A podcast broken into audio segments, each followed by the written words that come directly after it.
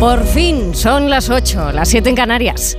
En Onda Cero, por fin no es lunes. Isabel Lobo.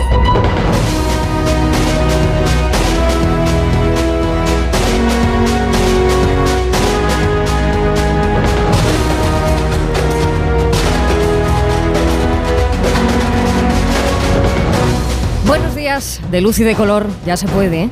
Se puede porque es sábado, es 30 de diciembre y es el último fin de semana del año 2023, que es una forma amable de meternos un poco de prisa en estos trámites que nos hemos propuesto antes de acabar el año. Igual le pasa, ¿eh? Porque saben esto. Existen los propósitos de Año Nuevo, que suelen renovarse el 1 de septiembre, porque en realidad es en septiembre cuando se suele poner la cosa seria. Y luego están los propósitos antes de fin de año, que son los que de alguna manera te llevan a esa idea de finalizar la tarea por todo lo alto. Bueno, pues esos últimos propósitos que tienen en mente de aquí a las 12 de la noche de mañana son los más difíciles de cumplir, sin duda. Hay que debatirse en estas próximas horas entre lo que apetece y lo que debería, entre el balance y lo que está ocurriendo. Y se da que se hacen coincidir todos los tiempos verbales, pasado, presente y futuro. Y en cuando no te das cuenta, y con suerte otra vez, las campanadas, y tú con esos pelos, y yo con todo por recoger. Nada es perfecto, nada lo es, aunque llegados algunos finales, como el final de año, entra el ansia viva por hacerlo todo rápido y mejor. Aprovechen ese impulso, digo, ¿eh? Y valga de revulsivo para los próximos 12 meses, lo que se llama hacer despensa. Y esto que cuento lo explica muy bien la previsión meteorológica para estos días. Hoy y mañana prácticamente todo el país va a tener temperaturas agradables. 18 de máxima en Sevilla. Van a estar muy bien. 17, 18 en la zona del Mediterráneo. Huesca la más fría, ¿eh? ahí van a llegar a los, a los 9 grados y abrigaditos en las horas centrales del día. Y mientras, por el norte, pues hoy aguanta templado el ambiente y van a ir recibiendo cada vez más noticias del año nuevo. Una borrasca atlántica que viene desde el Reino Unido trae viento muy fuerte y lluvias que a partir de mañana regarán buena parte del norte y centro peninsular. Esto es que llegado el lunes, que todavía queda mucho, estrenaremos lunes, estrenaremos mes, día, año, borrasca y algunos resaca. Por cierto, alerta máxima de recepción de mensajes desde este momento en adelante. Va a recibir usted mensajes por encima de todas las posibilidades. ¿Eh? Es el mundo que vivimos.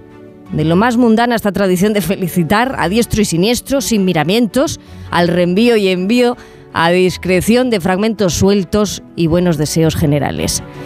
Pues una cosa, una cosa yo le digo, ¿eh? Acabamos el año y se acaba de hacer realidad la tecnología de Star Trek.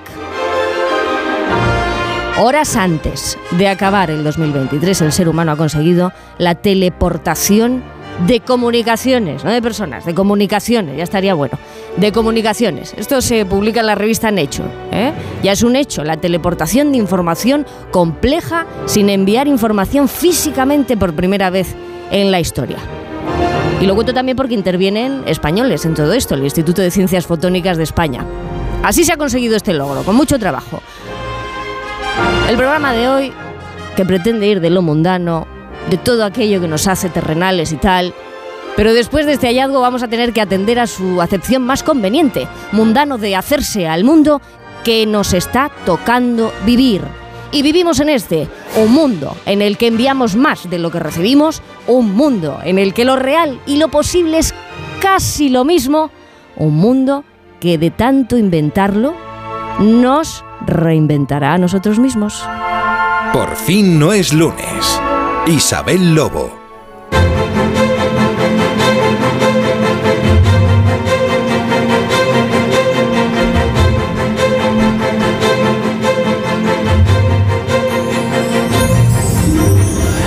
Y ahora sí, en esta gran tripulación de Por fin no es lunes, un guerrero siempre viene muy bien para cualquier, eh, no sé, bueno, eh, cosa que pueda pasar terrenal o espacial. Juan Diego Guerrero, ¿cómo estás? Buenos días, Isabel Lobo, para lo que surja, por ejemplo. Para lo que surja. Claro, nunca se sabe lo que puede surgir. Ah, está muy bien venir predispuesto, ¿eh? Tan temprano. Yo vengo con sorpresas. ¿eh?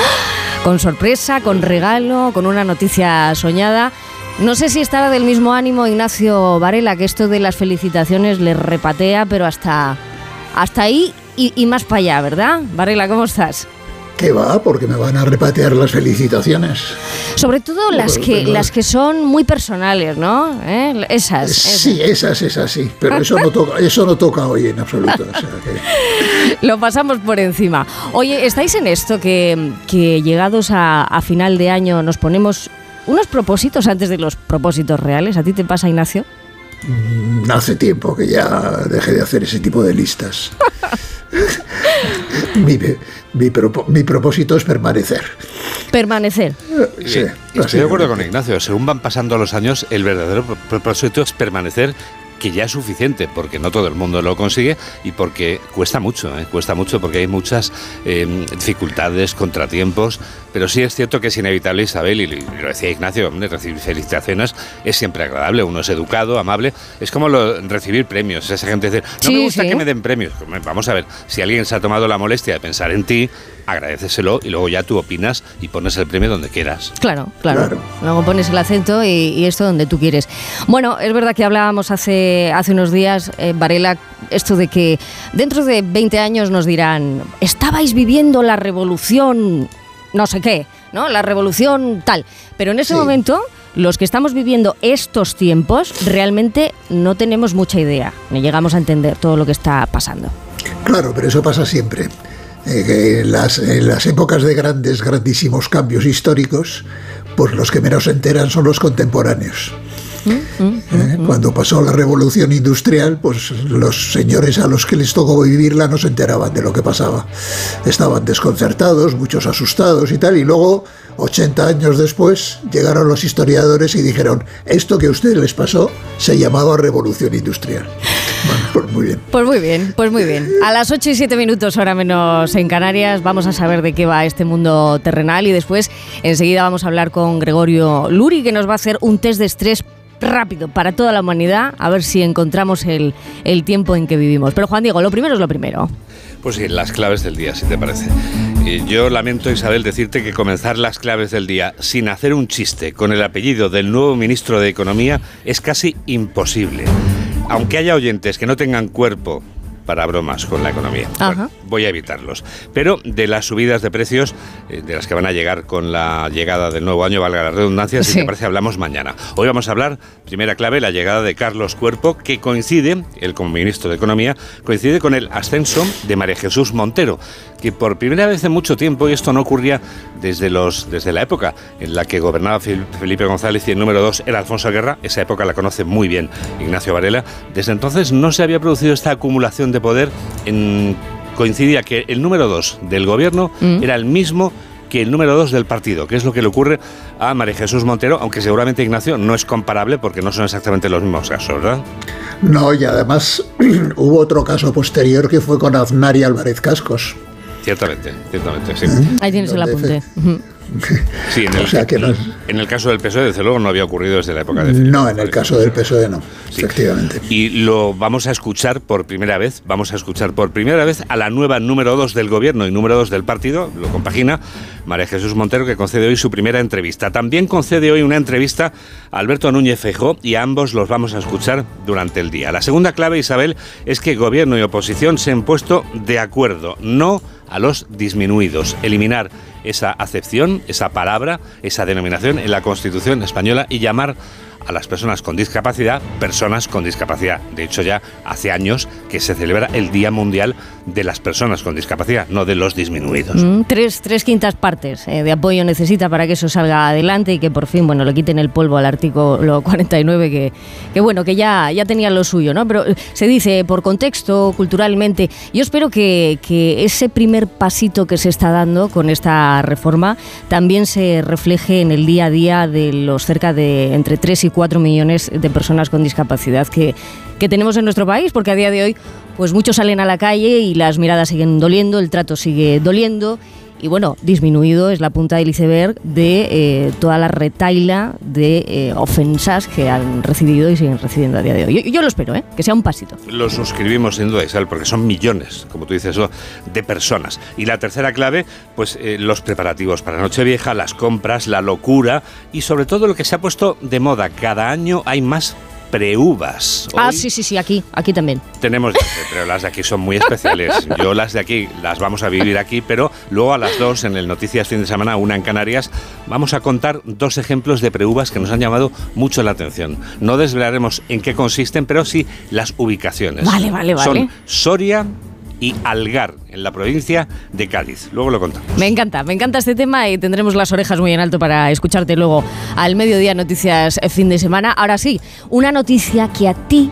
especialmente te gustaría dar sí o sí para, bueno, ir cerrando la lista, ¿no? Ya, ya te quedan dos. Hoy me voy a tomar un poquito, no a broma, pero sí quería comentar con cierto sentido del humor, ya que estamos en la jornada previa al fin de año, esto que he dejado caer al principio. Me gustaría dejar de escuchar chistes con el apellido del ministro de Economía, porque este hombre siempre se va a apellidar Cuerpo.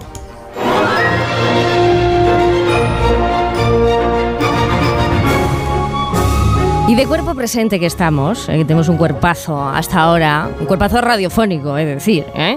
resulta que tienes un regalo para los oyentes, pero es un regalo en el que quieres hacerme partícipe y lo que surja. Sí. Vale, muy bien, Estoy, pues venga. estoy ya todos los años tenso porque siempre me preguntas lo mismo.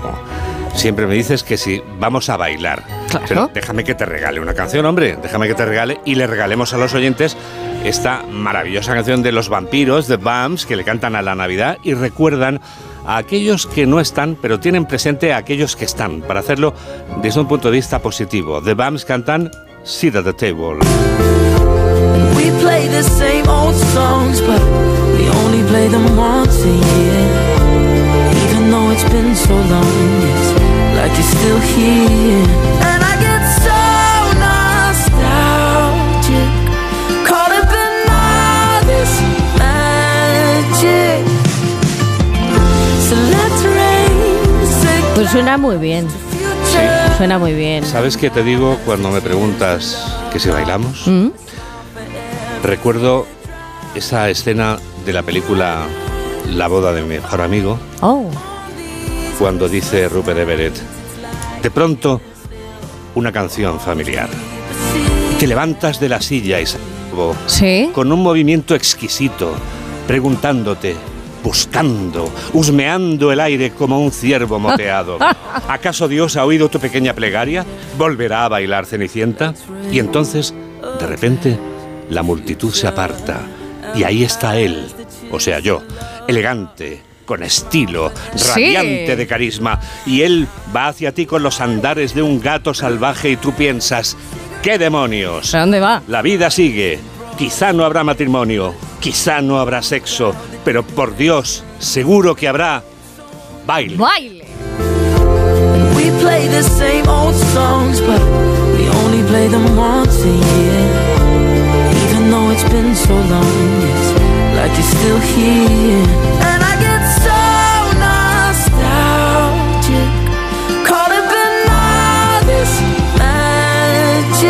Hay mucho cariño en la radio, también mucha guasa, ¿eh? Mucha más guasa, ¿eh? porque lo pasamos bien y generamos buena energía. Eso se intenta, ¿verdad? Qué bien, Son muchos qué bien años te ya. mueves, cómo bailas. ¿Cómo ¿no? bailas tú? ¿Cómo bailas tú? Enseguida vamos a compartir esto en redes sociales, ¿eh? aunque he de decir que, que hoy que voy un poquito más alta de lo habitual, ¿eh? casi hay un percance. ¿eh? Pero hemos bailado, yo creo razonablemente hemos bien. ¿eh? bailado. A ver qué dice Noelia. Juan Diego Guerrero, muchísimas gracias. Gracias a ti. Gracias, te escuchamos y mañana, mañana más. 8 y 14 minutos, una hora menos en Canarias. Noelia Gómez, eh, te toca, te toca algo, te toca algo que, que viene siendo tirar de esta idea de lo mundano, Sí, que es un reto, ¿eh? sí, sí. Bueno, primero buenos días, ¿no? Buenos muy días. mundano también. Buenos días. A los ojos. Buenos días y tirar. Tirar tres flechas, pero tres flechas a dar. A Es decir, si estamos hablando de este tiempo, este tiempo que estamos viviendo, pues tres flechas que nos den directamente en Diana. Pues mira, empezamos por nacer, ¿vale? Y el primer sonido que emitimos al mundo, ¿cuál es? A ver. Ese mientras, mientras los demás se alegran mucho. El claro. llanto, claro. Y si no, pues nos pellizcan, ¿eh? Cuidado. Exacto. Y desde ese momento así nos comunicamos durante los primeros meses de nuestra vida, volviendo un poco locos a nuestros padres. Esto me lo cuentan porque yo todavía no lo he vivido, ¿no? Eh, porque claro, no se sabe qué le pasa a la niña, qué le pasa al niño, tiene hambre, tiene sueño, está mala, qué le pasa, ¿no? Es un descubrimiento, es un descubrimiento, es un descubrimiento. Bueno, pues ya podemos saber qué es lo que le pasa a ese bebé y es gracias a un estudio del Servicio de Neonatología del Hospital Clínic de Barcelona, eh, en colaboración con especialistas en análisis del llanto, que han desarrollado un algoritmo capaz de identificar qué le pasa al niño, eh, reconociendo cómo es la acústica del llanto, que unida a patrones eh, neurofisiológicos y de comportamiento nos desvela, nos desvela qué le sucede, ¿no? Eh, por ejemplo, el llanto por angustia, pues tiene pocas pausas, es errático, más agudo. El llanto por gases es parecido a este último, pero más ronco. El llanto por sueño es de larga duración. Ay, el de llanto hambre, el de hambre es el. de- Ese es gutural, ese es que sale de. Sale de dentro sí, sí, de la supervivencia, ¿no? Bueno, pues es un software que están desarrollando y que se incluiría en el Vigila Bebés Mm. para saber qué le pasa exactamente. Qué interesante. Bueno, nacer. Nacer, vamos a la amistad. Venga, la Como amistad. digo, nos está esperando Gregorio Luri, que es un gran filósofo, pedagogo y sobre todo maestro. Maestro de escuela. Y él dice que la paz mundial eh, también se celebra entre amigos con una cerveza, ¿no? Ahí tienes la amistad. Sí, sí. Porque hoy, bueno, y hoy seguramente que, que mucha gente no se reencuentre con amigos de, de toda la vida. Mm. Pues bueno, eh, un nuevo estudio pu- publicado eh, en la revista Proceedings of the National Academy of Science Mm. eh, ha demostrado la memoria social más duradera jamás documentada fuera de los humanos y afirma que los chimpancés y los bonobos reconocen a los que fueron sus compañeros de grupo, a los que fueron sus amigos, incluso las fotos. O sea que, bueno, no solo el humano tiene esa, esa memoria y esa capacidad de recordar a los que nos dieron los mejores momentos de nuestra vida, ¿no? Qué bueno. Y de la amistad, pues claro, el brinco al amor. Al amor. Que si se llega en taza, mucho mejor. Eh, bueno, pues sí, eh, entre todas las historias que he leído me he quedado con, con una que nos demuestra que el amor siempre encuentra su hueco, ¿no? Y aunque los caminos se separan en un momento dado, como les pasó a Carolina y a Adrián, que son los protagonistas de esta historia, eh, pues todo lo que tiene que ser, pues será, ¿no? Y en este caso a ellos les unió primero una pena, porque la madre de Adrián falleció, y de esa pena surgió una llamada de consolación, de la llamada un abrazo y del abrazo un café. Un café que ya en esa taza que comentabas les unió para siempre, tienen dos hijos, 16 años juntos, pues oye, ¿qué más se puede pedir? ¿no? Qué gustazo, qué gustazo. El otro día hablábamos de esto, de no haber sido, porque me bajé de la radio una noche que no debía, tal vez, tal vez, el vasco que lo puede todo no estaría donde está ahora mismo. 8 y 17, ahora menos en Canarias. Gracias, Noelia. A ti siempre.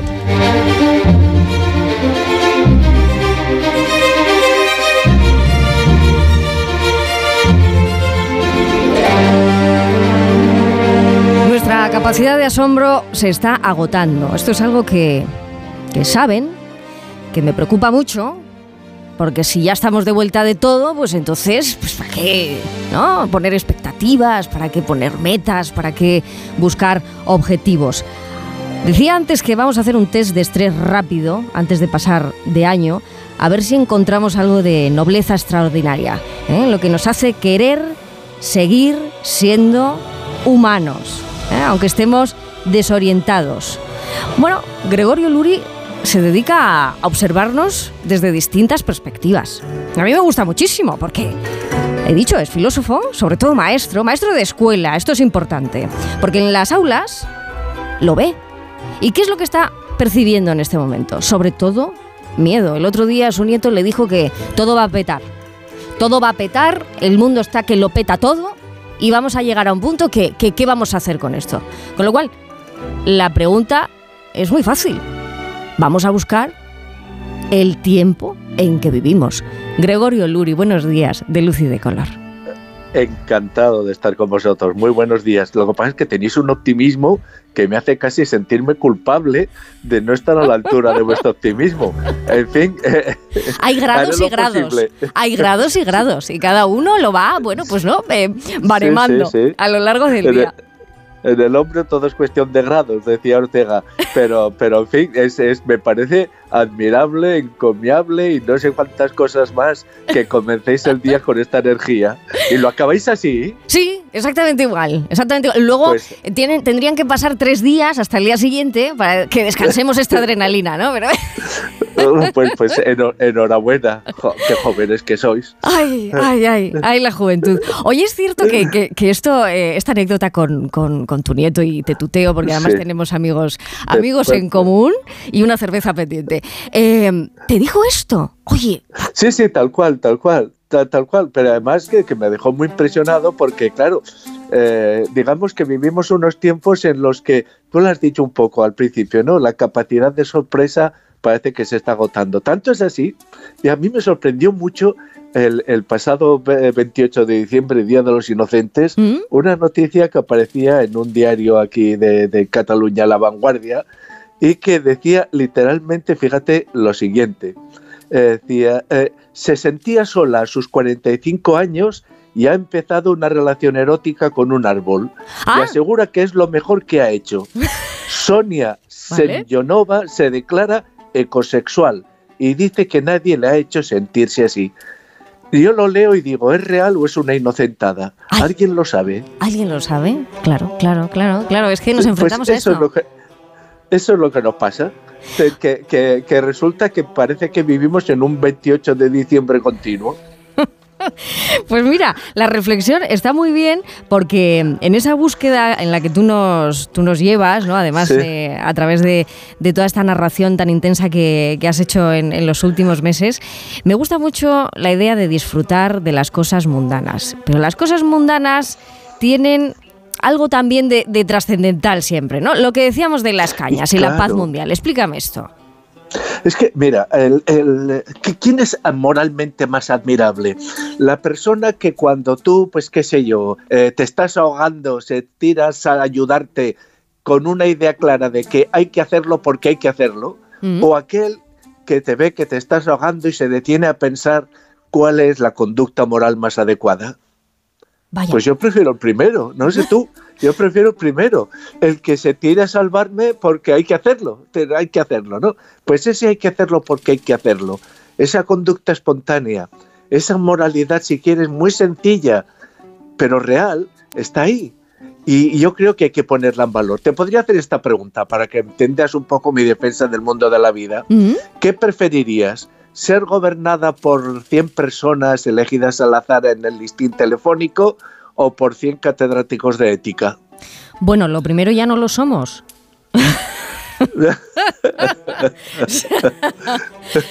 Quiero decir, ¿eh? si tiramos de, de agenda, pero sí, sí, sí, te lleva, te lleva a ponerte en, en esa perspectiva que, que hablábamos, ¿no?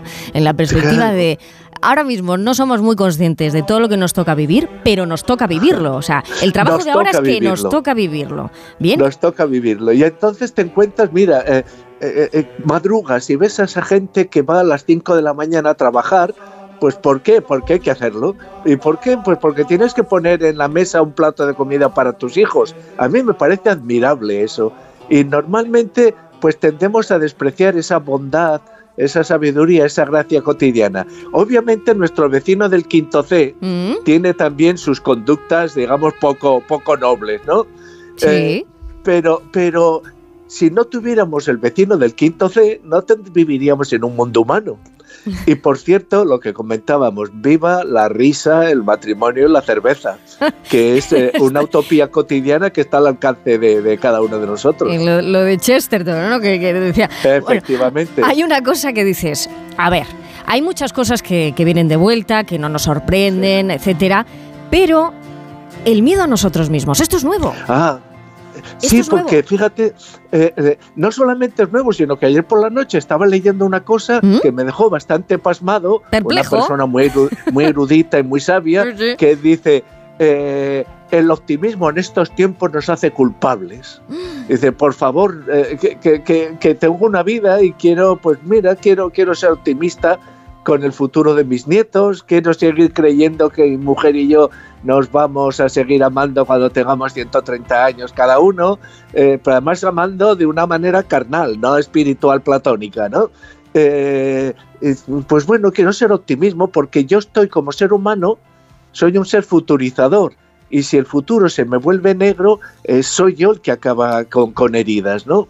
Eh, y en este sentido, pues claro que hay muchos problemas en el mundo, pero yo lo que me pregunto es, ¿quién está en mejores condiciones para resolverlo? ¿El que actúa con, ese- con serenidad o el que actúa con aspavientos? Vaya, vaya. Vaya, vaya. Sí, sí, sí, sí. Es que eh, eh, estoy volviendo a, a una de las reflexiones que me gustan mucho eh, tuyas, ¿no? Que dice que en todo momento histórico hay una tensión. Una ten- Claro. todos, una tensión entre lo viejo que no se resigna a desaparecer, eh, un, un- un- un amable viejo, ¿eh? Eh, entendiendo Sí, la palabra sí. con, con toda su, su armonía. Y lo nuevo que no se decide a triunfar. ¿Crees que eh, vivimos en unos tiempos de, de gran indecisión? Eh, sí, yo creo que estamos exactamente en esa situación. No tienen más que ver el último texto de, de- de Roma sobre la bendición de las uniones, el escándalo que, que- que ha organizado. Y ahora yo no entro en eh, si, si tienen razón o no tienen razón los que se han escandalizado, sino que estás en esa situación en el que en el fondo hay una pérdida de autoridad y ahora no me quiero poner trascendente con la palabra autoridad, sino ¿Mm? que simplemente aquellas figuras de autoridad que funcionaban en el pasado han desaparecido y aún no han emergido nuevas figuras de, or- de autoridad que nos orienten. Decir, personas, eh, no estoy hablando tampoco aquí de una represión eh, estoica, ¿no? sino simplemente personas que te orientan hacia el futuro. Bueno, pues vivimos por eso en una inflación del presente que hace en el fondo, pues que como no sabemos lo que decíamos antes, eh, cuál es la diferencia entre lo posible y lo real, Ah, esto es. pues vivimos con una perplejidad enorme, porque lo posible siempre se incrementa en detrimento de lo real. O sea, que esto que he contado yo de Star Trek antes de terminar el año, ¿verdad? Que ya, ya hemos conseguido, ¿no? Ya se nos ha revelado la tecnología de teleportación de comunicaciones de Star Trek. Es posible que mucha gente diga, bueno, esto se, se lo ha inventado, o bueno, esto ya estamos en, en superando la ciencia ficción. Mm, tal vez, si todo es cíclico, deberíamos de volver a un momento un poco más, como dices tú, sereno, próximamente, puestos a hacer este test de, de- de estrés que estamos haciendo. ¿Crees que volverá cíclicamente? No hay manera. Mira, no hay manera de volver atrás. El pasado, pasado está. lo que tenemos que hacer, lo que tenemos que hacer es eh, intentar caminar hacia el futuro, pues un poco ligeros de miedos, ¿no? Y de inseguridades, porque efectivamente es cierto, a lo largo de la historia ha habido muchos momentos en que teníamos miedo al bárbaro que estaba ya en la frontera, ¿no? Del Mm. qué pasará, qué ocurrirá. Ahora estamos comenzando a pensar eh, que somos unos malos gestores de nuestros propios intereses. Y si miras las encuestas, nos dicen que los jóvenes están mirando cada vez con más miedo al futuro por problemas ecológicos, eh, migratorios, guerras, eh, un largo eh, pandemias, etcétera, etcétera, ¿no? Y esta situación de miedo al futuro pues nos cobra un precio muy muy muy alto, Mm. que es la inseguridad en el presente. Una inseguridad, Gregorio, que si tú haces un barrido hacia atrás, ¿verdad? Pero Sí. de los buenos, tú dices que deberíamos de coger los mejores fragmentos de cada uno de nosotros. ¿Y cómo es la ecuación para que nos salga bien? eh? Digo, ya de cara a 2024 vamos a echar cuentas. Entonces, ¿cuál es la ecuación de los fragmentos de nuestra vida para que Ah, de verdad que- saquemos un optimismo del bueno? Oye, que, que, que no sabes cómo me alegra, te lo digo de verdad, ¿eh?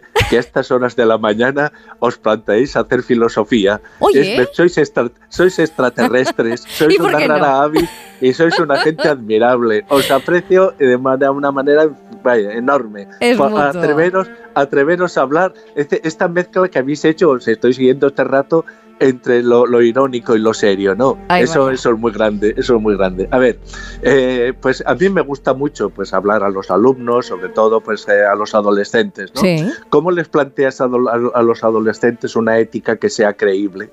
Es decir, eh, cómo que- no sea solamente una serie de ideas, ¿no? sino una, algo que lo puedan ver de una manera muy directa, muy clara. Concreto. La- lo que les planteo es lo siguiente, todos, vosotros también, les digo, hemos tenido en nuestro pasado momentos de los que te sientes pero además justificadamente orgulloso, ¿no? Qué toreros tuve en esa situación, qué grande fui en aquel día que hice eso, oye, aquella vez que ayudé a tal, eh, eh, pues eh, no sé, hay, hay momentos, eh, de verdad, todos tenemos en nuestra vida momentos magníficos.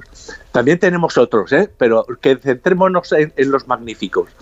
Si resulta que con todos esos forman parte de nosotros, hemos estado a la altura con esto, en esos ejemplos, ¿por qué no intentamos construir con esos ejemplos de lo que ya hemos sido una imagen posible de lo que podemos llegar a ser? ¿Eh? A mí ese me parece un reto moral muy interesante y que cuando lo planteas así, cualquier adolescente de, verdad te entiende enseguida, ¿no? Es muy sencillo. No se trata, no se trata de construir una imagen hipotética de, nosotros mismos no, en no, en absoluto. grandioso, mm. sino de estar a la altura de lo que ya hemos sido, de lo más noble de lo que ya hemos sido. Bueno, pues fíjate, estás hablando con una persona que nunca ha dado el percentil. Jamás.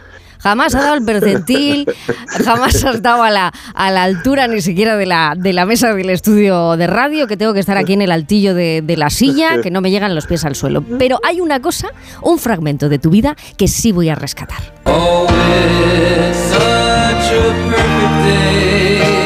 Me han chivado por ahí que en tus tiempos joven, ¿eh? que te podrías haber dicho esto del reto. Mira que, sois indiscretos. pues eh, este gran filósofo, pedagogo y maestro de escuela, que es Gregorio Luri, fue DJ.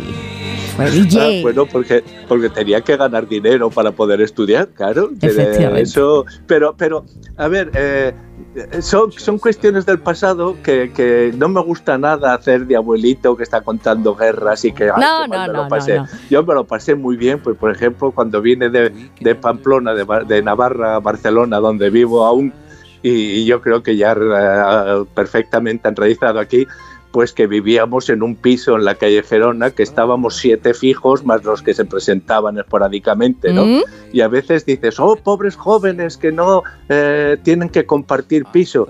Pues yo recuerdo con muchísimo cariño cuando estábamos allá una legión viviendo en ese piso. O recuerdo con mucho cariño cuando eh, se acababa el curso y me iba pues para Andorra a trabajar eh, pues allá de, de, la manera como podía, ¿no? Eh, no sé, creo que eh, lo peor que nos puede pasar es guardar rencor hacia nuestro propio pasado. Eh, ¿no? pues estamos hechos como estamos hechos y vamos continuamente mostrándonos a nosotros mismos posibilidades nobles de ser. Y están ahí. Y están Por lo tanto, estemos a su altura. Y yo te agradezco que nos las hayas traído hasta aquí, hasta por fin los lunes. Este día, 30 de diciembre, en directo, que nos han dado las 8 y 32 horas, ¿eh? hora menos en Canarias. Esto, esto es una gozada. Empezar así la primera media hora de, programa contigo, Gregorio. Sin rencores, ¿eh? Un abrazo onduladísimo para ti. Eh, un abrazo enorme y hasta siempre. Hasta feliz siempre. Año. Feliz año.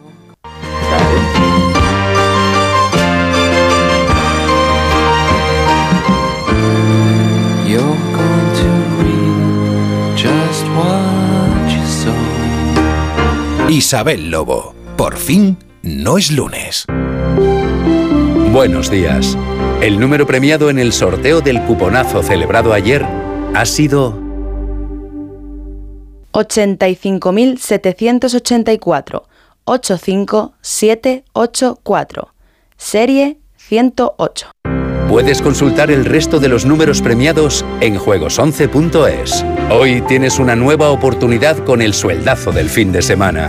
Recuerda que este 1 de enero se celebra el sorteo del cupón extra de Navidad de la 11. Hay 80 premios de 400.000 euros y más de 970.000 cupones premiados. Disfruta del día. Y ya sabes, a todos los que jugáis a la 11, bien jugado.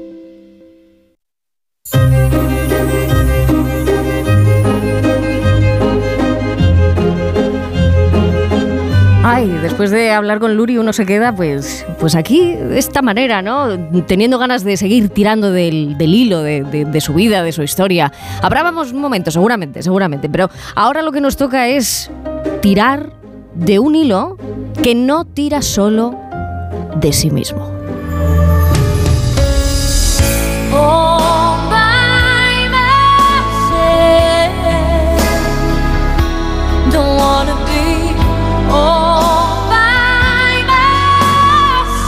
Hay que poner bien la oreja porque no vamos a escuchar a Celine Dion así de buena mañana porque sí. ¿eh? Vamos a tirar de un hilo que encuentre una nueva melodía, una nueva melodía que nos renueve. ¿no? Este año 2024 yo creo que se merece una partitura siempre mejor, cada año se merece una partitura siempre mejor y no hay mejor forma que hacerlo descubriendo pues qué historias hay detrás. Si usted se sabe esta canción, espero que también reconozca a Rachmaninov.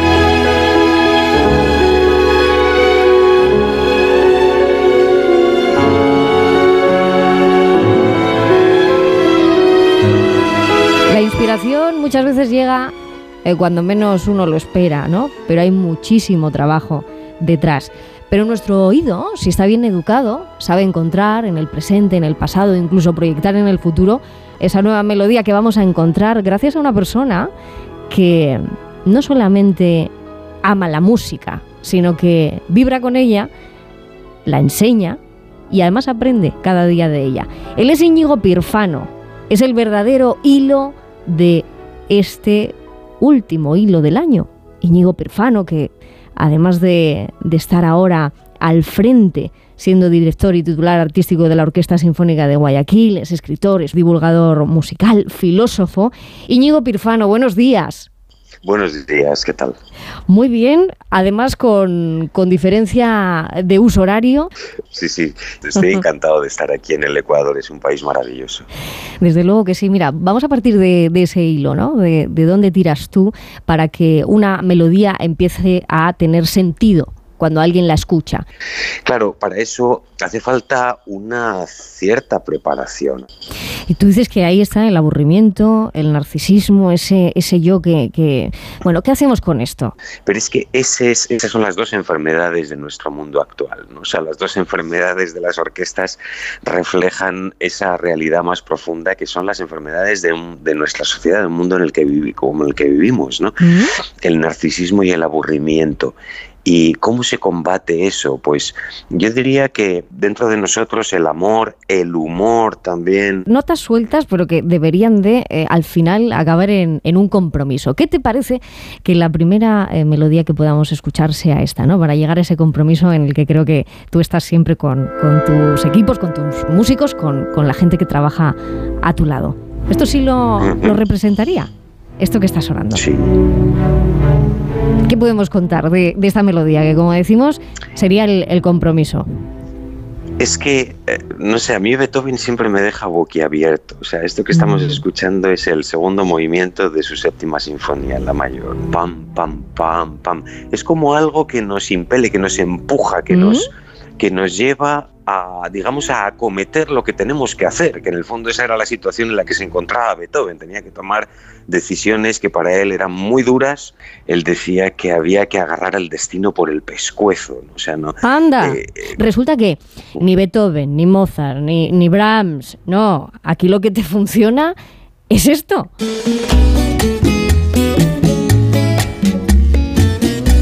Juan Perro, ¿en serio?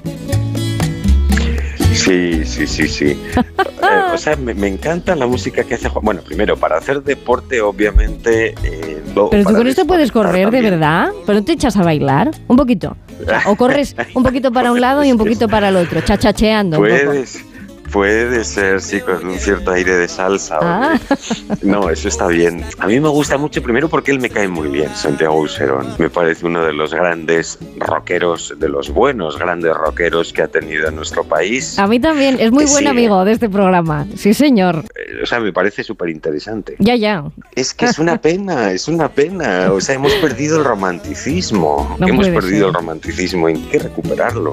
¿Y cómo lo hacemos, Íñigo? Porque si estamos haciendo este hilo es porque verdaderamente hemos entendido contigo que la música es un elemento que transforma, que transforma nuestras vidas. Eh, si hubiera que elegir una nueva melodía, ¿tú crees que habría que crearla o que ya existe? bueno, eh, eh, claro, no efectivamente la necesidad que tenemos de una nueva, la nueva melodía del amor, de la ternura, de la amistad, de esto que hablaba antes del romanticismo, de la honestidad, de la sinceridad. y ha llegado, como digo en el libro, ha llegado el momento de la reconciliación. Ha de llegado el abrazarnos a nosotros mismos. Y entonces es esa nueva melodía y a la vez ese concepto, esa idea de la nueva melodía que hemos de quizá reaprender, ¿no? Volver a recordar. Hace referencia también a la novena de Beethoven, Ah. porque Esa la conocemos todos. Claro. Espérame un segundo.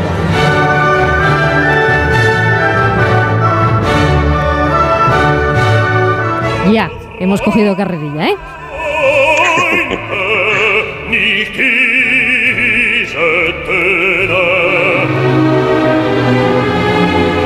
¿Por qué la novena? ¿A la novena va la vencida? ¿O es que, a Sí, ver, La novena va a la vencida, efectivamente.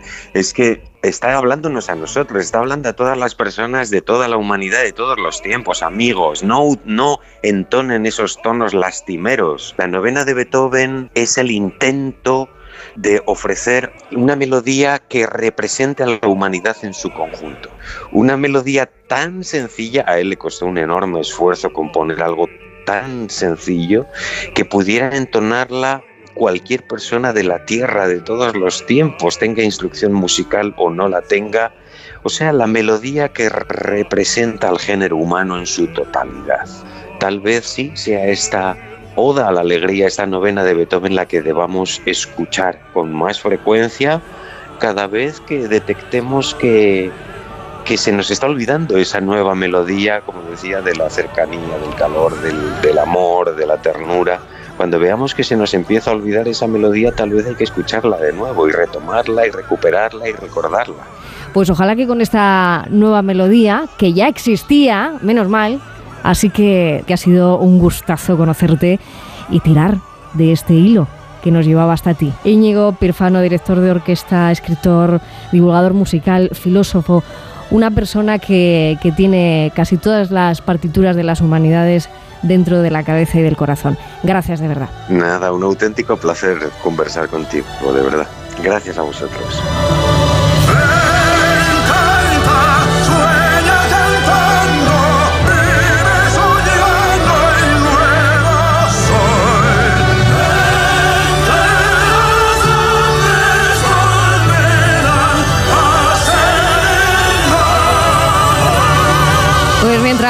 Ignacio Varela sigue haciendo karaoke con esta melodía, esta nueva melodía que ya conocíamos, enseguida vamos a retomar una conversación que empezamos el miércoles que a mí me dejó realmente perpleja. Me preguntó que si Santa Claus y Papá Noel eran la misma persona. Pero ¿qué clase de analfabetos navideños estamos hechos? Enseguida. Por fin no es lunes. Buenos días. El número premiado en el sorteo del cuponazo celebrado ayer ha sido 85.784. 85784. Serie 108. Puedes consultar el resto de los números premiados en juegos11.es. Hoy tienes una nueva oportunidad con el sueldazo del fin de semana. Recuerda que este 1 de enero se celebra el sorteo del cupón extra de Navidad de la 11. Hay 80 premios de 400.000 euros y más de 970.000 cupones premiados. Disfruta del día. Y ya sabes, a todos los que jugáis a la 11, bien jugado. Hay emociones tan intensas e indescriptibles que teníamos que ponerles nombre. Son las emociones de los clientes de Gilmar, como el compromiso. Sensación de compromiso al contar con Gilmar durante todo el proceso de compra de tu casa. Descubre más en emocionariogilmar.es. Gilmar, de toda la vida, un lujo. Manolo, ponme un vino. ¿Qué te pongo? ¿Un No, no, no sigas. Quiero un vino de Madrid, que estamos en Madrid y son excepcionales. Pues tienes razón. Marchando, un vino de Madrid. Denominación de origen Vinos de Madrid. www.vinosdemadrid.es. Son nuestros y son únicos. Estas fiestas, decora tu hogar con Muebles a Dama. Ven a la calle General Ricardo 190 o entra en su web mueblesadama.com. Muebles a dama les desea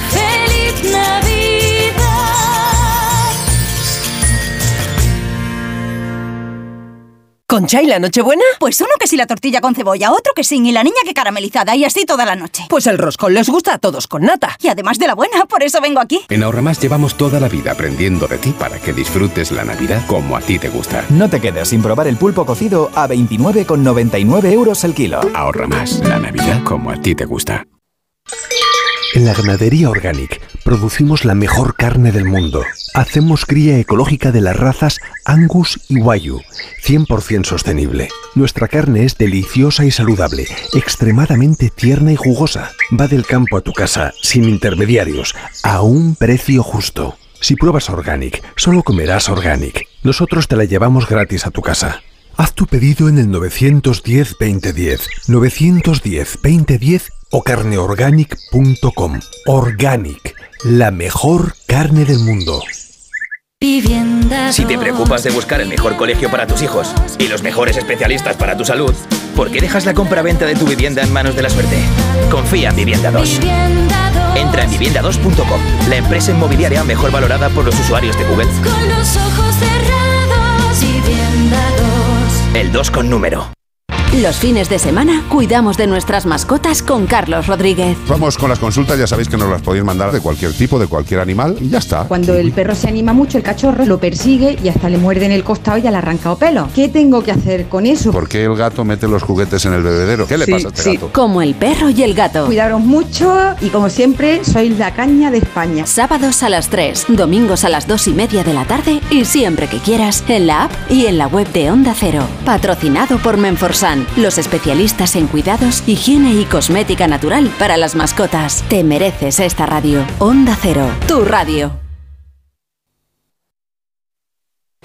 ¿Qué tal, Susana? ¿Estás bien?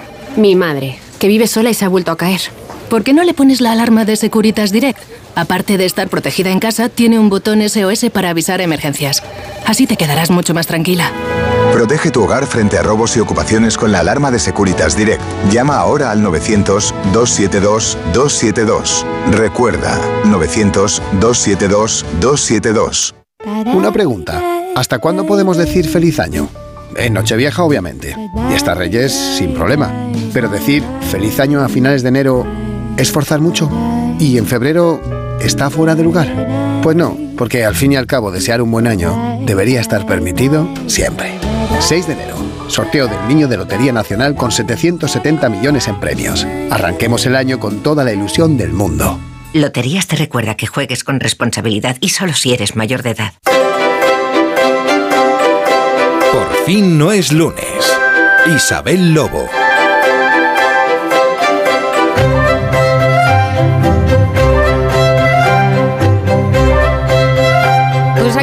La andanza esta de comenzar el sábado 30 de diciembre, Ignacio Varela, ¿tú cómo te has levantado? Me he levantado a duras penas, Pero ¿por qué ¿Cómo te pasa eso siempre? Pero- como me suele pasar los sábados. Pero vamos. luego es verdad que, que- que aprovechas mucho el día y, y ya no Re- remonta todo, pero bueno, vale. Eh, Sí, sí. Vayamos a... Es que los, los- los noctámbulos tenemos ese problema, ¿sabes? Ya, ya. Pero vayamos al problema. O sea, vamos a ver. ¿Cuál es este momento que tenemos que explicarle a todos los oyentes del miércoles? Cuando me preguntas, me haces la gran pregunta de que si el tipo del gorro rojo con pompón es el mismo que el otro rojo con pompón, pero uno es Noel y el otro es Klaus. ¿Cómo Claro. que si son las mismas personas? Pero, claro, esto eh, me, me- me podías estar haciendo esta pregunta como, como decirme, yo qué sé qué, que, que, que por qué hay que comer uvas o que por qué, eh, bueno, no lo sé. O sea, es que lo tuyo, Claro, es que el miércoles estábamos tú y yo hablando de lo que iba a pasar este sábado, que ya sabes que es una tradición que el último programa del año, en vez de soltarme yo un rollo insoportable, pues nos marcamos una charleta, ¿no? eso. Y entonces se me ocurrió preguntarte, oye, Santa Claus y Papá Noel, ¿son la misma persona o son dos señores diferentes? Pues claro, Ignacio, Y tú- son y el tú mismo. claro, y tú naturalmente te escandalizaste, son el mismo con dos nombres. Pero claro, ¿sabes lo que pasa? Que yo eso no lo sé, porque cuando yo era joven, eh, pues estos señores no tenían tiempo para pasar por España. Claro, había Y otra, ahora- otra y- logística, otro Bueno, estos señores no, este señor, porque perdona, sigo hablando como si fueran dos. Eh, y ahora, pues está tan, con- tan ocupado que no me incluye en su lista, lógicamente. Bueno, eso es porque no Eh, te portas muy bien. O sea, No, no, no, no, yo, yo- es porque es un, es- si es una sola persona y tiene a tanto gente que atender, pues ya comprendo yo que, que no me incluya en su lista, ¿no? Eh, Vamos a ver. y, y luego además me pasa otra cosa y es que llevo ya una temporada sin escribir a los Reyes Magos y lógicamente como además me he cambiado de domicilio a un par de veces en estos tiempos, pues si no reciben carta tampoco pueden incluirme en su lista de reparto. pues te tendrán perdido. Entonces- te tendrán perdido por ahí, claro. claro, claro, claro, claro. Vamos a ver. Entonces, A mí lo que más me preocupaba de todo esto era que si yo te tenía que rebotar una pregunta a eso que tú me habías espetado, pues la pregunta era, entonces tú no sabes ni si entran por la ventana o por la chimenea aunque no la tengas. O sea, tú esto no, No, te lo explicas. O sea, tú no me sabrías contestar. No, no, no, no, no. Yo, mm, a ver, lo de por dónde entran a mí cuando, cuando venían los, yo me acuerdo de los Reyes Magos. Yo lo de Santa Sí, Claus y Papá Noel, de de Santa Claus y Papá Noel los veía en las películas americanas, pero o lo veía en las películas americanas. Por tanto, nunca me planteé por dónde entraban. Eh, y los eh, Reyes Magos, pues me- se supone que venían a caballo y tal, pero ya te digo, es que a los Reyes Magos hay que escribirles. Si no les escribes, pues no reciben carta y si no reciben carta pues difícilmente van van a venir no Eh, vamos lo que estoy queriendo decir es que yo me he convertido en un analfabeto navideño que no es lo mismo que ser un antinavidad yo no tengo nada contra Vale. la navidad no tengo nada contra la navidad siempre que la navidad no tenga nada contra mí Eh, pero eh, la Navidad y yo, últimamente, desde hace ya unos años, vivimos vidas separadas. Es decir, no estamos, no estamos peleados, ¿eh? No, nunca, nunca nos hemos peleado la Navidad y yo. Pero Eh, hay una cierta desconexión del calendario, ¿no? O sea, bueno. No, sí, yo como todo el mundo en otros momentos de mi vida pues he tenido e incluso he organizado grandes cenas familiares de Nochebuena, he ido a fiestas de Nochevieja, he esperado a los Reyes el 6 de enero y tal, pero pero ya no toca, ¿no? Entonces ahora como además eh, pues primero esto empieza el 1 de noviembre porque ahora ya la Navidad dura casi tanto como el verano. Eh, empieza con estas cosas que hemos importado de como en España no tenemos fiestas suficientes, pues hemos importado que si Halloween, que si Claro. no sé qué, que si.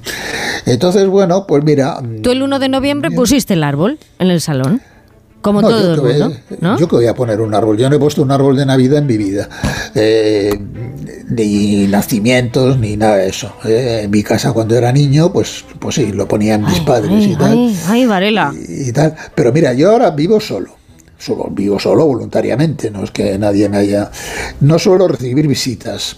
No tengo hijos ni nietos. A propósito, yo voy a reivindicar que porque esto está muy mal resuelto, la, Mm. posibili- la posibilidad de tener nietos sin necesidad de tener hijos. Bueno, hay candidatos, Porque ¿eh? es- Tienes candidatos, alguno que otro. Claro, claro, porque es que la, re- la relación de los abuelos y los nietos es mucho más grata que la de los hijos con los padres. Anda. Eso, eso habría que resolverlo. Y trabajo en mi casa, entonces no siento ninguna necesidad de adornar un piso eh, que solo voy a ver yo, ¿no? Aparte de que me- los adornos de Navidad por lo general me parecen bastante horteras. Eh, Si no te imagino quiero- yo ni con un gorrito, ni con unas gafas de estas de brille brille, nada de eso, ¿no? Claro, por lo demás, yo no tengo nada contra la Navidad, como te digo, no soy un doctrinario como mi amigo Rubén Amón, pero sí lo tengo contra, algún- contra algunas cosas, por ejemplo, contra las multitudes. Por eso sé que en estas fechas más vale no acercarse a ciertas zonas de Madrid. Vale, pues no pasa nada. Mm, centros de ciudades, vale. Me hago, sí, de Madrid, que es donde yo vivo, o a los centros de las grandes. Que, bueno, pues nada, me hago la idea de que está en obras y ya está. Eh, tengo, que está en obras. O sea, tú vas, Claro. eh, pones un pie en la calle y dices, bueno, vale, es Navidad, está todo el mundo tal, pero yo me voy a imaginar cualquier otra cosa, ¿no? Eh, eh, vale, tú no, reinterpretas yo, lo yo que me hago la idea de que la Gran Vía, por ejemplo, está en obras y que no se puede y que, eso- que en esta época no se puede ir. Pues Entonces, vale, evitas, vale. Porque tengo porque tengo alergia a las multitudes. Luego tengo mm, prevención fuerte prevención que va creciendo con el tiempo contra las comidas y cenas de más de dos dígitos con, per- con personas con las que habitualmente ni comes ni cenas y en las que, por cierto, parece obligarte empapuzar, parece obligado empapujar, empapuzarte como si, Empapuzarse. Mm. como si no hubiera mañana, ¿no? Y al día siguiente te encuentras fatal. Y sobre todo, eh, detesto la obligación de divertirme a fecha fija. Ah, ¿Qué es esto de la. De, es que son fechas señaladas. ¿Quién las señala? De- sí, no, claro. O sea, yo resulta que cuando me quiero divertir me divierto y no me pregunto si es el 25, el 31 de diciembre o el 7 de mayo. Me, Mm. me divier- me divierto cuando me surge la ocasión, porque tampoco es una cuestión de que yo me levante por las mañanas y diga hoy me voy a divertir. No, cuando me levanto por las mañanas nunca sé si me voy a divertir o voy a estar todo el día cabreado. Oye, pero ¿y O esto sea te que- pasa lo mismo con los villancicos? Ahora mismo tú estás a, a tope con esto, ¿no? Ahora mismo. Mira, está sonando O sea, para que veamos que no, que no eres el, el Grinch de por fin no es lunes, ni mucho No, menos. no, no, no, no. Esa, esa, eso que está sonando es una canción maravillosa. Por cierto, eh, vamos a hacer una cosa. Venga. Eh, va a sonar esta y luego va a sonar otra. Esta es la difícil. Ah. La otra es más, la otra es más facilita. ¿Has es pedido otra? can- ¿Ha pedido otra? Vale. eh, la misma canción cantada por otra persona. Yo a lo- al oyente que adivine quién está cantando, en los dos casos, ¿Mm? Eh, le, le pagamos entre tú y yo un cocido. Anda, a mí no me metas, pero vale. Pero vamos. Vale. Bueno, yo, le, yo os pago un cocido a los dos, a ti y, a- y al, y al oyente que sepa quién está cantando. Vale. Pero ¿sabes lo, ¿sabes lo que pasa? Que los villancicos, hay villancicos que son eh, perfectamente insoportables y otros que son maravillosos como este. Eh, pero digo yo, si esta es buena música, y lo es, ¿Sí? ¿por qué hay que limitarse a oírla 15 días al año? Ah, eso es bueno. Yo puedo, yo puedo ir en coche en el mes de agosto eh, oyendo en el coche a todo volumen esto que está sonando ahora mismo. ¿Por qué? Porque es una can- canción excelente. Y por cierto, eh, pasa lo mismo con, con las cosas que se comen, ¿no? Ajá. O con ciertos hábitos, ¿no? Oiga, si a usted le gusta el turrón, ¿por qué no come turrón usted en el mes de abril? Oye, ¿y las uvas?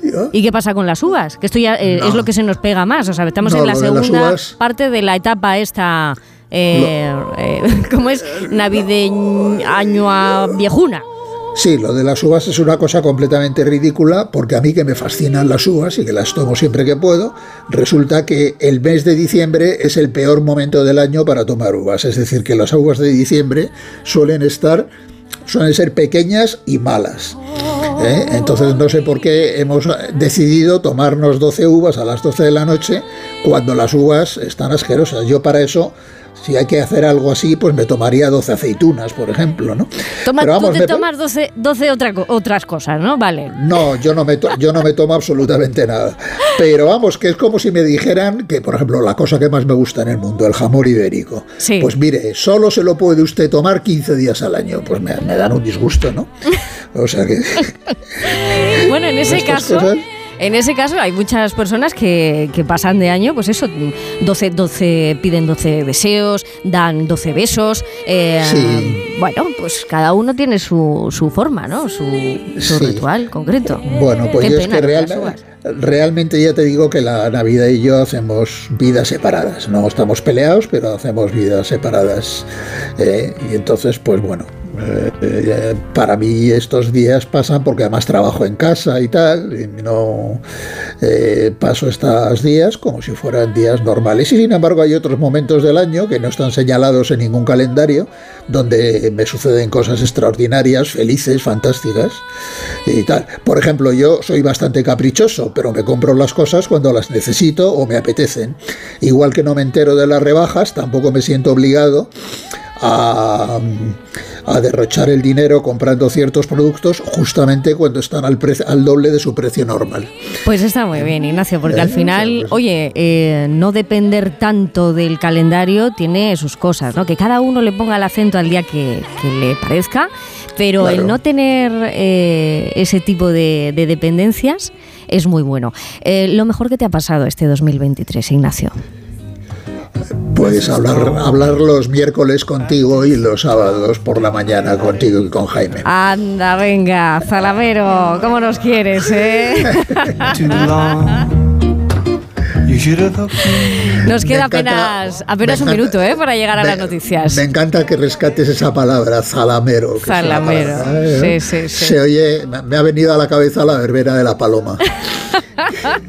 pues mira, vamos a tener zarzuela para rato porque eh, mi querido amigo Aurelio acaba de adivinar que el villancico que tú has puesto es de Nana Moscouri. Así que tenemos unos oyentes y unos compañeros con un oído finísimo. Nos toca invitar.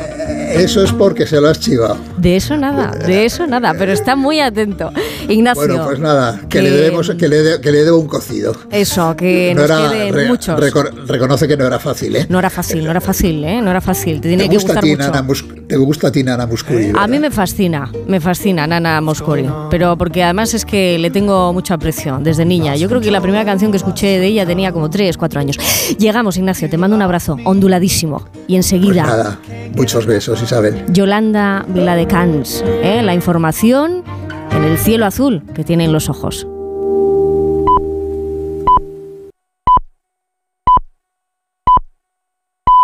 Son las 9 de la mañana, las 8 en Canarias.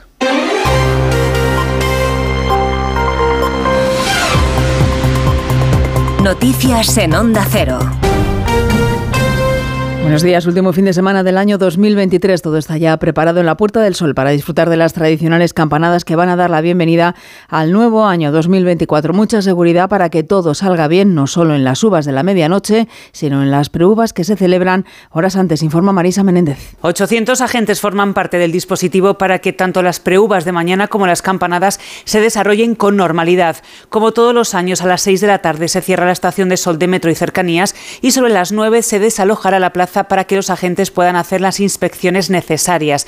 Hay además cuatro filtros y cuatro prefiltros, explica Pablo García, portavoz de la Policía Nacional. Habitualmente en este tipo de dispositivos se establecen dos líneas, un prefiltro y un filtro, para asegurar que nadie acceda al interior con objetos contundentes, objetos de cristal, botellas de cristal ni en ningún tipo de artículo pirotécnico como puedan ser bengalas, por ejemplo. En primer lugar, se realizará un conteo de todos los asistentes de forma que se cumpla el aforo máximo permitido que está cifrado en 15.000 personas este año. También habrá efectivos de SAMUR Protección Civil, un total de 50 con un refuerzo distribuido por toda la ciudad y con unidades básicas avanzadas, un camión de múltiples víctimas y un retén de bomberos.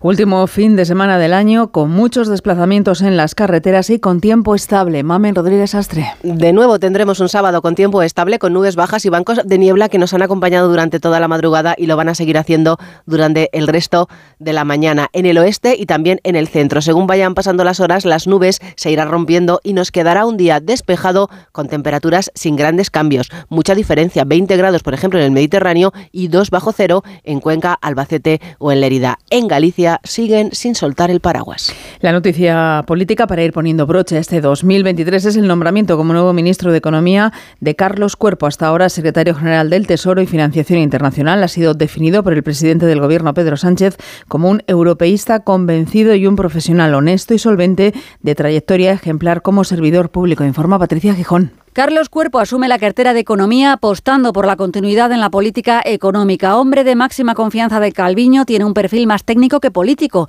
Economista del Estado, doctor en Economía, ha trabajado en la Comisión Europea y en la IREF y los dos últimos años como secretario del Tesoro. Tiene además un amplio conocimiento de las instituciones europeas. Ha representado a España en el BEI o el G20. Un perfil europeísta, por tanto, más que necesario para hacer frente a la gestión de los fondos europeos. Cuerpo asume el cargo con confianza. Y esta continuidad para mí adquiere eh, la forma de tres, tres grandes claves. Eh, continuidad en términos de corazón, de cabeza y de esfuerzo. Dentro de la remodelación económica, protagonismo también para José Luis Escribá. Su departamento de transformación digital se amplía para asumir también la Secretaría de Función Pública. Es noticia, además, la luz va a cerrar mañana, este 2023, con un precio medio anual en el mercado mayorista por debajo de la barrera de los 100 euros el megavatio hora por primera vez en tres años. En el exterior, cita en Estados Unidos, Maine, al noreste del país, se ha convertido en el segundo estado en expulsar al expresidente Donald Trump, precandidato a los comicios de 2024 de las primarias republicanas de ese estado por su rol en el asalto al Capitolio el 6 de enero de 2021. En un documento compartido por varios medios de comunicación estadounidenses, la secretaria de Estado de Maine ha anunciado la decisión alegando que Trump no puede participar en esos comicios por haber participado en una insurrección. Corresponsal en Nueva York, Agustín Alcalá. El nombre de Donald Trump permanece todavía en las papeletas electorales de las primarias de Colorado y de Maine del próximo mes, a la espera de la decisión del Tribunal Supremo sobre si las decisiones tomadas en estos estados se ajustan a derecho. Ambos lugares han determinado que el expresidente participó en la insurrección del 6 de enero del 2021, como ha concluido Susan Bellows, la secretaria de Estado de Maine. La evidencia demuestra abrumadoramente que Donald Trump conocía el polvorín que había creado durante su campaña de varios meses para deslegitimar una elección democrática, la del año 2020, y sin embargo decidió encender una cerilla el 6 de enero. El Supremo de la Nación, que cuenta con una supermayoría conservadora, tiene por delante varias opciones. La más importante, decidir si Trump, con sus acciones, atentó contra la democracia en Estados Unidos, pero también cuenta con varias vías de escape. Decidir que la exclusión de sus papeletas debe tomarla el Congreso y opinar si la palabra funcionario que comete insurrección a la que se refiere la sección tercera de la decimocuarta enmienda de la Constitución se refiere o no al presidente de la Nación. Así terminamos. Volvemos con más información en Onda Cero a las 10, las 9 en Canarias y como siempre en nuestra página web ondacero.es. Ahora continúan con Isabel Lobo en Por fin no es lunes. Como el perro y el gato. Como siempre, como todos los fines de semana, dispuestos a pasar un buen rato charlando de esos buenos amigos que son los no racionales que conviven con nosotros en nuestros hogares. Todo sobre las mascotas con Carlos Rodríguez. Sábados a las 3, domingos a las 2 y media de la tarde y siempre que quieras en la app y en la web de Onda Cero. Patrocinado por Menforsan, los especialistas en cuidados, higiene y cosmética natural para las mascotas. Te mereces esta radio. Onda Cero, tu radio.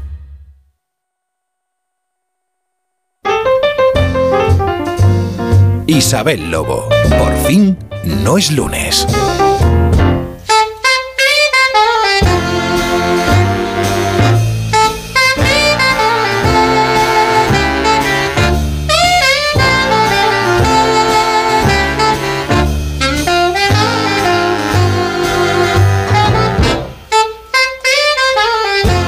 Días, de luz y de color, ¿eh? hasta ahora. Otra vez, cada hora hay que dar los buenos días, sobre todo cuando van pasando y cada hora es la última hora del penúltimo día del año. Tenemos mucho tiempo para aprovechar. Lo que no sé es a qué se van a dedicar estas últimas horas del año.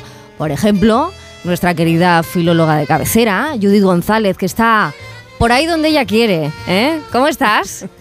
Hola Isabel, ¿qué tal? Muy bien, muy bien. ¿Tú a qué te vas a dedicar estas últimas horas? A pasear por la playa. Ay, qué gusto, qué suerte tiene. Qué suerte tiene sí. esta Judith. ¿eh? Y el guapo de la familia, Fernando Eiras. ¿Qué tal estás? ¿Qué tal? A guapear. Buenos días. El guapo, dice. claro, claro, cada uno Hombre, con lo sí, suyo. Sí, muy bien. Muy bien, muy bien, sí, señora, así siempre. Oye, pues yo me voy a dedicar a pasear, pero por las hoces del Duratón. Hola, Pues también bueno. muy bien. Qué buena, qué buena opción. Sí, sí, sí. Que tiene, tiene algo maravilloso. Eh, de- debajo del cañón, si coges la ruta que es justo pegada al río, eh, no tiene cobertura en aproximadamente 10 kilómetros. O sea que has parado en el momento exacto para poder porfinear ¿eh? este, Sí. este ratito que nos queda. Muy bien, pues eh, vamos a apuntar un número de teléfono que es el nuestro, que es el 620-621-991, porque mañana voy a querer hablar con los oyentes sobre esto, ¿no? A qué van a dedicar estas últimas horas del año, cómo va restándole cada cual horas al año. Y al final, oye, pues con cosas sencillas, ¿no? Un paisaje maravilloso como el que nos presenta Fernando Eiras, un paseo que, que, oye, que es que apetece mucho, Judith. Enseguida vamos a hablar, vamos con lo nuestro, eh, nuestra extractualidad, la palabra del año o los memes. ¿eh? ¿Qué tienen los memes, eh, Judith? O sea, ¿nos estamos inventando un nuevo lenguaje o esto ya lo hacían en Mesopotamia? Vamos a ver. Bueno, ahora lo hacemos con internet y en Mesopotamia pues ya se sabe que no había. Claro, va- a piedra, nuevo, nuevo vale. tampoco es. Me vale igual, me vale igual. Oye, son las 9 y 8 minutos, ahora menos en Canarias. Os preguntaba y os daba todo este rodeo para al final poder saludar a una persona a la que yo aprecio muchísimo. Y este momento va a ser un reencuentro. Yo lo que propongo para las últimas horas del año es, bueno, retomar esa conversación que dejaste ahí o reencontrarte con alguien que no quieres que acabe el año sin hablar con esa persona. Eso es lo que va a suceder ahora mismo a las 9 y 8, hora menos en Canarias.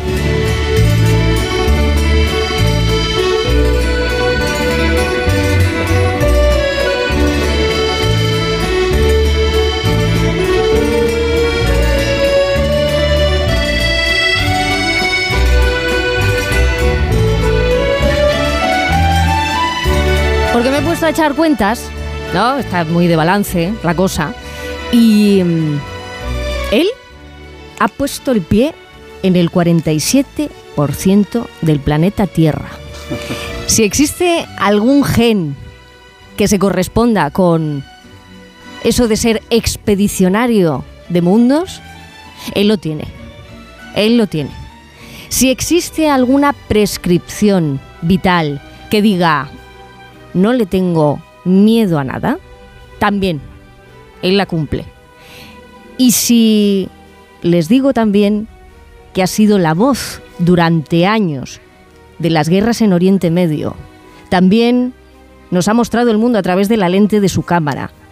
Paisajes hermosos del mundo, como uno de los que estaba contando ahora Fernando Eira, se la sentía. Y ya cuando une la vocación por oficio y el oficio le hace ser un tipo genial, tendríamos el epitafio perfecto para terminar el año. Pero a mí lo que me apetece es conocer esa parte de Eric Fratini que consiste en la siguiente ecuación. En tu vida, Eric, caben mil vidas y me quedo corta. ¿Cómo estás? Buenos días. ¿Qué tal? Buenos días. Buenos días. ¿Es justo? Bueno, yo siempre digo que cuando me preguntan con qué me identifico, si con conferenciante, ex corresponsal de guerra, escritor, y yo digo que, que Eric Fratini en una época de, mi, de su vida ha sido corresponsal de guerra, eh, se quitó el traje de, y el chaleco antibalas, eh, ha sido escritor durante 15 años, sigo siéndolo pero con menos ritmo ahora, eh, he sido explorador, sigo siendo, me quedan pocos días para pisar la Antártida, irme a la Antártida a una estación polar y, me voy a navegar por la costa occidental de la Antártida en el día 17 de, enero. Eh, y también me he quitado ese traje en algún momento.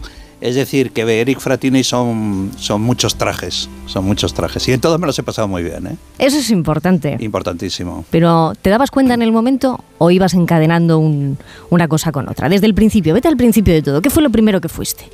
Eh, de viajes. De lo primero que fuiste en tu vida. ¿Cuál fue ese primer oficio no pensado al que, al que llegaste? Pues fui barrendero. Fui barrendero en una fábrica en El Molar, una ciudad muy cercana, un pueblo muy cercano aquí a Madrid. Eh, principalmente porque fue un castigo de mi padre. Vaya. Porque mm, no es que sea un castigo el, barrer, hay, gente maravillosa limpiando nuestras calles, nuestras fábricas, nuestras industrias, nuestros aeropuertos. No, pero dijo, ocupa el tiempo en algo. Sí, porque le dije que quería, con 14 años le dije que quería dejar de estudiar, que no, no quería ir al colegio. Y, y entonces mi padre me dijo, pues no te preocupes, sin ningún problema, eh, mi padre era muy demócrata, entre comillas, y me dijo, pues te he conseguido un trabajo maravilloso eh, en el Molar, en una fábrica. Y ahí me fui un año y medio a barrer. Eh, no consiguió que volviera a estudiar, yo no, terminé los estudios. y me dediqué un año y medio, luego me fui a vender libros de la editorial Planeta puerta a puerta. Vaya. Luego fui vendedor de libros en una editorial jurídica, La Ley, una de las grandes editoriales jurídicas y acabé teniendo mi primera oportunidad en el periodismo con, un hombre magnífico, un, padre, uno de los padres de nuestra Constitución, Santiago Carrillo, que tenía una revista que se llamaba Ahora, una revista semanal, y me dio la primera oportunidad un niño de 17 años eh, que no quería estudiar pero que leía muchísimo. Eh, leía, devoraba los libros y, entonces me dio mi primera oportunidad el periodismo y hasta ahora. Eso te ha pasado siempre, lo de devorar libros. Tú podrías eh, estar cuántos días sin comer, pero cuántos días sin leer. Pues muchos. De todas formas, déjame decirte que desde que soy escritor soy muy mal lector. Eh, mucha gente me dice, oye, pero tú qué lees para divertirle. Claro, es que yo claro, me he tirado casi 15 años, 16 años eh, bueno, llevo 21 años como escritor de Editorial Planeta, he escrito 30 ensayos y 4 novelas. Todas traducidas. Han sido traducidas a 16 idiomas. Desde luego. O Han sido publicadas en 42 países. Incluso adelantándote a muchas de las cosas que, pasaban, que ahora vamos a, a eso. Pero, pero termíname con, esto que estás diciendo. Y bueno, y digamos que pues ha sido, ha sido yo siempre digo que yo he nacido, hay gente que nace con estrella y gente que nace estrellada, ¿no? Y yo creo que he nacido con estrella, eh, lo he pasado muy mal. Yo tengo un hijo de 26 años, yo le digo que es necesario prepararse, eh, que no, no soy un ejemplo a seguir, no soy un ejemplo absolutamente. Eh, la gente tiene que estudiar, tiene que prepararse. Yo he perdido muchas oportunidades por no haber podido, no, perdón, no haber podido, no, no haber querido estudiar. He perdido muchísimas oportunidades eh, y por eso digo que la gente tiene que prepararse y tiene que hacerle formación profesional o la universidad o, y terminar los estudios que son importantísimos. Pero luego llegan cosas importantes Hoy mismo, en estas últimas horas, eh, teníamos una última hora procedente de la zona de Ucrania. Hoy se ha producido Sí. uno de los ataques más, más fuertes por parte de, de Rusia en distintos puntos de, de Ucrania. Y resulta que cuando pasan estas cosas, entonces levantamos el teléfono y queremos hablar con Eric Fratini y que nos cuente y que nos diga que por qué está pasando lo que está pasando. Bueno, yo creo que es una concatenación de acontecimientos, una...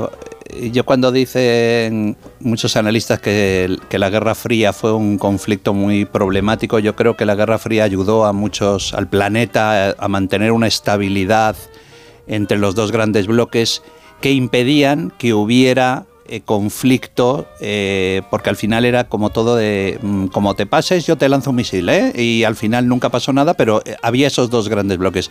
Ahora no hay esos dos grandes bloques, han desaparecido. Estados Unidos está dirigido por, un, por una política, por un hombre que, que el pobre no, no, no es capaz de subir el Air Force One, y por el otro lado un fanático, eh, que es Putin, que ya demostró lo que era, pero también yo siempre digo, yo no critico a esos, a esos ni a Putin ni a Biden, yo critico a, a Europa, a los grandes líderes europeos, ¿no? Eh, porque no aprendieron nada, no, no han leído, no han leído historia. Eh, cuando en, en los años 30, cuando hubo un hombre con un bigote pequeño que se llamaba Hitler, se hizo con los sudetes, los líderes europeos no hicieron absolutamente nada. Cuando se hizo con Austria, los líderes europeos no dijeron absolutamente nada. ¿Qué pasó con ese líder de bigote pequeño que se hizo con eh, Noruega, Suecia, Francia, Polonia? Claro, de eso algo hemos aprendido, te digo No, yo, porque, No a hemos ver, aprendido nada. ahora que llegue uno como él, o sea, el caso de que imagínate que llegara otro como él, ¿no saltarían todas las alarmas? No, los líderes europeos son muy cobardes. Eh, te recuerdo que hace poco, tú y yo lo hemos vivido, el señor Putin se hizo con Crimea, eh, que es una zona, una región de, de Ucrania, y nadie dijo absolutamente nada. ¿Por qué? Porque los líderes europeos dijeron, no, no digamos nada si mantenemos con calma al león, ¿no? Vamos a dejar que se coma una parte de un país que es Ucrania. Te puede gustar más, te puede gustar menos su historia, etcétera, pero es un país democrático, Ucrania. Ucrania es un país democrático. Yo he trabajado en Ucrania y es un país absolutamente democrático, absolutamente occidental. Eh, em, es decir, eh, no es un país nada agresivo, es un país con un desarrollo tecnológico brutal, eh, con un equipo, con un ejército absolutamente profesional. Lo único que permitimos que un tipo como Putin, que es un matón, un barrio bajero, se hiciera con una parte de Crimea, pero absolutamente Londres no dijo nada, Madrid no dijo absolutamente nada, París no, dije- no dijeron absolutamente nada. Y entonces eso que hizo, envalentona al, al abusador, al acosador. Tú eso lo has visto eh, repetidamente, porque has estado, eh, si no cuento mal, 17 conflictos. 17 conflictos. Eh, ¿Qué era lo que, lo que más em, te llamaba ¿no? de aquello? Porque también son contextos distintos, has vivido y has estado en muchas guerras, retransmitiéndolas además. ¿Y, y qué es lo que se repite siempre? Del ser humano, ¿no? De la condición humana, ¿qué se repite siempre?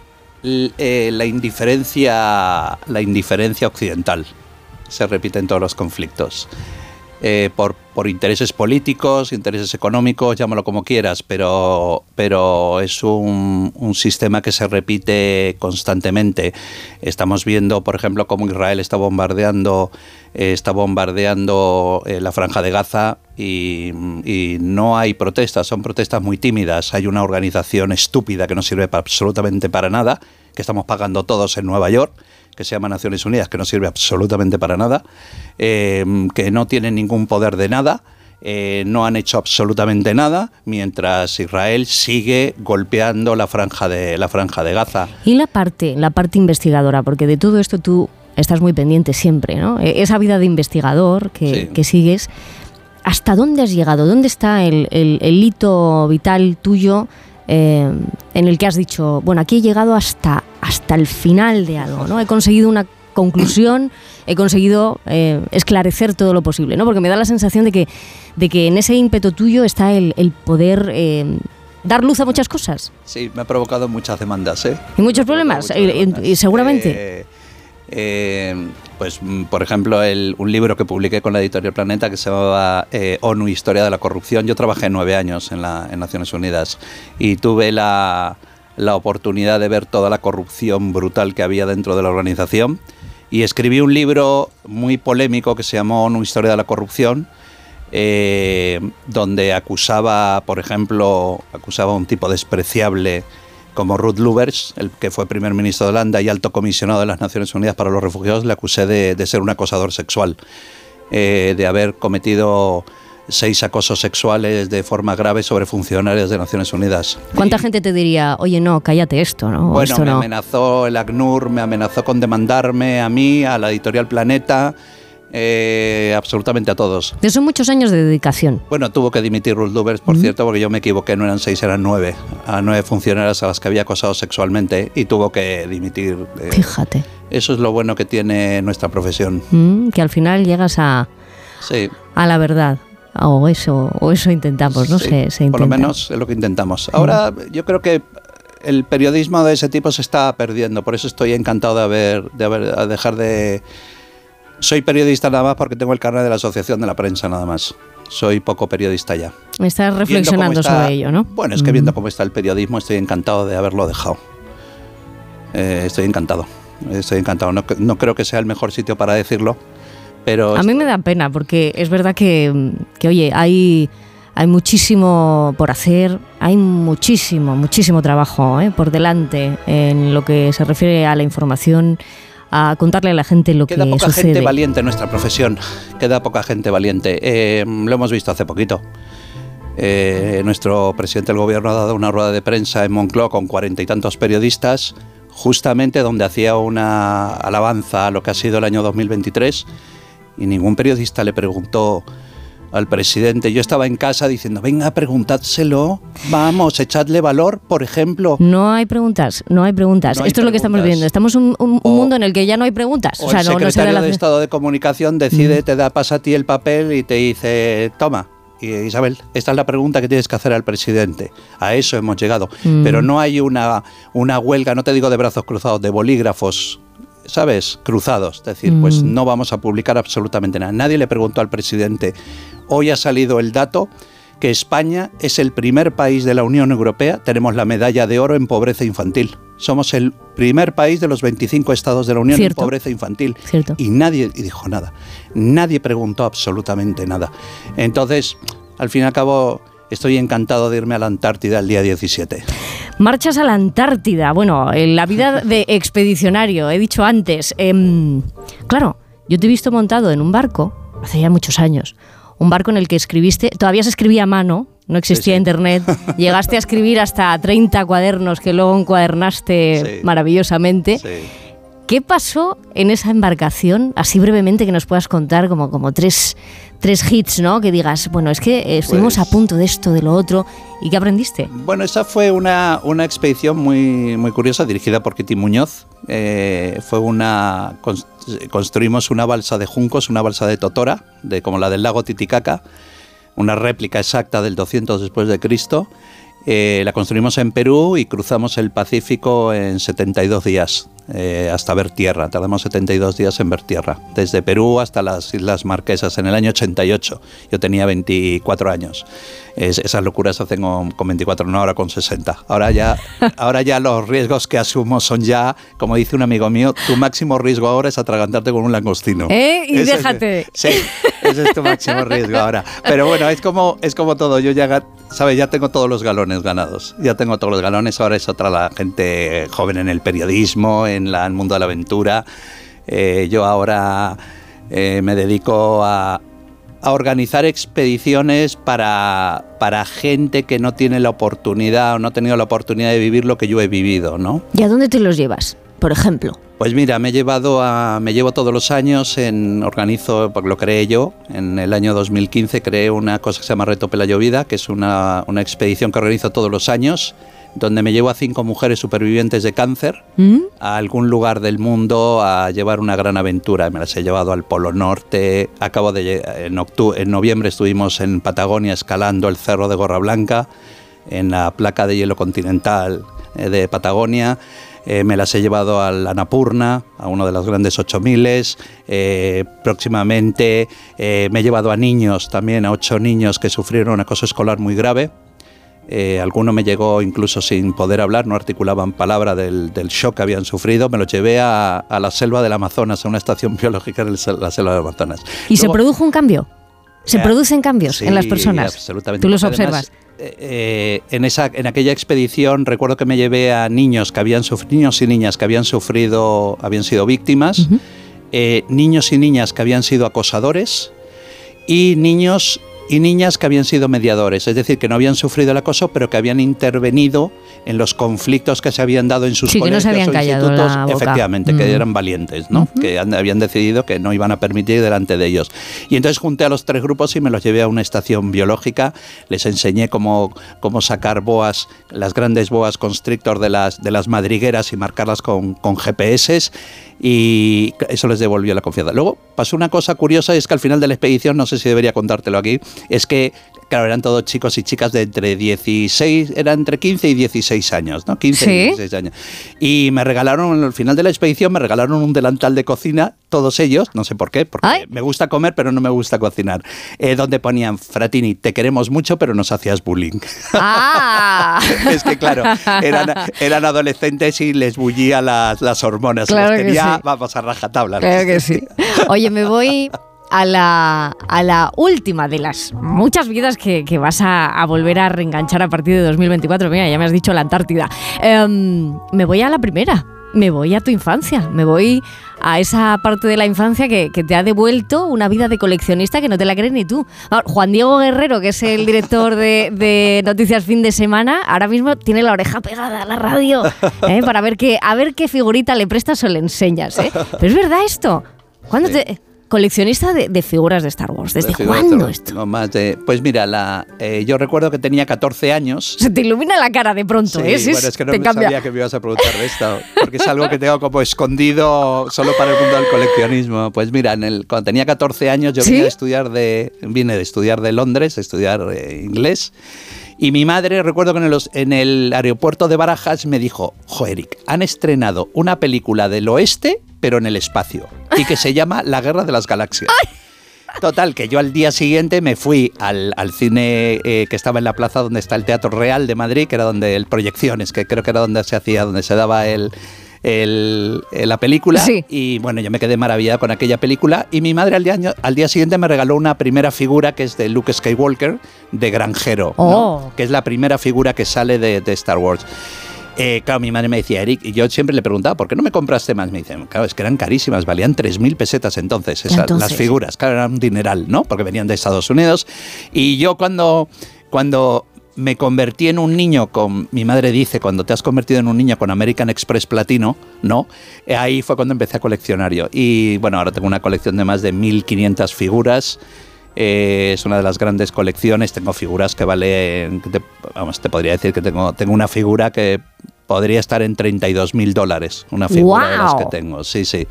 Ahí tengo verdaderas joyas. Y eh, a todos los países donde voy siempre me busco algún día libre para buscar figuras de Star Wars de diferentes países. Eric Fratini, episodio cuarto. ¿eh? No, eh, no empezaba el cuarto. En el cuarto empezaban las primeras historias. Efectivamente. Bueno, pues tiene hasta, tiene hasta su, hasta su retórica. Mil vidas dentro de una vida, pero no son mil, son muchísimas más. Y con este pensamiento de que tú dices de, de que, bueno, que al final, que quede eso de que, oye, fue un buen tío, fue un buen amigo, fue un... Tú muchas veces te pones en esa situación, ahora que estamos hablando de, de Bueno, es terminar que- el año. ¿Este año ha sido un buen tío? Sí, totalmente. Total. Eh, Totalmente. Es que, ¿sabes qué pasa? Que cuando llega un momento. Yo acabo de cumplir 60 años. 60 tacos. Acabo de cumplir 60 Oye. años. Y eh, el 15 de diciembre cumplí 60 años. Y cuando llegas a los 60 años, eh, con una vida muy estable, eh, absolutamente estable, eh, sí que te puedes permitir el lujo de mirar 12 meses atrás y, mm, decir, joder, eh, me lo he pasado muy bien, importantísimo. Eh, he sido un gran tipo, efectivamente he sido un gran tipo, soy un gran amigo de mis amigos. Eh, soy la típica persona que mis amigos pueden llamarme en cualquier momento, en cualquier lugar, a cualquier día, a cualquier hora, que siempre estoy, siempre estoy para mis amigos. Y, y luego también comentarte que cuando cumplí 60 años muchos amigos míos me decían, joder, qué depresión, ¿no? Cumplir 60 años. ¿no? Así te decían, qué animosos, Sí, eh, gente- muy animosos sí. ellos. Bueno, entonces eh, le decía, pues no sé, yo la verdad es que mm, me deprimiré si cuando vaya a cumplir los 61 digo, joder, qué, qué- qué horror, qué mal me lo he pasado este año, en el 2024. Ahora, si me lo paso exactamente igual de bien que me lo he pasado en el 2023, diré, joder, qué bien. A ver si los 61 me lo paso exactamente igual de bien. Yo me lo paso muy bien. Me Sí lo paso muy bien y disfruto mucho. Y creo que Harvard te da la razón, ¿eh? que Harvard ha dicho que cuando uno llega a los 60, entonces es cuando encuentra la felicidad plena. Yo no sé si lo hemos conseguido un ratito aquí en Por fin no es lunes, Sí, sí. Pero desde luego- Una buena conversación. había ganas de, de este reencuentro porque, bueno, esto ya hace muchos años, ¿eh? Yo cuando tenía, pues eso, ¿qué? ¿Diez y qué? ¿Cuántos? ¿Dieci, ¿Dieciocho? ¿Dieciocho? Eh, creo que tú recibiste una llamada a tu casa, además era teléfono fijo. Bueno, te llamaría una con una voz eh, mucho, mucho más, mucho más, mucho más bajita que esta que está hablando. Y hicimos una entrevista maravillosa, con lo cual me valiste un 10 en redacción periodística. ¿Ah? Caray. Y tú como dices que si por cada favor que hubieras hecho te dieran un euro, yo creo que el euro te lo debo. Eric Fratini. Me, de- me debes, me debes un euro. Me debes un euro, sin duda. Y más reencuentros y más conversaciones. Eric Fratini, muchísimas gracias por abrirnos tus mil vidas en una. Nada, muchísimas gracias. De todas formas, déjame decirte por último que Sí. en las conversaciones, una de las grandes lecciones sobre las, las entrevistas me la dio Iñaki Gabilondo, un gran amigo mío. Dale. Iñaki Gabilondo siempre me dijo, cuando el- la gran entrevista es cuando terminas la entrevista y no te has mirado para nada el cuestionario que te has preparado. Es porque has olvidado la entrevista y has hecho una gran conversación. Y me lo está diciendo mirándome fijamente. Gracias, Eric. Te lo agradezco mucho. Oye, nueve y media, hora menos en Canarias. Enseguida la extractualidad. Eh, hablamos de el neolenguaje de las, de las palabras, de los memes. Y Eric, tú y yo nos quedamos aquí un poco en la cantina, ¿no? Un poquito bien, en la sí, cantina, sin duda. pasándolo Para- bien, ¿eh? Bueno, para tomaros un café. es eso. hora. Doble, doble, doble. Isabel Lobo. Por fin no es lunes.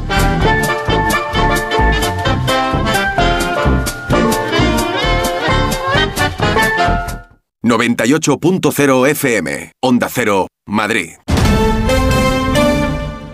En la Fundación Prodis trabajamos por la inclusión social y laboral de más de 500 personas con discapacidad intelectual y para ello estamos profesionalizando servicios, mejorando nuestro modelo de gestión e implementando soluciones digitales que impulsarán nuestra labor en esta era digital. Proyecto financiado por la Unión Europea Next Generation, Plan de Recuperación, Gobierno de España. Si tienes problemas para calzarte o utilizas plantillas ortopédicas, en Pie y Salud te ofrecemos la solución. Pie y Salud, calzado especialmente cómodo sin renunciar a la moda. Pie y Salud, cuidamos tus pies, son tu medio de transporte más importante. Visita nuestras tiendas en Madrid y descubre nuestra colección. Toda la info en pieysalud.com. Pie y Salud y que nada detenga tu ritmo.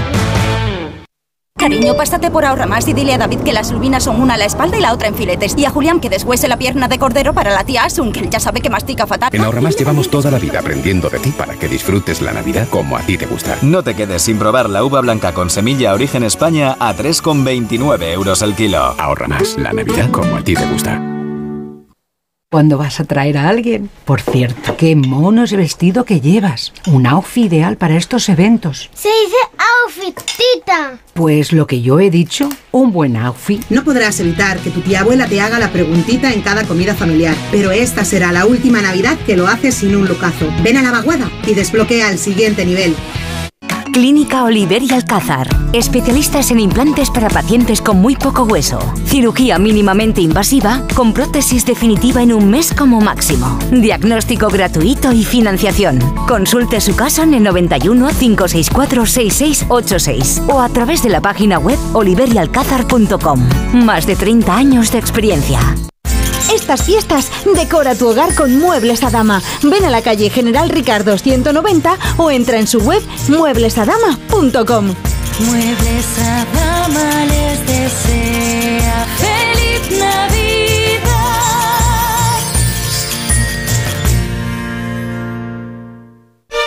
Si sufres de hemorroides, ponte en manos de Ibismed, la solución real y definitiva al problema de las hemorroides. Sin dolor y sin complicaciones, ya que no es necesario tocar la zona anal. Más info en ibismed.es y en el 91 088 29 43. Ibismed, más de 10 años y cientos de pacientes satisfechos nos avalan. La luz de tu voz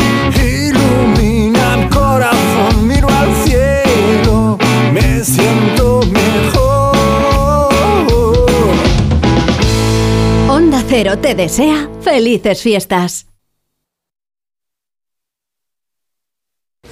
¿Qué tal, Susana? ¿Estás bien? Mi madre, que vive sola y se ha vuelto a caer. ¿Por qué no le pones la alarma de Securitas Direct? Aparte de estar protegida en casa, tiene un botón SOS para avisar emergencias. Así te quedarás mucho más tranquila. Protege tu hogar frente a robos y ocupaciones con la alarma de Securitas Direct. Llama ahora al 900-272-272. Recuerda, 900-272-272. Esta noche vieja te esperamos. Despide el año con nosotros. Celebra las campanadas con Cristina Pedroche y Alberto Chicote, ¿cómo no? Mañana a las 12 menos cuarto, una noche vieja inolvidable en Antena 3, la tele abierta. Almería, eres mi sol. Sol que ilumina enigmáticos paisajes y naturaleza salvaje. Luz de aguas cristalinas y cielo estrellado. Eres viento, sal, emoción y paz. Almería, eres mi sol. El sol que necesito. Diputación de Almería y Costa de Almería. ¿A qué esperas para alcanzar tus metas profesionales? En la Universidad Online View te ayudamos a garantizar tu propósito este 2024. Benefíciate de planes de financiación y ventajas exclusivas, disponibles solo hasta el 31 de diciembre. Regálate la oportunidad de crecer. Matrículate ya en universidadview.com. Nos une tu propósito. Una pregunta. ¿Hasta cuándo podemos decir feliz año? En Nochevieja, obviamente. Y hasta Reyes, sin problema. Pero decir feliz año a finales de enero es forzar mucho. ¿Y en febrero está fuera de lugar? Pues no, porque al fin y al cabo desear un buen año debería estar permitido siempre. 6 de enero. Sorteo del Niño de Lotería Nacional con 770 millones en premios. Arranquemos el año con toda la ilusión del mundo. Loterías te recuerda que juegues con responsabilidad y solo si eres mayor de edad. La vida es como un libro y cada capítulo es una nueva oportunidad de empezar de cero y vivir algo que nunca hubieras imaginado. Sea cual sea tu próximo capítulo, lo importante es que lo hagas realidad. Porque dentro de una vida hay muchas vidas y en Cofidis llevamos 30 años ayudándote a vivirlas todas. Entra en cofidis.es y cuenta con nosotros. Hola, soy José Mi Rodríguez Sieiro. Llega el final de año. ¿Sabes lo que vas a cenar? Pues yo te doy una idea. Pularda de cascajares, trufada y asada al horno. Una solución perfecta para despedir el año y para recibir el nuevo. Cascajares.com. Ahí encontrarás la explicación. Teléfono 900-777-365. Y sin gluten. Disfruta de tu tiempo. Cascajares cocina por ti. Bienvenidos al lugar donde la magia de regalar lo puede todo. Solo tienes que aprovechar la mejor selección de productos con hasta el 40% de descuento. La magia de regalar hasta el 5 de enero en el corte inglés, en tienda web y app. ¡Feliz 2024! Un beso. Otro para ti. Te mando un beso. Nunca nos habíamos dado tantos besos como en los últimos 100 años. Si la tecnología nos ha permitido conectar como nunca la vida de las personas, imaginémonos todo lo que seremos capaces de hacer en los próximos 100. Telefónica, imaginémonos. En cofidis.es puedes solicitar financiación 100% online y sin cambiar de banco. O llámanos al 900 84 12 15. Cofidis, cuenta con nosotros.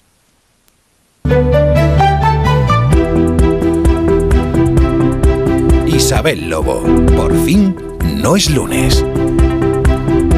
Y todo el equipo de Por fin no es lunes también, porque cuando se acerca la noche vieja, ya lo hemos dicho a las 8 de la mañana, que empezamos a recibir eh, miles de mensajes Miles de mensajes por encima de todas nuestras posibilidades. ¿vale? Las imágenes, las noticias, tenemos todo, los mejores momentos del Lo queremos todo del año, lo mejor ahora, ¿no? Bueno, pues eh, Judith González, tú te vas a permitir el lujo ¿eh? de hacer un repaso por las palabras del año, que para eso ¿eh? tú casi todos los años te ha tocado ser la, la anunciadora de la palabra del año, ¿no? Bueno, 365 días llenos de palabras, malo será Isabel que no nos dejen 12 buenas candidatas a, a palabra del año, ¿no?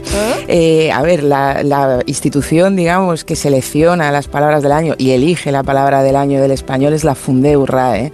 Eh, Pero no has yo- cogido ondulados. No, no, No, has cogido ondulado, pero pff, tenemos que escribirles para el año que viene, Ya, Isabel, ya, porque vale, esto hay que tenerlo en cuenta. Hay que tenerlo en cuenta. Sí. Bueno, la Fundeu RAE es- elige 12 términos, bueno, pues que en su opinión, digamos, han sido notorios todos estos meses y que han estado, pues sobre todo un poco, eh, yo creo que en esta ocasión relacionados con el medio ambiente, la política, la tecnología, ¿no? Eh, ellos ponen además dos condiciones para, para las candidatas a palabra del año. Por una parte, son voces que han tenido que estar muy presentes en los medios de comunicación y el otro requisito que tienen que cumplir es que tienen que ser palabras con algún interés desde el punto de vista lingüístico. Pues que tengan una duda, que tengan una evolución en el significado, en la escritura, pues una formación curiosa, ¿no? Términos que tengan, bueno, pues esa relevancia un poco lingüística. Entre las candidatas de este 2023 estaban amnistía, Oye, una palabra que quizá no sea representativa de todo, todo el ámbito hispánico, porque sobre todo ha dado titulares a nivel nacional, pero que indudablemente ha sido protagonista de nuestros medios este año, ¿no? Bueno, y que en cuanto empiece el año, va- Claro, a claro, no, hasta, seguirá. hasta final de temporada. Sí. Sí, sí, sí. La segunda candidata era Ecosilencio. Tal vez, eh, bueno, Ecosilencio es una de esas traducciones que propone la Fundeu, por tanto a lo mejor nos suena más como la formulación inglesa de la palabra, pero al final es una manera de aludir a un concepto que sí que está presente o ha estado presente este año, que son las estrategias que tienen algunas empresas, pues para evitar, sabes, hacer mm, públicas sus las medidas que toman para que su actividad sea más ecológica o más sostenible, ¿no? A veces porque realmente, bueno, pues no tienen ninguna estrategia, otras veces por si acaso no cumplen exactamente lo prometido, ¿no? Mm. Entonces es, bueno, pues esa, ese término que alude a esa situación. La tercera candidata de la Fundeo RAE ha sido Euribor. A ver, también yo creo que ha estado muy presente en nuestro día a día, ¿no? Vaya en las que sí. preocupaciones, claro, las conversaciones cotidianas de muchos, ¿verdad?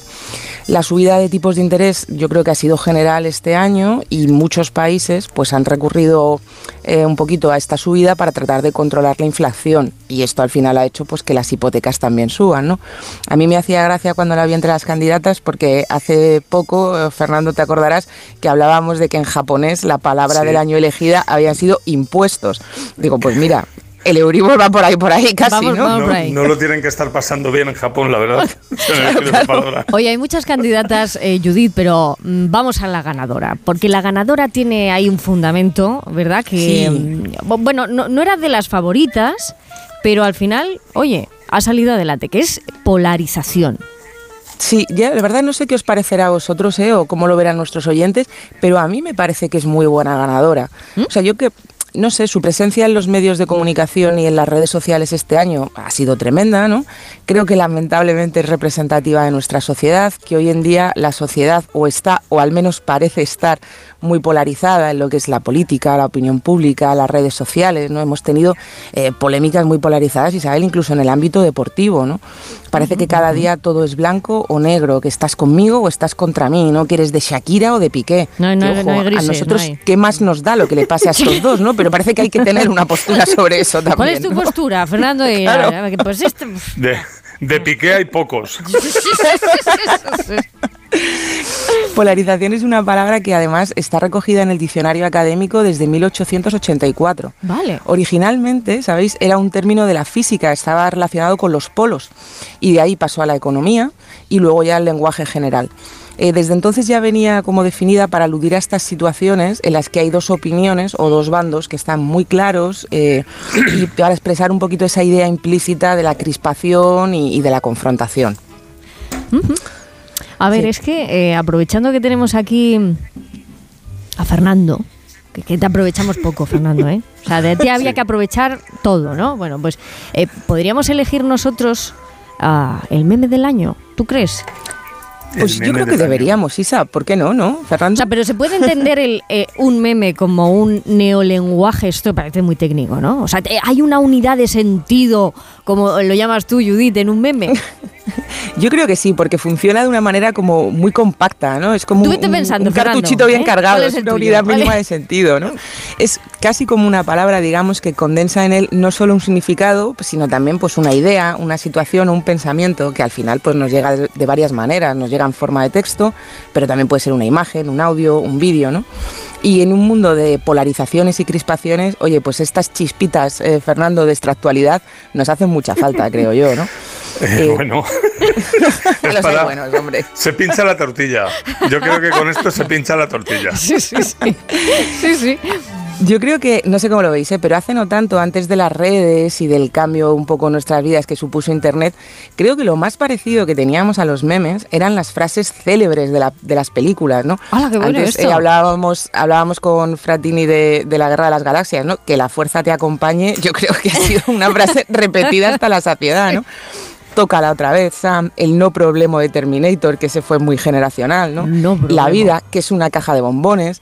Este tipo de cosas, ¿no? Son frases que yo creo que casi todos sabemos reconocer, entender y que quien más, quien menos, alguna vez ha dicho ahí justo en el momento oportuno.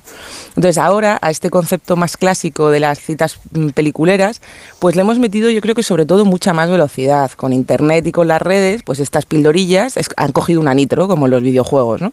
Los memes son mucho más rápidos en el sentido de que se propagan con mucha más velocidad y también en el de que se queman antes, ¿no? Bueno, en, estas horas ya verás. Ya verás. Claro.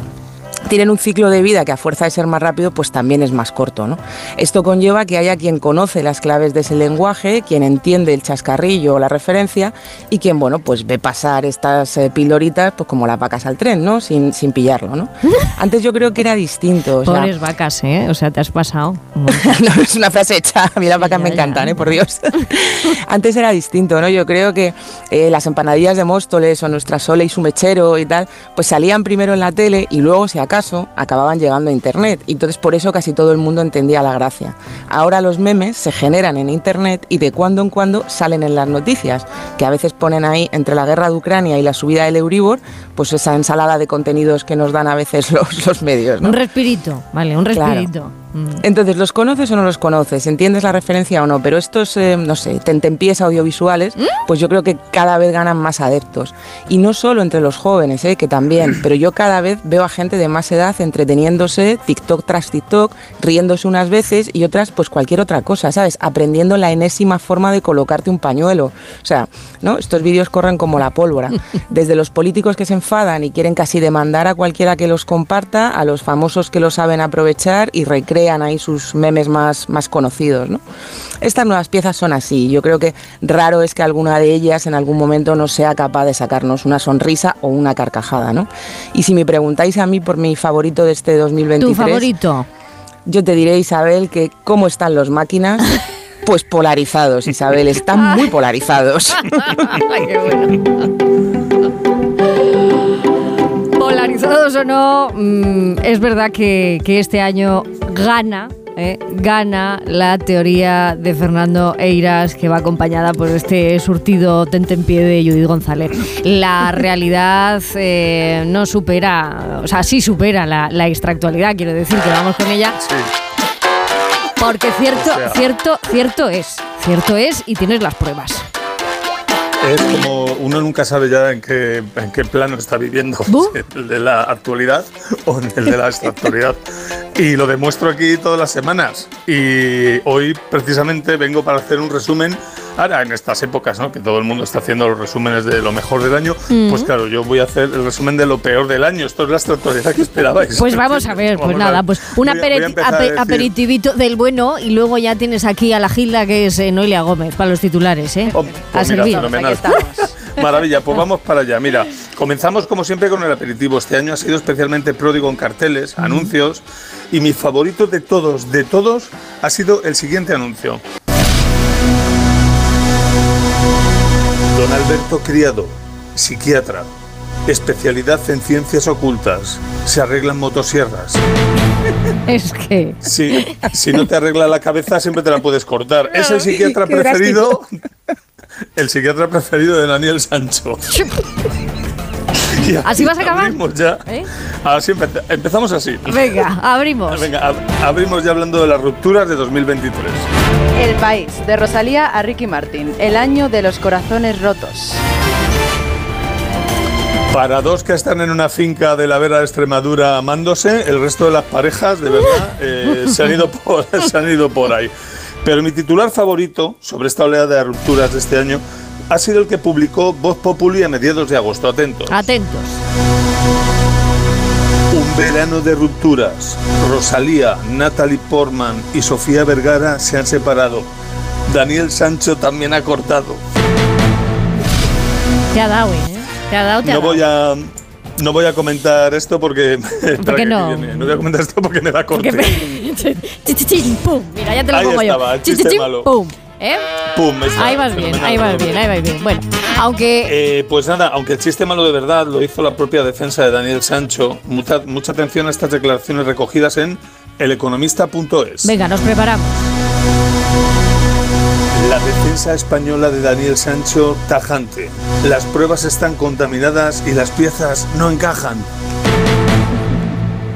Es como el señor Potato, le han puesto la nariz en la oreja. 2023 Una pena. ha sido un año en el que la política nacional ha estado movidita, con mucho baile de puestos y no solo municipales. Atentos a esta noticia. Mallorcadiario.com. Pilar Sánchez Acera, nueva directora del gabinete del director de gabinete de Pedro Sánchez. La parte contratante, no De es un lío del periodista. es que no hay una manera mejor de dar esta noticia. Porque esta diputada fue nombrada jefa del gabinete de Óscar López, que a su vez es director de gabinete de Pedro Sánchez. Es algo así como el cartel indicador que también se hizo viral este año del archivo de una institución mexicana en el que podía leerse. A ver, ¿qué se podía leer? Archivo General, Dirección General de Servicios Generales. Ole. Ole, ole. ¿Tú te imaginas que vas a ir a preguntar a algunos allí? pues, pues, pues es, Bueno, pues es surrealista. Pues sí, Puede no, ser. seguro que seguro. Bueno, la política también ha habido, en política ha habido muchas noticias buenas, como la situación económica o el, des- o el descenso del paro. Ahí necesitamos otro titular. El español, el secretario autonómico de empleo de la comunidad valenciana se tatúa en la muñeca la bajada del paro. Eran tiempos en los que antes del verano en los que los socialistas seguían en el gobierno de Valencia y Enric Nomdedeu declaró que estaba tan orgulloso del trabajo realizado como para grabarlo en su piel. Mm. ¿Vosotros creéis que duele tatuarse en la muñeca? Un poco. Bueno, pues aquella misma semana se hizo viral el pantallazo de una conversación de WhatsApp. Una chica colgó una foto con un tatuaje en el bíceps y va y le pregunta a otra, ¿duele tatuarse? Y responde la tatuada, depende de la zona. Y suelta la primera. ¿Qué dice? ¿Qué dijo? Soy de Burgos. Soy de Burgos. Pero no se estaba enterando de lo que le estaban preguntando, ¿no? No nos No estábamos pinta, enterando ¿eh? mucho, ¿no? en no, no. Burgos solo te duele si te tatúas la morcilla.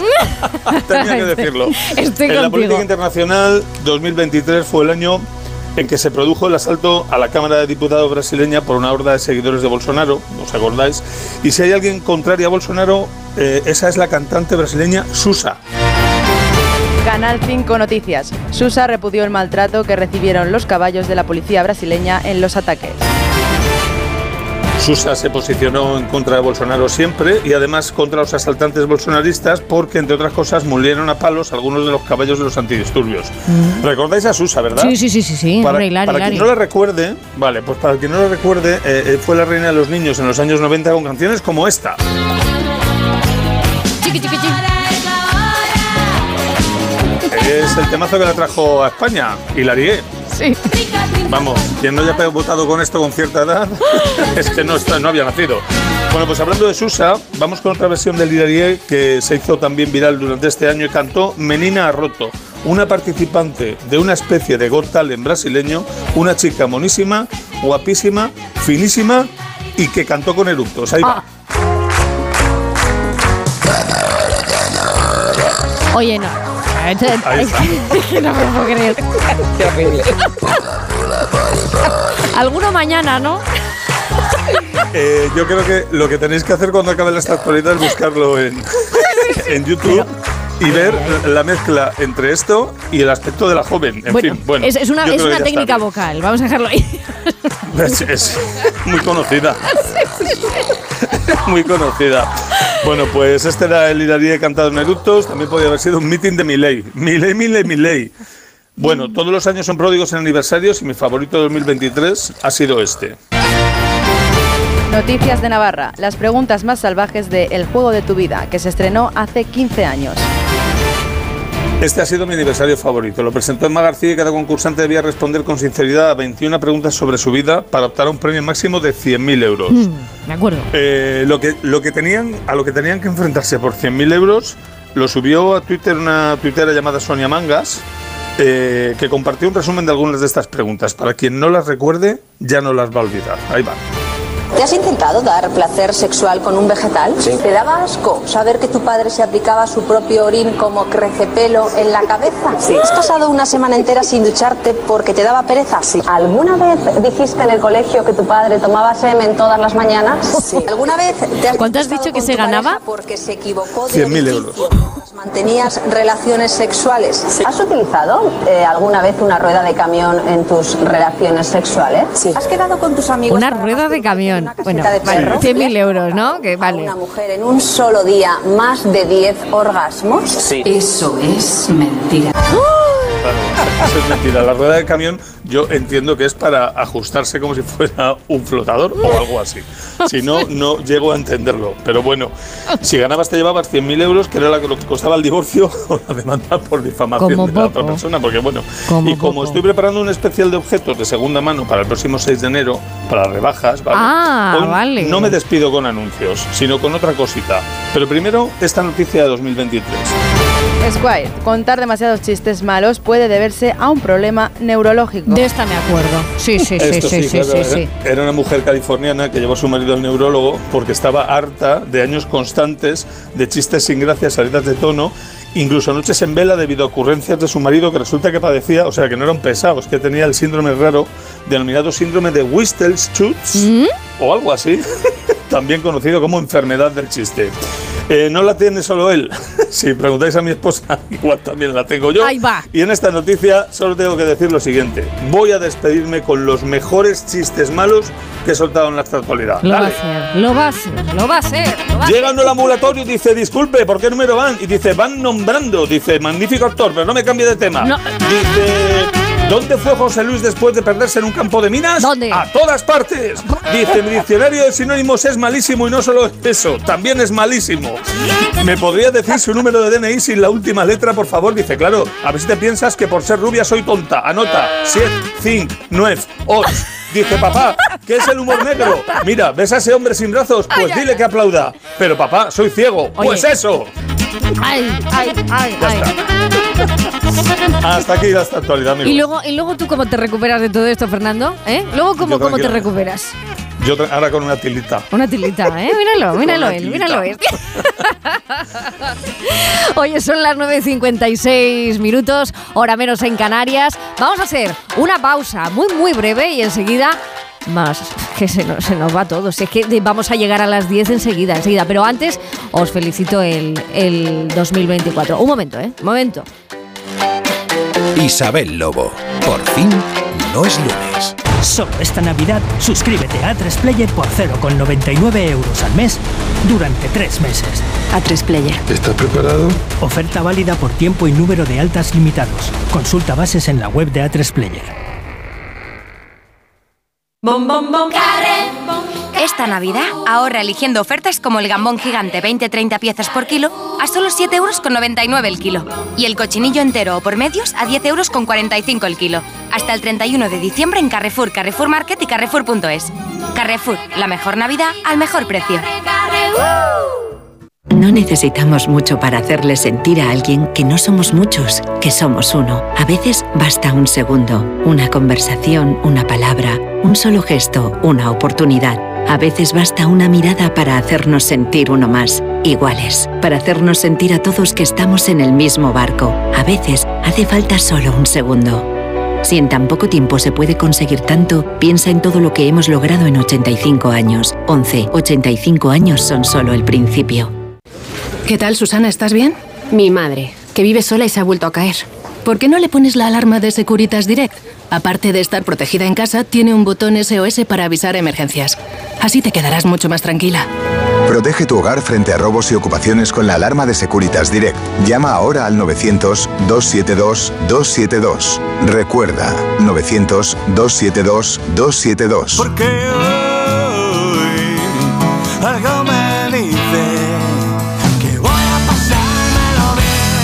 Con vosotros lo pasamos siempre muy bien aquí en Por fin los lunes. Así que, Fernando Eiras, que te deseo un feliz 2024. Nos vemos a la vuelta, ¿no? Feliz, feliz a todos vosotros y a todos los oyentes y nos vemos, claro que sí. Claro que sí. Oye, que todo vaya fenomenal. Y Judith González, también. Suelta unas palabras, ¿eh? suéltalas, déjate, déjate llevar solamente por el comienzo de año y ya está. Que tengas un buen, feliz y felicísimo 2024. Igualmente, Isabel, un abrazo muy grande para todos. Hacen afición, mira arrastrando a casa con la sonrisa puesta. Mañana ya si puedo dormiré la siesta. Pero esta noche no, esta noche no, esta noche. Algo me dice que voy a pasármelo bien. Eso vamos a seguir haciendo, pasándolo bien. Ahora con Boris Izaguirre, con Nacho Gay, con Francisco Céspedes, que nos está esperando desde México para hablar con él. Y los que ya han empezado la resaca han sido ellos, Hombres G, que ayer por la noche cerraban su gira 40 años de trayectoria. Ellos ya nos llevan algo de ventaja, ¿eh? Así que cuando se despierten y celebren, se darán con el boletín de las 10.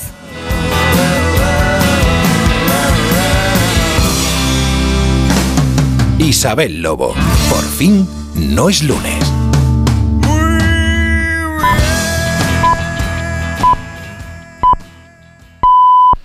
Son las 10 de la mañana, las 9 en Canarias.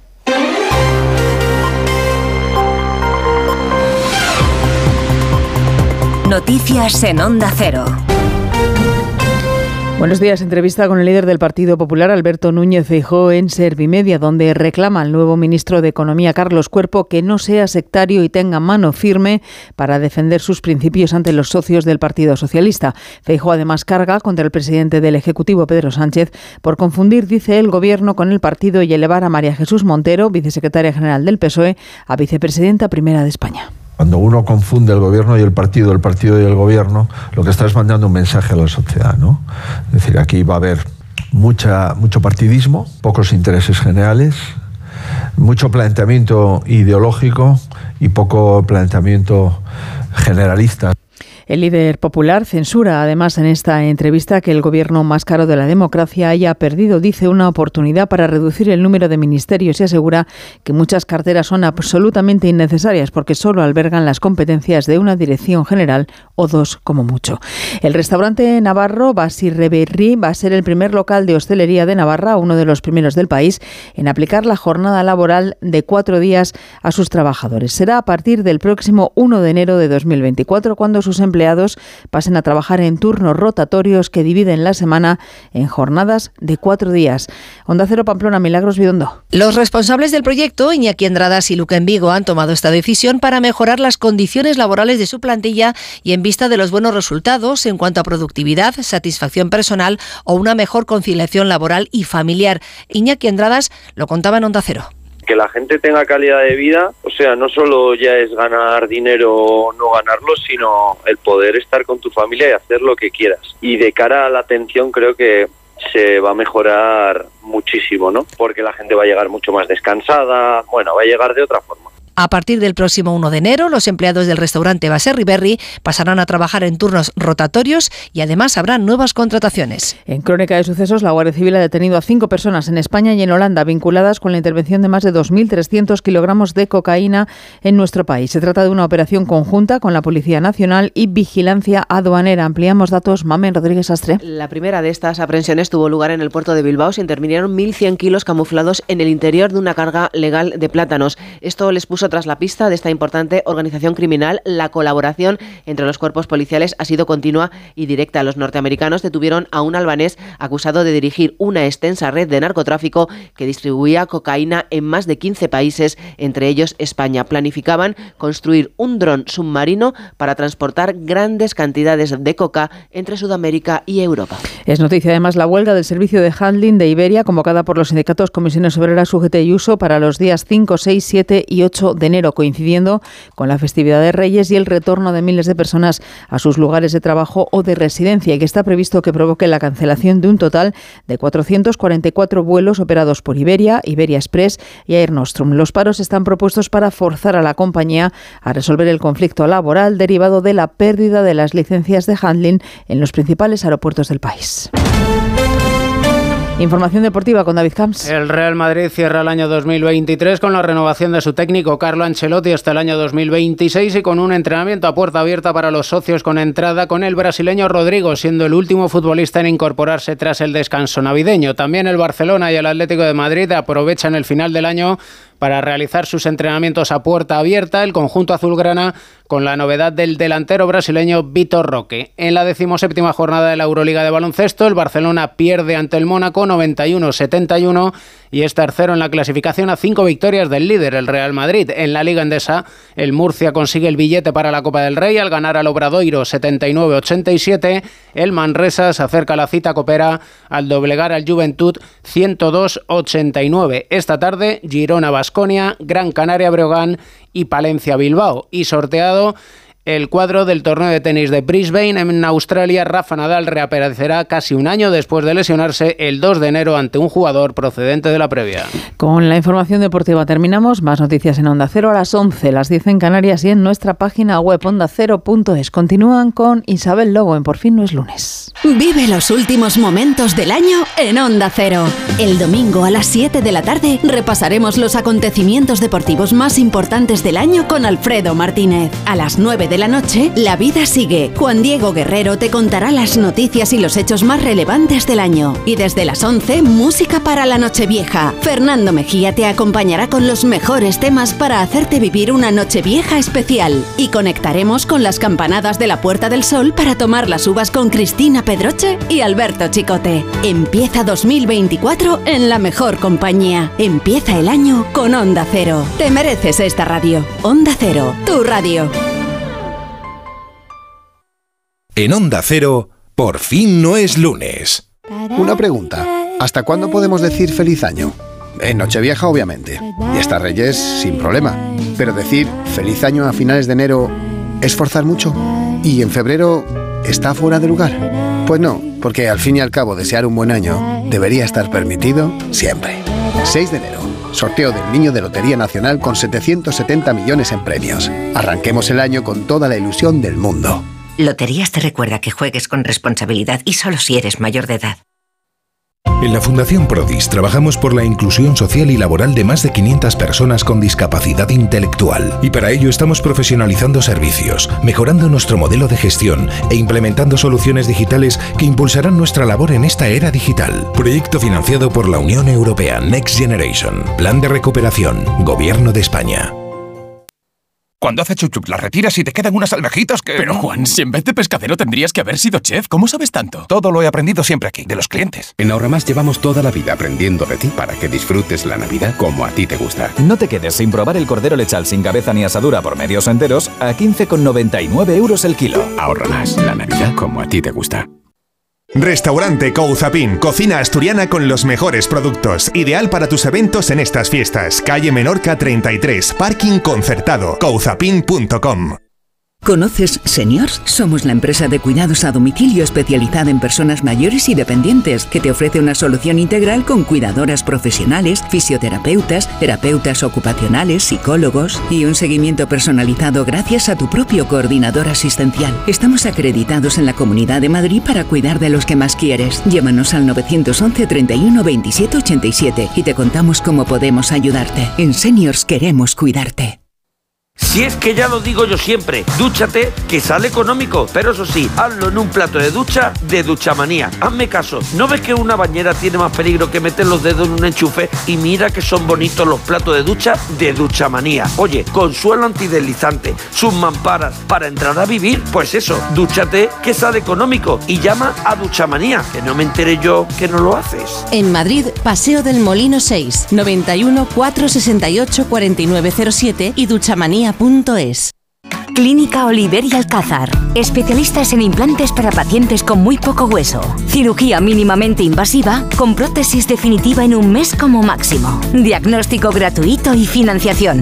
Consulte su caso en el 91 564 6686 o a través de la página web oliverialcázar.com. Más de 30 años de experiencia.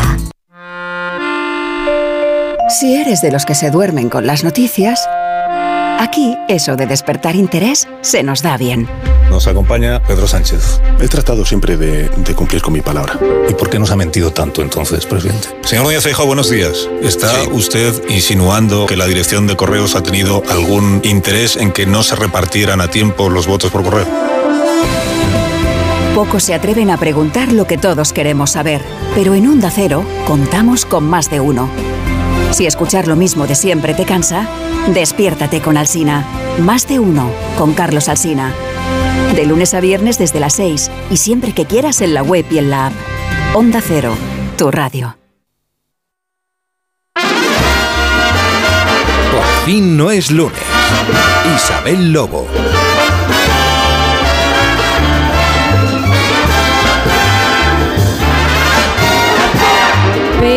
¿Qué están percibiendo mis oídos? Eh, un rumor, el rumor de que el 2023 está empezando a pasarnos factura.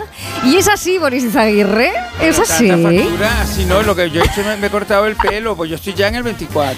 Ah, ¿entiendes? Una parte de ti ya está en el Bueno, 24. aparte de mí ya está totalmente en el Está muy bien 24. eso. Además que me, me he venido con la maleta porque viajo a la isla Pitiusa a recibir allí la... Qué suerte tienen algunos, ¿eh? Bueno, suerte no, pero un poco de ahorro y un, po- y un poco de organización. Es Di que que esa- sí. esta cuestión de la isla Pitiusa se está convirtiendo en una tradición, ¿comprendes? Entonces la vamos organizando ya tipo septiembre. Qué bonito, qué bonito, Sí, sí, qué sí. útil y cuando llega el día eh, hace mucho más feliz. Nacho Gay, director de Vanitatis, tú la factura eh, es extensa. Sí, sí, sí. Te Yo, veo, pero te veo bien, ¿eh? Tengo este catarrillo de últimos días del año, pero bueno, Porque Ha, resistiré. ha salido Bueno, mucho, ¿no? No, no salió tanto. Lo que pasa es que ya los acá. excesos a una edad, a los 40, A una edad, se dice, pero tendrá vergüenza.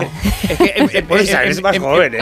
Y está diciendo ya una. Que va, que va, que va. ¿Sabes lo que pasa? Que si, si te pones a decirlo, vas a caer en la tradición de que llegas a esa edad en la que todo el tiempo estás recordando esa edad. Totalmente, es que estoy en esa edad. Estoy Claro, en esa edad en la que me he dado cuenta. Yo evitarlo. no me, no me di cuenta de que pasé de los 18 a los 40 en ningún momento. Es decir, siempre pensé que tenía 18 hasta que llegué a los 40. Y ahí me Ahora- cayeron ahora- todos encima a la vez, los 22 años. Bueno, bueno, tengo entendido que, que incluso eso ya mm, llega hasta las referencias audiovisuales. Vamos a hablar de una que nos Bueno, recuerda un poco a bueno. esto, ¿sí o no? Sí, sí, sí. Sí, ¿cómo, Vamos a hablar de una que nos recuerda que queremos seguir siendo eternamente jóvenes. Salborn. Salborn. Es la película del momento. Sí, Mi hermana no hace más que viral. bombardearme con ello. co- co- Todo el tiempo. Y, la- y- y me doy cuenta lo del fenómeno viral, porque lo veo en Instagram, que todo el mundo ya lo, lo- la va poniendo y Totalmente. todo. Pero yo quería preguntarte si no tiene una cierta reminiscencia a revis- re- revisando a Brycehead, que fue una serie de los 80, que era un poco esta idea de dos amigos que se reúnen en una casa. Tiene con una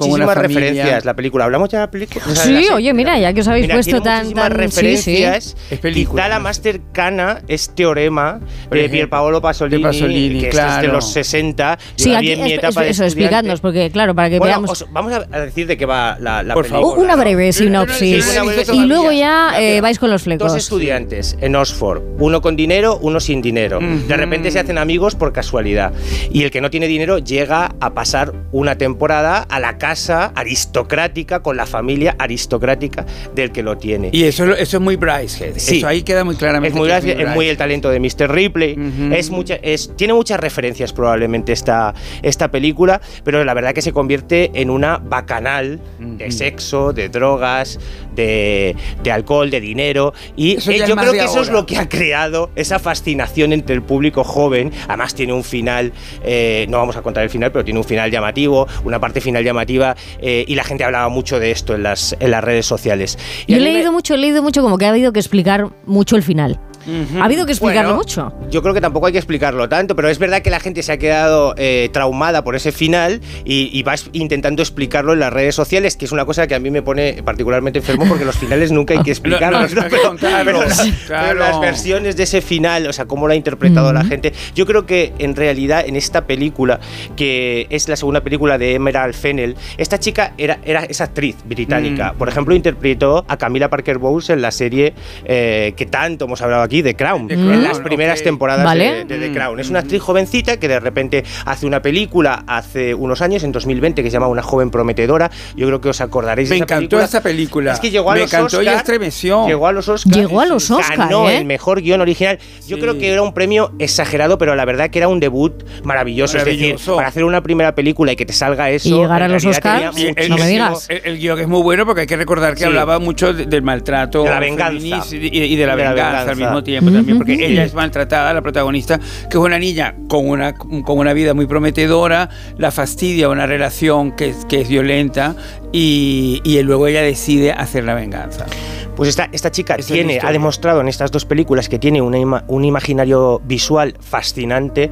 Por ejemplo, la, fe- la fotografía de, de- de estas dos películas es muy llamativa. Eh, aquí un en Salborn se ¿no? va a rojos en algunos momentos, a azules. eh, tiene un concepto estético maravilloso, a veces eh, demasiado, ¿no? Hay veces que puede resultar un poco abrumador. Pero La eso es bonito, aquí- eso es bonito, porque por ejemplo en la en la maestro de Brad, o sea, de Cooper, cuando hace eh, bueno pues ese recorrido sobre la vida amorosa de, de, ese, de Lenny Sí, Bernstein, eh, resulta que, Que era muy utiliza polifacética. Eh, Desde luego, muy, muy polifacética y muy poliamorosa, ¿no? Pero el, el- la Como razón que él da, exacto, pero la razón que él da al blanco y negro y luego al color, dependiendo de la etapa de la vida, Claro, es muy interesante. Como, vamos, como, como. Pero como- ahí has dado la clave.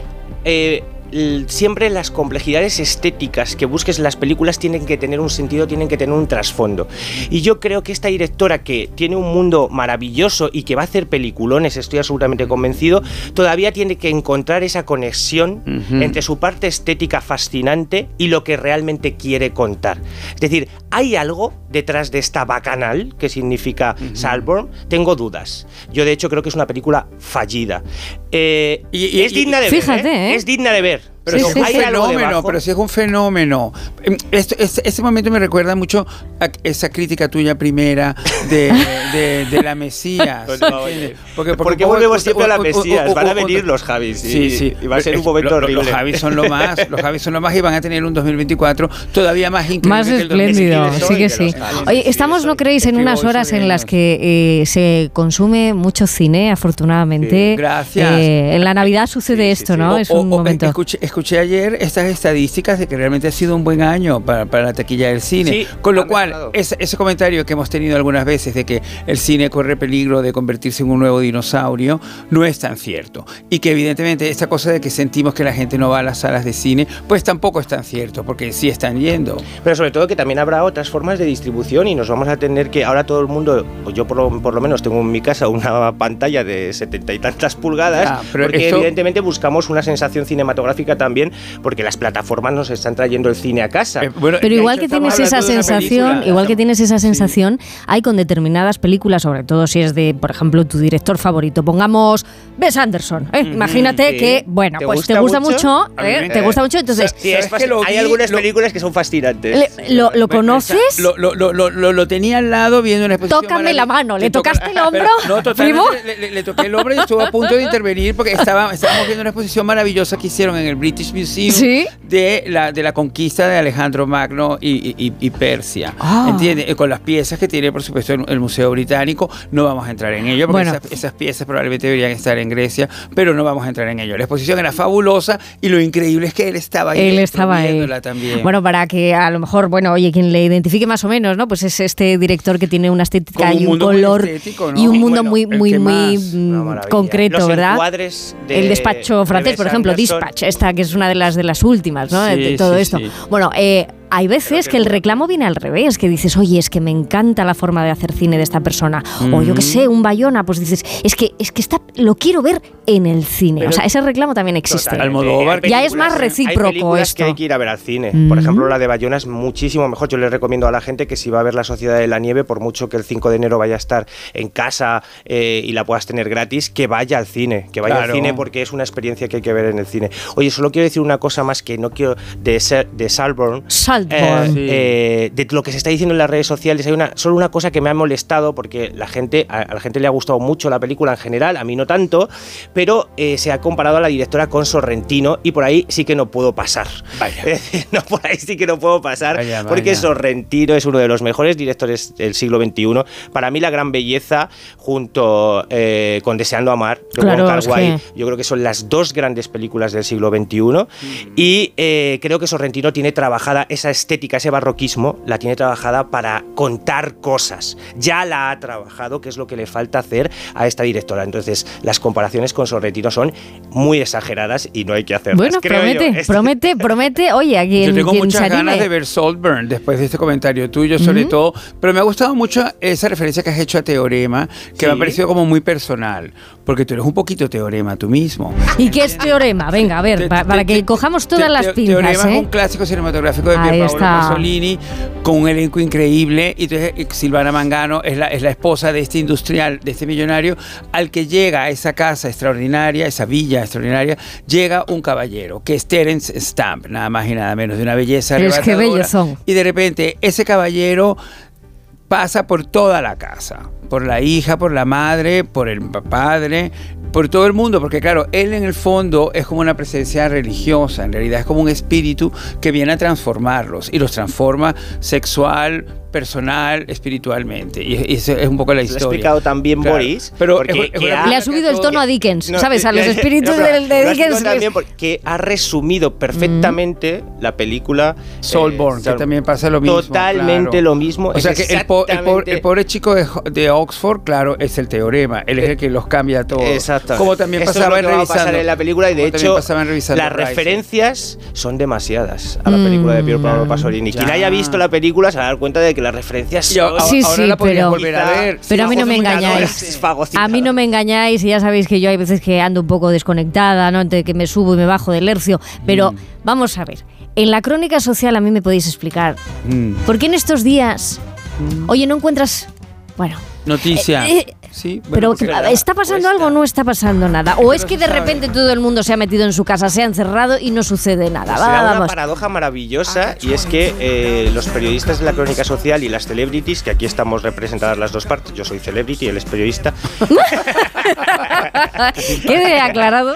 Qué simpático. Es ¿Y verdad, yo periodista no soy. Yo periodista no soy porque no tengo estudios. No, pero es verdad que nosotros vivimos en estos 25 días, desde el 20 de diciembre al 15 de enero, una época de descanso social. Claro. Para, para la gente es al revés, ¿no? La, la Navidad representa probablemente la época más activa socialmente que tienen todo el año. Es verdad. Sin embargo, para nosotros es eh, la, menos activa, por Es lo la menos- menos en toda la bueno, parte invernal. Todo, todo sucede en noviembre. O sea, no- no- noviembre son todos los premios, todas las cenas, todas las fiestas. Es increíble. Y hay un determinado que piensas que no vas a poder superar Hay una estrategia en todo esto, ¿no? Para que no diciembre quede vacío. Pero la, la estrategia no la puede explicar mejor la celebrity y director de la revista Vanitatis, Nacho Gay. Porque, Sí, porque a, lo- a lo mejor es una decisión de los, de los propios editores. No, No, hombre, la- el consumo de los eh, medios baja porque la gente está Baja. ahí. Sí, Oh, en- wow. en, en Navidad el consumo de los en la- medios en la en general Pero escúchame baja, una cosa, ¿todo se recupera ya mañana? Quiero decir, con, con todas las galas No, de yo- fin yo- de año yo- y todo yo eso, ¿no? que más- más bien Reyes. Ah. Los famosos Yo- están fuera. Ahora mismo los Reyes. famosos están fuera de Madrid, muchísimos. O, o- o a punto de estar O a- fuera. o a ¿Y quién se de deja ver o quién cuenta o quién se deja o se muestra en su en sus fechas, estas fechas señaladas que venimos Ahora diciendo? mismo la única manera de disfrutar de las na- navidades de los famosos es a través de las redes sociales. Benditas redes sociales, por cierto, que nos han ayudado a llenar los huecos cuando los, Es los famosos huyen. Es verdad. Pero efectivamente, no, no podemos entrar en las casas de los famosos ni en las celebraciones que son privadas en estos casos. Porque claro, las fiestas que hay en Madrid, pues nos invitan a todos y podemos contar todo y podemos sacar el móvil y podemos hacer muchas cosas. Pero Nacho, me gusta este mucho, me, me- me gusta mucho este tema porque yo soy muy activo, por lo menos en Instagram, que la verdad es donde más cómodo me siento de las redes sociales. Pero me doy cuenta que yo, por ejemplo, subo en Instagram fiestas a las que voy y luego las veo publicadas en la prensa del corazón y no salgo yo. Porque, porque, me, porque me da la impresión, me da la impresión de que dicen, bueno, ya él ya se pone en su Instagram. Pero, pero también pienso, le sucede esto a tanta gente que tiene muchísimo más seguidores que yo en Instagram, por ejemplo, no lo sé. Pero, pero ¿sabes, pero, me parece como, como un tema que, pero yo en realidad prefiero la, la- la cercanía de Instagram porque además en realidad soy yo el que decide la foto. ¿Sabes, que aunque tú claro. sí que eh, vistes maravillosamente bien cada vez que vas a una fiesta y además eh, pues puedes llamar la atención con tus looks, normalmente los hombres son muy aburridos en las fiestas Claro. vistiendo, entonces las fotos que llaman la atención por las Siempre que la las gente quiere mujeres, consumir las claro. fiestas es por los looks De las señoras. mujeres, sí. Pero esto es una decisión Eh, eh, tu caso editorial. es una ex- excepción. ¿eh? Muchas gracias, qué amable eres. No, sobre, sobre todo porque en realidad estoy aprendiendo a posar bien, porque es que durante tiempo me he dado cuenta que salgo con los ojos cerrados o hablando, Eso es un moviéndome, o arte. saludando a alguien. Hay que ahora- concentrarse. Bueno, es, es lo que me ha enseñado mi marido. Por o por ejemplo, me pongo una capa y entonces la capa me la envuelvo así como si estuviera en, un- en una, en una botella de Jerez, pero en realidad ahora he aprendido que la tengo que dejar abierta para que se vea el interior. todo. Es realmente un aprendizaje, es un estudio, es un máster. Ay, ay, Es ay. un máster, es un máster en tienes que directo. enseñar, ¿eh? Porque aunque Sí. yo vaya como periodista de momento a las Sí, fiestas, bueno, es, es- es muy importante cruzar las manos y mantenerlas quietas, como que es lo que te enseñan en todas las cosas, siempre cuando hablas en público, que las manos es lo más complicado para la, para la pose. Pero, pero tú siempre vas a salir fabuloso, porque eres fabuloso. Mm. Y con tu nuevo corte de pelo y tu tupé estás divino. Atiende a lo que te dice, Claro. que estamos llegando a las 10 y 23 minutos, una hora menos en Canarias, en Por fin no es lunes, en directo. Son las últimas 10 de la mañana del sábado 30 de diciembre del 2023. Qué Es año que tan loco del 2023. muy loco. Vamos a hablar Y- y- y- enseguida y- de y lo locura. y lo de que el siguiente va a ser bisiesto, que este tema nos Eh, tiene eh, un poco eh, sorprendidos. Bueno, yo todavía es que no me hago no la idea. no me hago a la idea en absoluto. Un momento, ¿eh? Un momento. Por fin no es lunes. Hola Papá Noel, soy Pepe. Quería pedirte que no corras. Eh, ya sé que tienes mucho trabajo, pero no vayas rápido. Que yo te voy a esperar igual. Un beso muy grande. Llegar tarde es mejor que no llegar. También en Navidad. Gracias por conducir con precaución. Dirección General de Tráfico, Ministerio del Interior, Gobierno de España. ¿A qué esperas para alcanzar tus metas profesionales? En la Universidad Online View te ayudamos a garantizar tu propósito este 2024. Benefíciate de planes de financiación y ventajas exclusivas, disponibles solo hasta el 31 de diciembre. Regálate la oportunidad de crecer. Matricúlate ya en universidadview.com. Nos une tu propósito. Onda Cero. Restaurante La Madreña, el lugar ideal para tus eventos de empresa, para reuniones con la familia, con los amigos. Celebra estas fiestas en el restaurante La Madreña y disfruta de la más auténtica y deliciosa cocina asturiana. Con amplia zona de aparcamiento y además terraza climatizada. Toda la información en la web lamadrena.com. Manolo, ponme un vino. ¿Qué te pongo? ¿Un No, no, no sigas. Quiero un vino de Madrid, que estamos en Madrid y son excepcionales. Pues tienes razón. Marchando, un vino de Madrid. Denominación de origen Vinos de Madrid. www.vinosdemadrid.es. Son nuestros y son únicos. Seguro que has oído que la mejor energía es la que no se consume. Desde FENIE Energía queremos ayudarte a que seas un consumidor eficiente. Te asignamos a tu agente energético más cercano de Madrid para que optimices tu consumo. ¿A qué esperas? Únete al cambio y forma parte de la transición energética. Entra en fenieenergia.es y recibe una oferta personalizada. Cariño, pásate por ahorra más y dile a David que las lubinas son una a la espalda y la otra en filetes. Y a Julián que después la pierna de cordero para la tía Asun, que él ya sabe que mastica fatal. En Ahorra Más llevamos toda la vida aprendiendo de ti para que disfrutes la Navidad como a ti te gusta. No te quedes sin probar la uva blanca con semilla origen España a 3,29 euros el kilo. Ahorra Más, la Navidad como a ti te gusta. We Will Rock You, el musical de Queen producido por Brian May Roger Taylor que arrasa con su tercera temporada en Madrid. Esta Navidad regala el musical número uno. El preferido por el público. Regala We Will Rock You en el Gran Teatro CaixaBank Príncipe Pío. Entradas a la venta en laestacion.com. Clínica Oliver y Alcázar. Especialistas en implantes para pacientes con muy poco hueso. Cirugía mínimamente invasiva con prótesis definitiva en un mes como máximo. Diagnóstico gratuito y financiación. Consulte su caso en el 91 564 6686 o a través de la página web oliverialcázar.com. Más de 30 años de experiencia. Jaleos Hondos. Vive la experiencia más innovadora y atrevida. Amor, pasión, flamenco. Solo en Madrid, en el Teatro Magno, Jaleos Hondos. Flamenco Experience. Ayudo a hacer los deberes a los niños y descanso. Eh, Vale, ayudo a hacer los deberes a los niños, acerco a mi madre a y descanso. Vale, ayudo a hacer los deberes a los niños, acerco a mi madre a Aquagym, paseo a Coco y... No se puede estar en todo. Bueno, Onda Cero sí, porque está en web, en app, en Twitter, en Instagram, en TikTok, en Facebook, para que puedas escuchar lo que te has perdido en directo, para que puedas comentar y disfrutar de contenidos exclusivos en la comunidad digital de Onda Cero. Onda Cero, tu radio. Una pregunta. ¿Hasta cuándo podemos decir feliz año? En Nochevieja, obviamente. Y hasta Reyes, sin problema. Pero decir feliz año a finales de enero es forzar mucho. ¿Y en febrero está fuera de lugar? Pues no, porque al fin y al cabo desear un buen año debería estar permitido siempre. 6 de enero.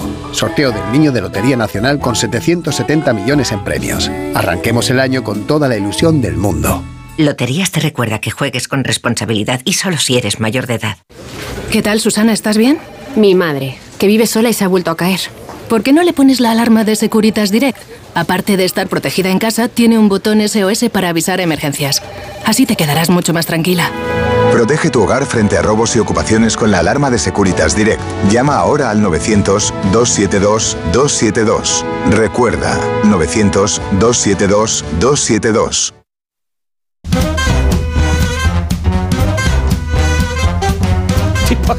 No se nos acaba aquí, ¿eh? La charleta. Y así estamos, así estamos eh, con esta emoción y cogiendo impulso para el 2024. Pero ahora tenemos que hacer ahí una paradita, una paradita y pensar en algo que os voy a preguntar. ¿Vosotros cómo creéis que está de loca la vida últimamente? Bueno, bastante, bastante. Yo tengo 18 años más que Nacho, pero Ah, noto, calculado, me no- noto que esos mismos 18 años que él Tiene una mayoría de edad más que tú. Yo tengo una más. mayoría de edad más que él, pero, pero realmente pienso que, que sí, que la vida ha sido muy loca.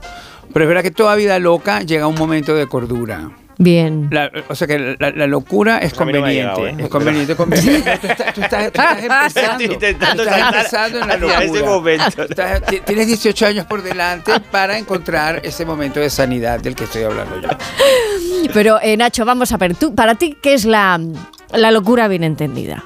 Bueno, la locura bien entendida eh, es la vida que llevo en este momento, sinceramente, porque eh, me lo estoy pasando muy bien. Por eso no quiero olvidarme de la juventud y por eso eh, veo Saltburn y aunque no me guste la película del todo y la vea fallida, digo, hostia, quiero estar dentro de esta película, perdón por lo de hostia. quiero vivir, Por menos- quiero vivir por- lo menos en Nochevieja, por lo menos en Nochevieja. Quiero vivir Claro. eternamente dentro de esta película. ¿No, no, no habéis vosotros tenido esa noche de Nochevieja que de verdad realmente descubres la vida, como ha escrito divinamente Luz Sánchez Mellado el jueves pasado? Sí, Que ¿eh? hay, eh, hay esa noche vieja en la que realmente tú empiezas a vivir. ¿no? Encumbras, En- floreces, que- vale. Que, que generalmente sucede entre los 18 y 23. Oye, sí, ¿eh? Porque, no, porque Nochevieja es el día que está aceptado familiarmente que tú salgas. En realidad, que, que vivas ese, ese rito Si es como esa noche que no te que pueden conozcas negar. Mm. a Teorema, que conozcas a Teorema, por ejemplo, o lo incorpores a tu vida, ¿entiendes? Entonces, es- y se supone que ese día está aceptado por los papás, porque los papás dicen, dicen, pues este es el día, este es el día en que esta persona se va a hacer adulta y va, y- y va a traspasar un poco ese arco. Son como los 15 años nuestros mexicanos, o bueno, pero en No, pero el en- fin de en- año en- en aquí noche es como la, exacto, la gran en salida, ¿no? En. Exactamente, me parece una magnífica eh, reflexión. Probablemente en la Nochevieja sean los 15 años eh, españoles dentro de la gran idea de la tradición que es tan importante para este país y para esta cultura. Pero, eh, y es verdad, cuando lo vives, yo leyendo el artículo de Luz el jueves pensé, bueno, yo tuve esa Nochevieja a los 23 años, que, me- que de repente regresé a mi casa en el coche de mi mamá robado, regresé a mi casa a las ocho y media de la mañana, habiendo ido a desayunar al mítico desayuno del, del primer día del año en el Hotel Tamanaco, con mis amigos después de la fiesta, que por supuesto no pudimos comer nada, porque fantasía. y todo lo que teníamos no, no- nos impedía comer, pero que te quiero decir que ese momento yo lo tengo clarísimo que fue el principio de mi siguiente parte de vida. Pues yo repasando no encuentro esa noche vieja que me haya podido marcar. Quizá eh, hubo una noche vieja en la que hubo una nevada increíble en mi pueblo, que era como medio metro, y entonces, hombre, la noche vieja, pues ya sabéis, se bebe de más, yo tendría como 18, 19 años. Entonces, la travesía para llegar a casa, no sé si duró como 6 horas, y serían como eh, medio kilómetro eh, aproximadamente, porque no había manera y yo no estaba en las mejores circunstancias. Entonces, durante ese rato yo creo que fui como un personaje de los Cohen. Bravo. Yo me sentí como Mal, ¿eh? y creo que eso ha Y en marcado mi personalidad. Y- y- y- Eso y- creo- creo- Fargo. creo La recuerda marcado- fría, ¿eh? La recuerda Creo fría. que eso ha marcado mi personalidad para siempre, o sea que puede ser mi Totalmente. noche Esa noche vieja. Sí, sí, sí. Pues nada, os planteaba esto de la locura, porque en este ratito que estábamos aquí entreteniéndonos los unos a los otros, estábamos estableciendo conexión con México precisamente. Allí nos está esperando una persona, creo que mm, magnífica, está en un momento de gran plenitud, Mm. de gran esplendor, pero antes de todo eso, él sí experimentó una de las grandes locuras que luego los demás pues convirtieron en himno. Por fin, Isabel Lobo. Onda Cero.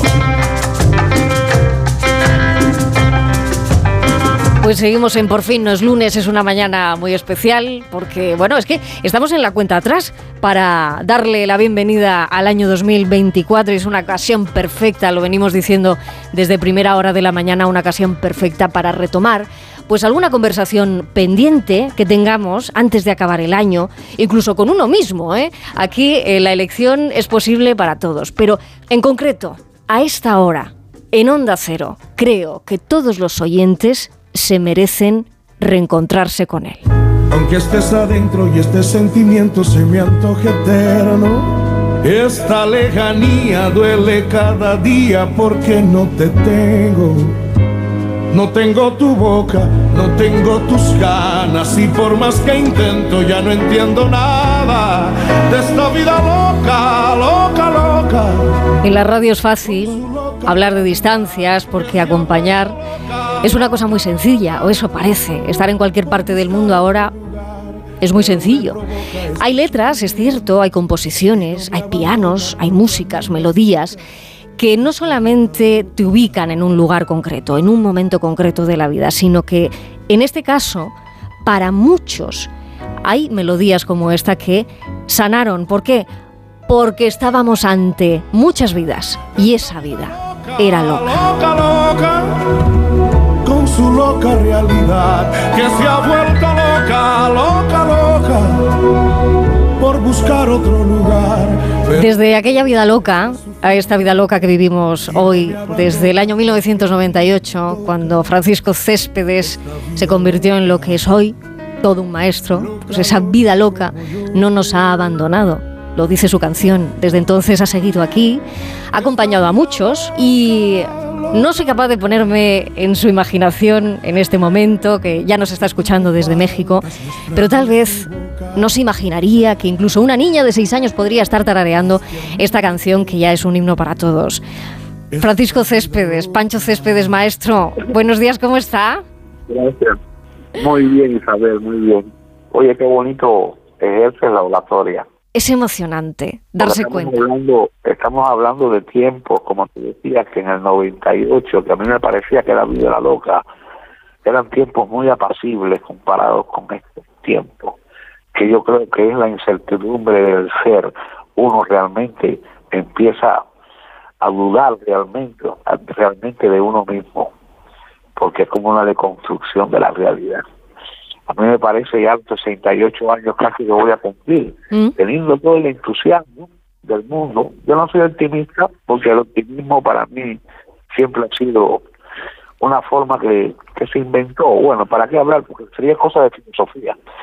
Pero eh, en aquellos tiempos nos parecía que la vida a lo mejor estaba compleja, complicada, y cuando ves ahora todo lo que pasa en el mundo y todo lo que quieren hacer de nosotros, pues entonces, no sé, yo creo que voy a tener que hacer otra canción en estos tiempos que hable.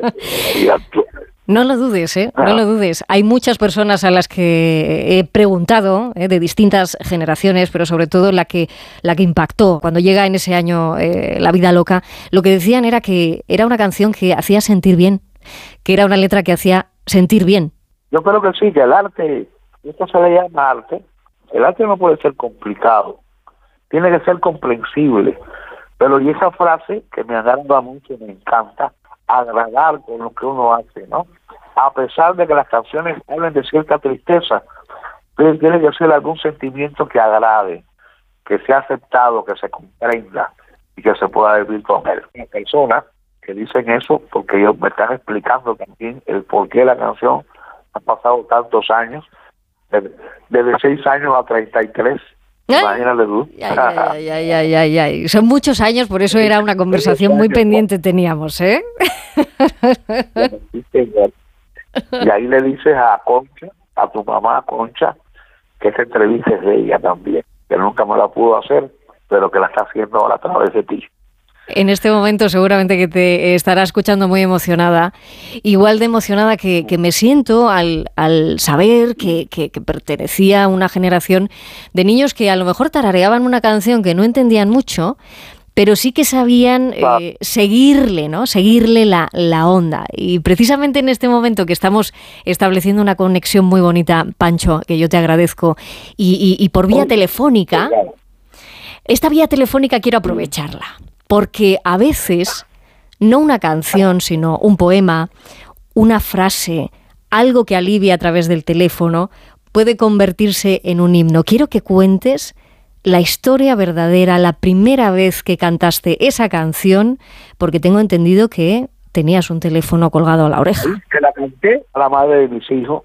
Yo la hice esta canción un 16 de agosto, que es el día del cumpleaños o de mi difunta madre. Y el, y el 17 cumple Marjorie. Y entonces yo, ella vivía en Cuba, nos habíamos casado. Yo fui un día a Cuba, la conocí, me casé con ella y regresé a México para poderla traer, pero las fronteras que imponemos los seres humanos, sin darnos cuenta. El caso es que ya no podía venir a estar al lado mío, no habíamos tenido ni luna de miel. Y, y yo el 17 de agosto la llamo por teléfono, le dije, Marjorie, mira es tu cumpleaños, no tengo ahora nada que regalarte, el regalo que tengo es este. Ella dice que es el mejor regalo que le han dado en, en la vida. Pero creo que le vi más, la sonrisa más grande el día que le regalé el primer carro.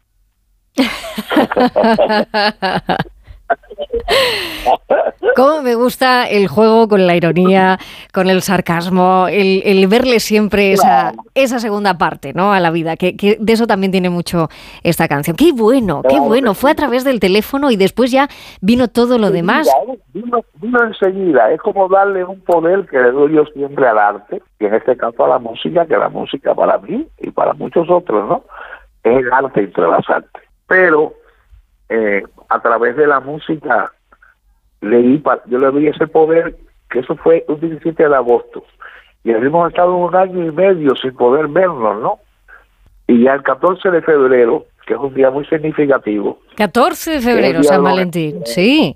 el caso que ese día de los enamorados, ella entró por el aeropuerto Benito Juárez, de aquí de Ciudad de México, y enseguida, a los cuatro meses nació mi. Ajá. No, no, a los nueve meses, ya a los nueve meses nació Mariana, una mayor que iba conmigo a todos los conciertos donde yo iba a España, porque en el 98 fue que yo empecé a ir a España cantando La Vida Loca a través de la, de la mano de Alejandro Sanz. Hemos mantenido la amistad toda la vida. Él fue que me llevó de la mano de él yo entré a mí me parece que esta canción bueno. llegó, llegó incluso hasta, hasta la luna ida y vuelta, ¿no? Porque se dedicaría muchísimo y fue, pues como decimos, un himno. Pero déjame un segundo, porque después de la vida loca, llegó la gran pregunta, que era ¿dónde está la vida? ¿Cómo hacer que sepas dónde está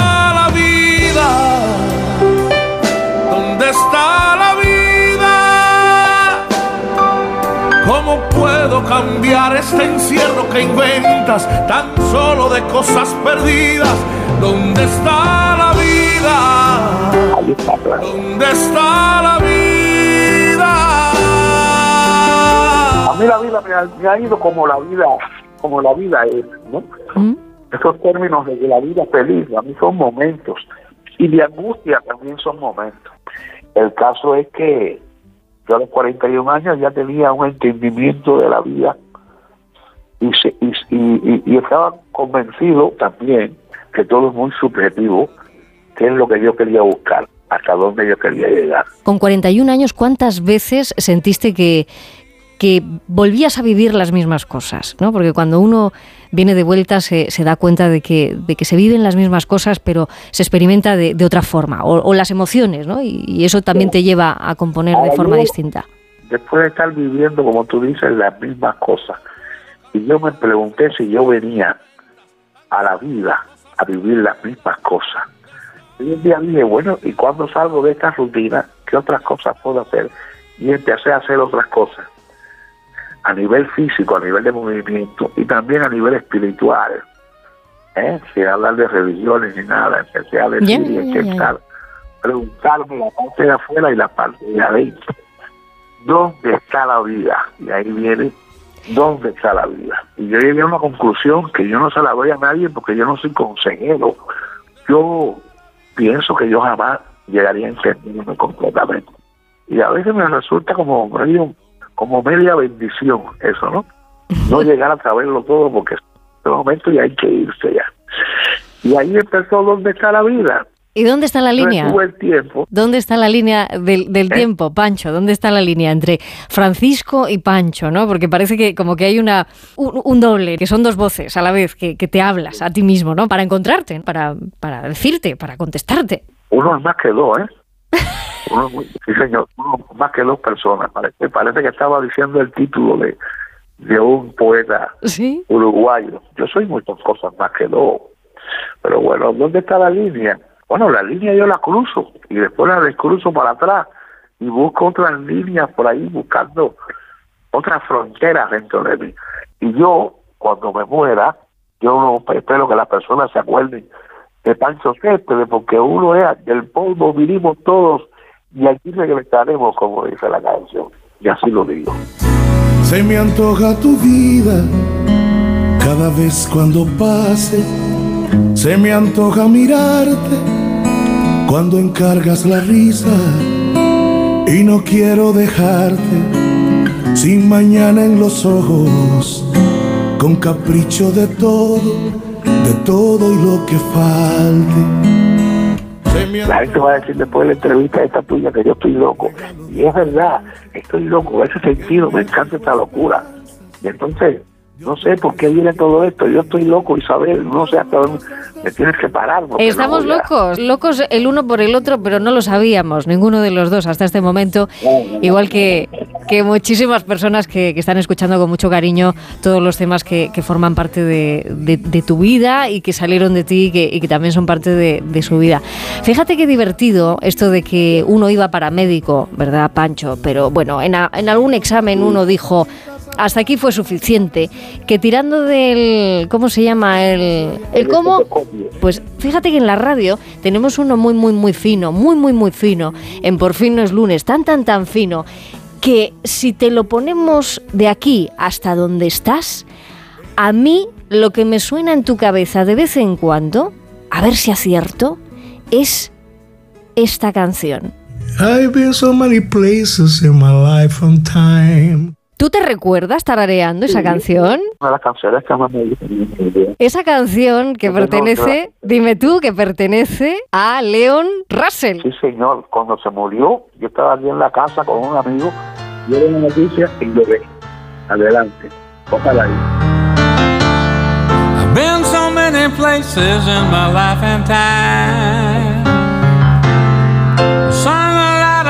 Claro, esta niña que te escuchaba con seis años ha crecido, le ha dado muchas vueltas, ha puesto las orejas en alto, te ha seguido mucho, ¿no? Y, y me parecía curioso el ejercicio de cuántos te han tarareado durante todos estos años y qué es lo que tararea verdaderamente Pancho Céspedes, qué es lo que le surge, ¿no? Tararear de vez en cuando. Yo entiendo que muchísimos estilos, muchísimos géneros musicales, pero en concreto me gustó este porque estamos escuchando un, un- un género muy distinto o no tan distinto al tuyo. Las que tarareo más son esas.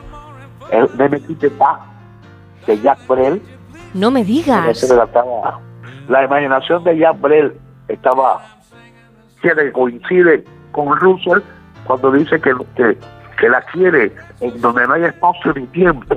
Y Jack Brel en Me Quite Paz habla sobre algo parecido. Pero la otra se llama Luz del Sol de Caetano Veloso, Ay, es que que habla Luz del Sol. es bien bonita. Y Lo que pasa que, que, que yo cantar, cantar no tengo ni idea.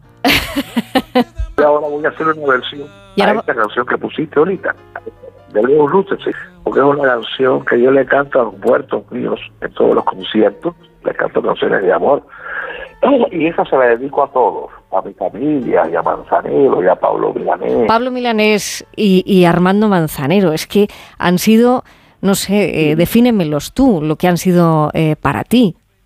Yo no soy un buen definidor si la palabra existe, en ese sentido, porque ellos fueron personas muy, muy cercanas a mí y yo no puedo ser el mejor juez, porque cuando el amor está ahí, muy fuerte, muy fuerte con los dos, yo tuve el privilegio de conocer a Pablo con toda su bondad, su sinceridad, su evolución en vida, en música y pensamiento.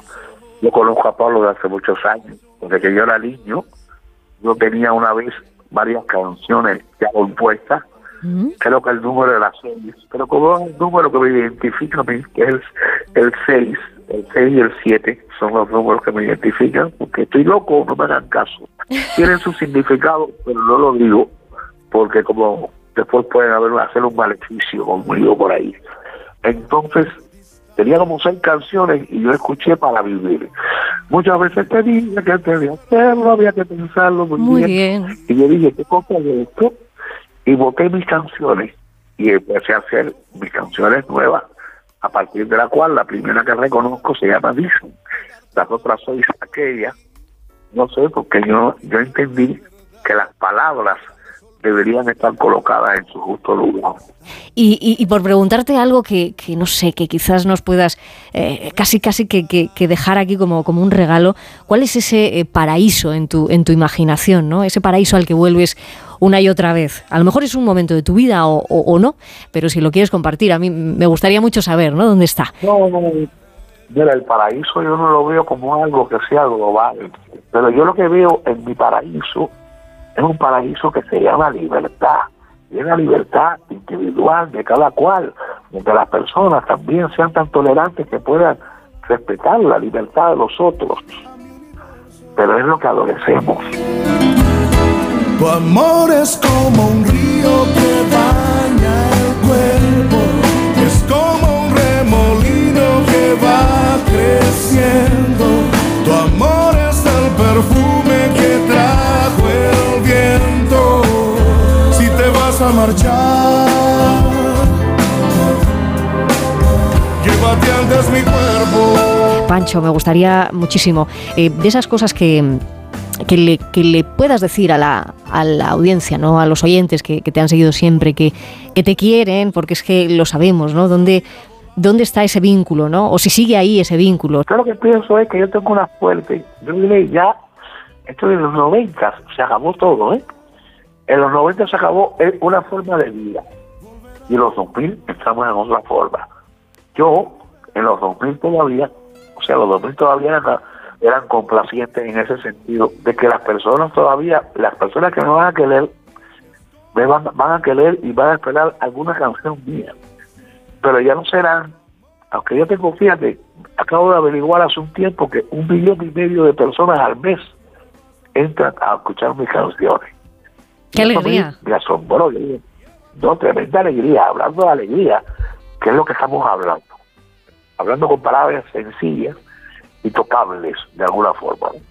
Las personas, un, un millón y medio, bueno, yo tengo esa suerte, pero yo conozco personas jóvenes que ahora hacen canciones, y te lo juro, muy bonitas, más bonitas que las mías, y cantan muy bien, pero como no hacen los géneros, estos que le llaman urbanos. Y entonces estas personas no van a tener esa oportunidad que tengo yo. Yo creo que todavía las personas están esperando algunas, eh, estos nuevos sencillos míos, las personas que, como se dice uno, el público cautivo. Y que bueno, que me quiera o no, ya, es ya saben que como le dije en tu entrevista al principio, eso es maravilloso, pero es secundario. Ojalá mis canciones le puedan todavía hacer algo, algo, ¿no? Que les alivie el camino. Es una canción que le dice a mi hijo, que el coro dice, no busques afuera, creo que condenan, no vale la pena, busca amor dentro de ti y no le temas. Es como un rock and roll, es un rock and roll. Es como un rock and este va a roll. ser. Claro, no, es que eso es, eh, el estilo, es como rock, Mm. un rock a lo pancho. Yo fui cantante de rock and roll cuando era adolescente, en un grupo de rock. Bueno, ¿qué no ha sido? ¿Qué no ha sido? ¿Qué no ha sido? ¿Qué te falta por No, me ser? por eso, por eso dije la vida loca, la frase. Bueno, pues ojalá que les guste esta canción y otras baladas que tengo ahí, y boleros también, unos boleros. Son los estilos de música para liberadores, donde uno se monta con un espíritu o del dolor o de la alegría. Qué bonito esto.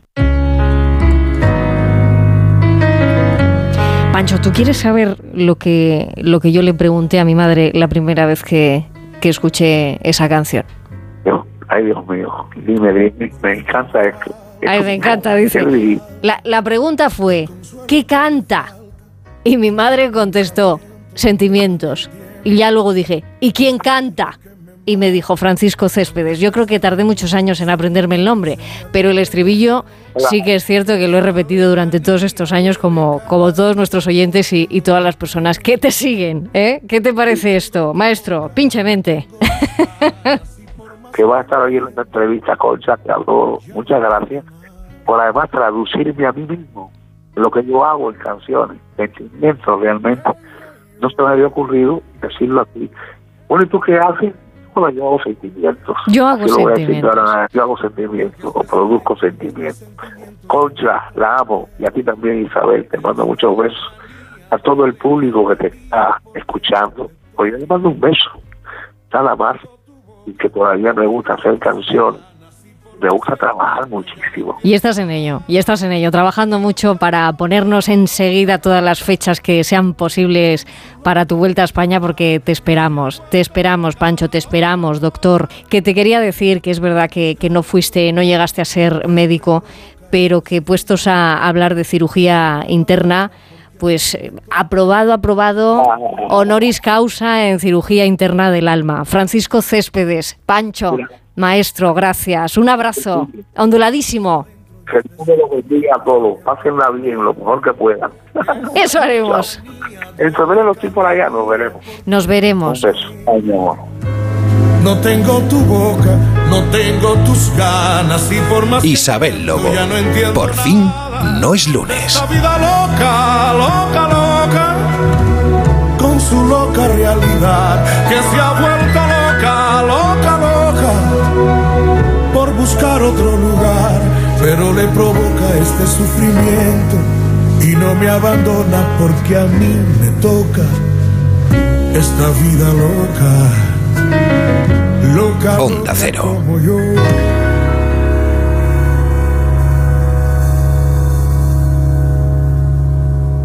Disfruta con Lidl de nuestros más de 600 productos navideños. Langostinos cocidos ahora por 7,99, ahorras un 25%. Y chuleta de aguja fileteada por 5,29 el kilo, ahorras un 15%. No aplicable en Canarias, Lidl marca la diferencia. La vida es como un libro y cada capítulo es una nueva oportunidad de empezar de cero y vivir algo que nunca hubieras imaginado. Sea cual sea tu próximo capítulo, lo importante es que lo hagas realidad. Porque dentro de una vida hay muchas vidas y en Cofidis llevamos 30 años ayudándote a vivirlas todas. Entra en cofidis.es y cuenta con nosotros. Si sufres violencia de género, podemos ayudarte. Y la denuncia es el primer paso para protegerte a ti y a tus hijos. Existen medios para impedir que tu agresor se vuelva a acercar a ti. Tus hijos, tus hijas y tú podéis tener protección. Existen los juicios rápidos en juzgados especializados. Y también ayudas específicas para las víctimas del maltrato. Podemos protegerte. Pero para ello tienes que denunciar. Antena 3 Noticias y Fundación Mutua Madrileña. Contra el maltrato, tolerancia cero. Ten mi copa y llénala, vamos todos a brindar. en tu copa el sabor de la amistad. Ten mi copa y ya la dejen, ten mi copa y ya la dejen, ten mi copa y ya la dejen, ten mi copa y ya la Málaga Virgen, sabor de amistad. Esta Navidad ahorra eligiendo ofertas como el gambón gigante 20-30 piezas por kilo a solo 7,99 euros el kilo. Y el cochinillo entero o por medios a 10,45 euros el kilo. Hasta el 31 de diciembre en Carrefour, Carrefour Market y Carrefour.es. Carrefour, la mejor Navidad al mejor precio. Esta noche vieja te esperamos. Despide el año con nosotros. Celebra las campanadas con Cristina Pedroche y Alberto Chicote, ¿cómo no? Mañana a las 12 menos cuarto, una noche vieja inolvidable en Antena 3, la tele abierta. En cofidis.es puedes solicitar financiación 100% online y sin cambiar de banco. O llámanos al 900 84 12 15. Cofidis, cuenta con nosotros. Una pregunta. ¿Hasta cuándo podemos decir feliz año? En Nochevieja, obviamente. Y hasta Reyes, sin problema. Pero decir feliz año a finales de enero es forzar mucho. ¿Y en febrero está fuera de lugar? Pues no, porque al fin y al cabo desear un buen año debería estar permitido siempre. 6 de enero, sorteo del Niño de Lotería Nacional con 770 millones en premios. Arranquemos el año con toda la ilusión del mundo.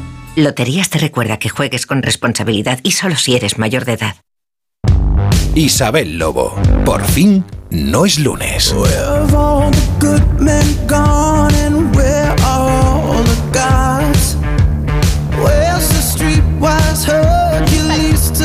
Se está poniendo Nacho García.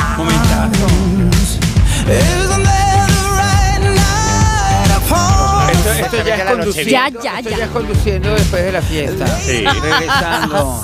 Volviendo a casa. Volviendo Sí, a porque casa. De día, de día. sois nuestros héroes.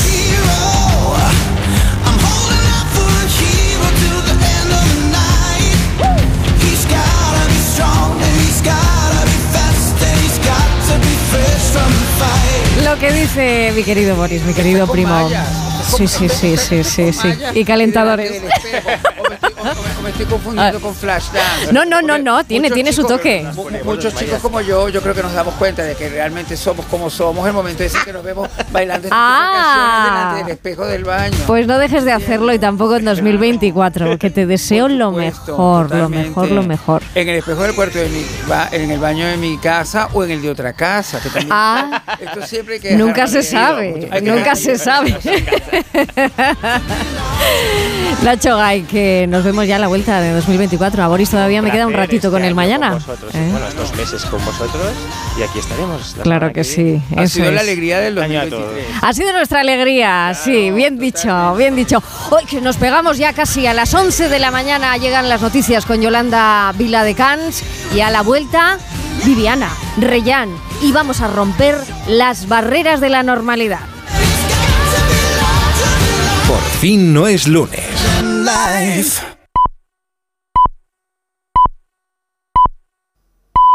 Son las 11 de la mañana, las 10 en Canarias.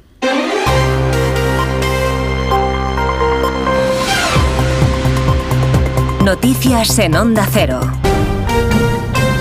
Buenos días, abultada crónica de sucesos hasta ahora que empezamos a contar en Barcelona con noticia de última hora. Los Mossos de Escuadra investigan la muerte violenta de una mujer en el distrito de San Martí, Onda Cero Barcelona, Gerard Sanz.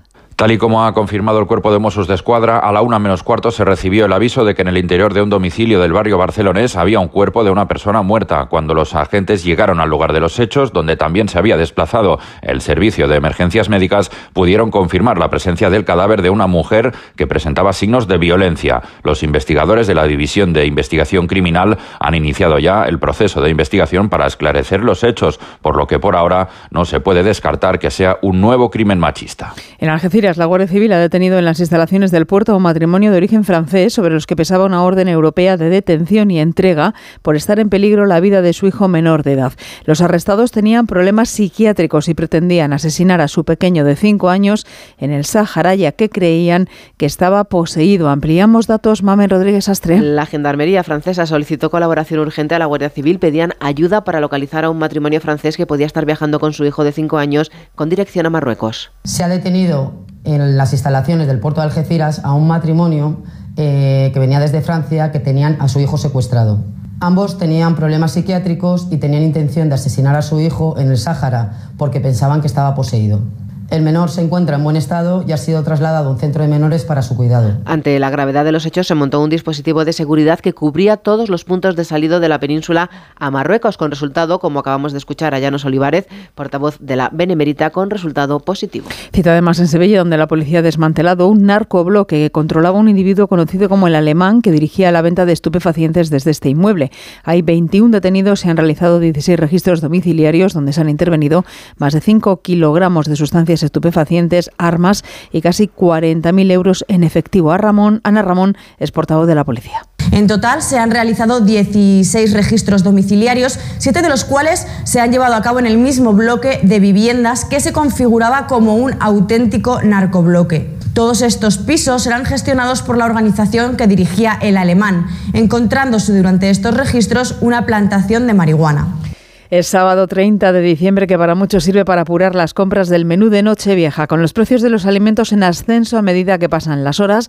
No solo las carnes, también el marisco y el pescado han incrementado mucho su precio, como nos cuenta Pedro, dueño de una galería de alimentación. Se ha notado pues un bajón en la venta de cordero y de cochinillo y se ha incrementado la venta pues en otros artículos pues como la carrillada, el cerdo para asar, el tema de los redondos. Subidas que experimentan además las uvas y que denuncian desde Facua que observa un aumento de precio del 227%. Como todos los años ha subido el precio de las uvas de cara al 31 de diciembre, en dos meses un 227% de subida. Hemos llegado a encontrarnos en alguna superficie, pero este año es diferente, porque este año está prohibido aumentar márgenes de beneficio desde el 1 de enero, con lo cual subidas de precios en productos como consecuencia sencillamente de buscar más ganancias supone una ilegalidad ante la que el gobierno podría actuar. Facua recuerda que las uvas, al igual que el resto de las frutas y otros alimentos básicos, tienen actualmente el IVA rebajado del 4 al 0%.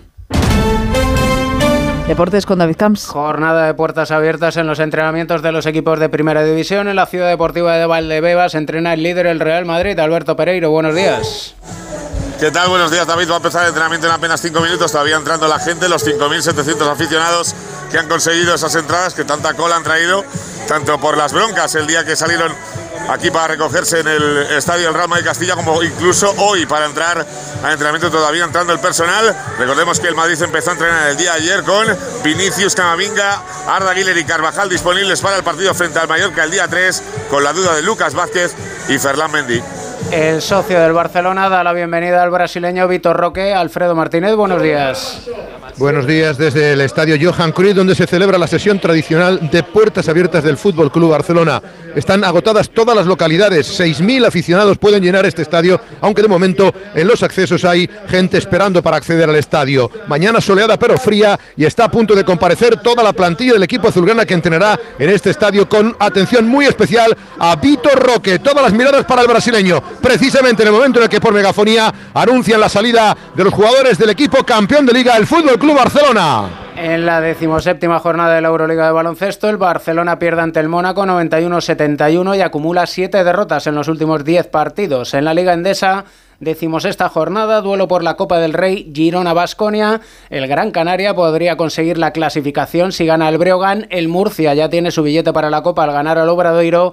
El Manresa se acerca a la cita copera al doblegar al Juventud. Además, esta tarde se juega el choque por la permanencia entre el Palencia y el Bilbao. En 55 minutos más noticias aquí en Onda Cero a las 12, las 11 en Canarias y en nuestra página web ondacero.es. Siguen en compañía de Isabel Lobo Por fin es lunes. Síguenos por internet en ondacero.es.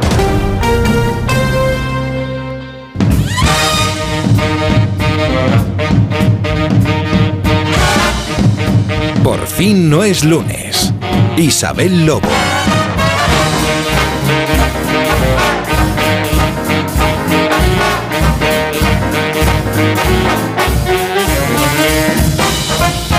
Por fin no es lunes, es que solamente decirlo es una declaración de intenciones y más hasta ahora, porque cuando vamos a llegar al mediodía todo puede pasar.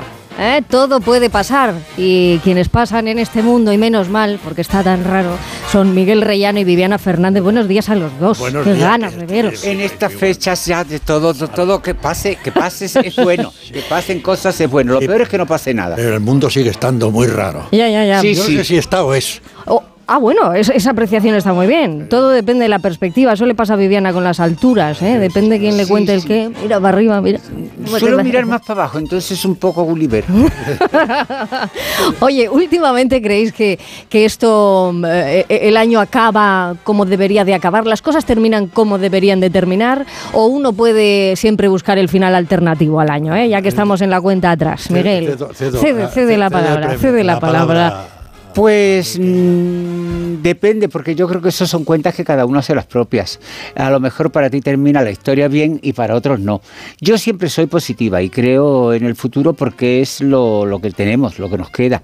El pasado ya está en otro tiempo y ya no puedo alimentarme del frío, del calor que hacía el año pasado. Lo recuerdo, pero no me afecta. Los dolores del pasado tampoco me afectan. Entonces todo está entre hoy y mañana. Bueno, tomemos un, un camino distinto en esta hora. Yo os voy a hacer una pregunta que quizá, a lo mejor, bueno, no sé si, si va a cuadrar mucho De con... geografía e historia que estoy puesto. Venga, vale, pues eh, para, para esto, no, es muy sencillo. ¿Alguna vez eh, os habéis eh, enterado de algo tarde? Realmente tarde. O sea, quiero decir, o una noticia de, de vuestra vida personal que queráis contar, o, o de algo, de la historia, de la geografía, de- de- de- del mundo. Yo supongo que, como todo el mundo, es posible que me haya enterado de cosas tarde cuando han pasado, a un- no sé, por ejemplo, eh, dice, ah, se ha muerto fulanita, ah, pues no lo sabía. Alguien famoso, por supuesto, no un amigo y eso, pues claro. Ahora, en general, en- así en, en mi vida, que no sé a quién le puede interesar, pero bueno, ya que usted lo pregunta, se partida de contesto, yo me he enterado, he llegado tarde a todo, siempre, siempre. Qué bueno, qué Sí, bueno. pues, sí, espero llegar también tarde al último suspiro. De manera que me salió. Cuanto más tarde mejor. Cuanto más tarde mejor. Claro. Pero, pero no he tenido prisa nunca, pero siempre me he enterado tarde y un- un- es verdad que, que mi niñez, mi adolescencia, Malaya donde andará, las cosas eran distintas. Yo ahora no tengo hijos, que yo sepa, y, y veo a la gente joven que, vamos, no tiene nada que ver sus 14 o 15 años, 16, 17 con los míos. Vamos, era una especie de bobo que no se enteraba de nada, pero yo hoy lo demás, ¿eh? Vale, Era- era vale, distinto. vale, vale. O sea que has llegado tarde. ah, vale, siempre, vale, muchas cosas. Sí, Viviana. Yo antes tenía la costumbre de llegar tarde porque yo nací en Tánger y me crié en Málaga. Entonces, la medida del tiempo que asiste en Marruecos, tú no has visto eso, tú pasas por un cafetín y te encuentras a un señor tomándose un té eh, y se quedaban mañanas eternas, quiero decirte, y además en una especie de vida contemplativa. Entonces yo no tenía un sentido del tiempo real. Y la gente pensaba que era una cosa de tontería, de creerte tú algo, de no sé cuánto, eh, te vas a creer de nada. No, y llegaba tarde. Ahora como justamente me parece una falta de educación, llego muchas veces más temprano y no sé qué hacer en ese tiempo que me falta. Pero es que no tengo medida del tiempo. Por No. cierto, Viviana, tengo que aclarar una cosa. Cuando digo que llego tarde, por supuesto, soy puntualísimo y me irrita muchísimo la impuntualidad. Yo por eso- Me parece ladrones del tiempo. La gente Bueno, que- pues yo no sabes lo que sufrí para no robarle tiempo a nadie. Pero claro, llego antes y no sé qué Pues hacer. yo soy de tu colegio, el libro. Yo me llevo el libro. Ah, bueno, la- yo la- claro, si puede ser porque estás en un sitio, pero hay veces que quedas, pues yo qué sé, por la noche, en una la calle. eso. Y entonces estás que no sabes, voy a empezar a beber ya y entonces cuando llegue el otro ya estoy doblado. Yo que nací en, en Marruecos también he vivido 20 años allí, que he ido al Sáhara. Los tuareg decían una cosa muy bonita. Tú tienes el reloj, pero yo tengo el tiempo. Wow, oye, eso Y es marca. verdad, el Y es tiempo- verdad, el allí tiempo- tiene el tiempo otro, otro valor, otra medida. Yo cuando vino el COVID dije que bien se ha muerto la prisa, porque no había necesidad de correr, mm, porque no ibas a ningún sitio, entre otras cosas porque no te dejaban. Con lo cual, pues sí, yo me dio un relajo y me quedé en esa casa y de hecho en esa casa sigo encerrada como si siguiera viendo COVID, pero en este caso por los perros. Qué bueno, qué bueno, porque además en esta hora vamos a hacer una cosa que es eh, traspasar muchísimas, muchísimas fronteras, muchísimas barreras. Entre otras, las barreras del tiempo, las barreras del espacio, las barreras de la edad y, si no me equivoco, incluso hasta la barrera de la normalidad. ¿Pero que qué hace- piensas hacer, insensata? Bueno, viajar, viajar sobre las emociones de una persona que ya nos está esperando, pero sí necesito, necesito vuestra complicidad absoluta y aquí eh, sí bajo un poco la voz. Cuenta, cuenta, cuenta. Porque mientras está llegando, se llama Silvia, se llama Silvia. Mientras llega Silvia, yo necesito que vosotros dos Sí. salgáis a control central y que sigáis las instrucciones del equipo de Por fin no es lunes. Hasta ahí, no Soy puedo una decir mandada. más. No puedo decir más. Enseguida os voy a volver a oír porque os tengo que ver aparecer, pero no puedo contar más. Bueno, bueno. ¿De acuerdo? Qué misterio. Venga, Pues sí. pues el equipo de Por fin el lunes está preparado para dar instrucciones y para seguir adelante porque nos queda una hora trepidante. Un día descubres que tienes humedades en techos, paredes, están por todas partes. ¿Qué puedes hacer? Llama a Murprotec. Llama al 930 1130 o entra en murprotec.es. Si con las humedades te las tienes que ver, ¿qué puedes hacer? Llama a Murprotec. 930 1130. Murprotec. Cuidando tu hogar, cuidamos de ti. Jaleos Hondos. Vive la experiencia más innovadora y atrevida. Amor. Pasión. Flamenco. Solo en Madrid, en el Teatro Magno, Jaleos Hondos. Flamenco Experience. Cariño, pásate por Ahorra Más y dile a David que las lubinas son una a la espalda y la otra en filetes. Y a Julián que deshuese la pierna de cordero para la tía Asun, que él ya sabe que mastica fatal. En Ahorramás llevamos toda la vida aprendiendo de ti para que disfrutes la Navidad como a ti te gusta. No te quedes sin probar la uva blanca con semilla origen España a 3,29 euros el kilo. Ahorra más la Navidad como a ti te gusta. Si tienes problemas para calzarte o utilizas plantillas ortopédicas, en Pie y Salud te ofrecemos la solución. Pie y Salud, calzado especialmente cómodo sin renunciar a la moda. Pie y Salud, cuidamos tus pies, son tu medio de transporte más importante. Visita nuestras tiendas en Madrid y descubre nuestra colección. Toda la info en pieysalud.com. Pie y Salud y que nada detenga tu ritmo. Solucionesconhipoteca.com. Préstamos desde 10.000 hasta 3 millones de euros. ¿Necesita liquidez? ¿Necesita dinero hasta la venta de su casa? ¿Necesita un préstamo para cancelar deudas o un embargo? Solucionesconhipoteca.com. 91 639 9407. Préstamos desde 10.000 hasta 3 millones de euros. Solucionesconhipoteca.com. Grupos Eneas. Liquidación total fin de año en Ocasión Plus. Más de 8.000 coches con descuento y ahorro de hasta el 30%. Encuentra tu nuevo coche a un precio imbatible. Solo hasta fin de mes. ¡Corre! ¡Las mejores ofertas vuelan! Ocasión Plus. 15 centros en Madrid. Nuevas tiendas en Fuenlabrada, Arganda y Torrejón. Localiza tu centro más cercano en ocasiónplus.com. Abierto sábados y domingos.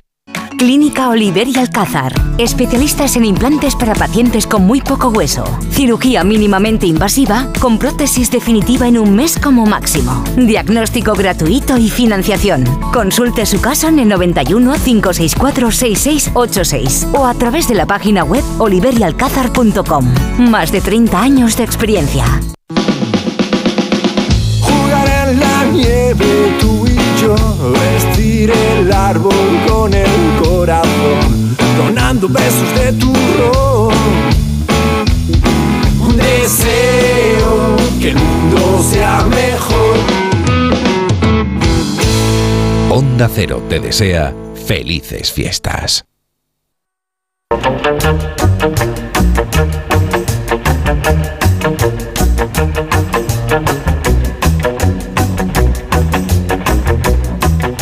En Onda Cero, por fin no es lunes. Isabel Lobo.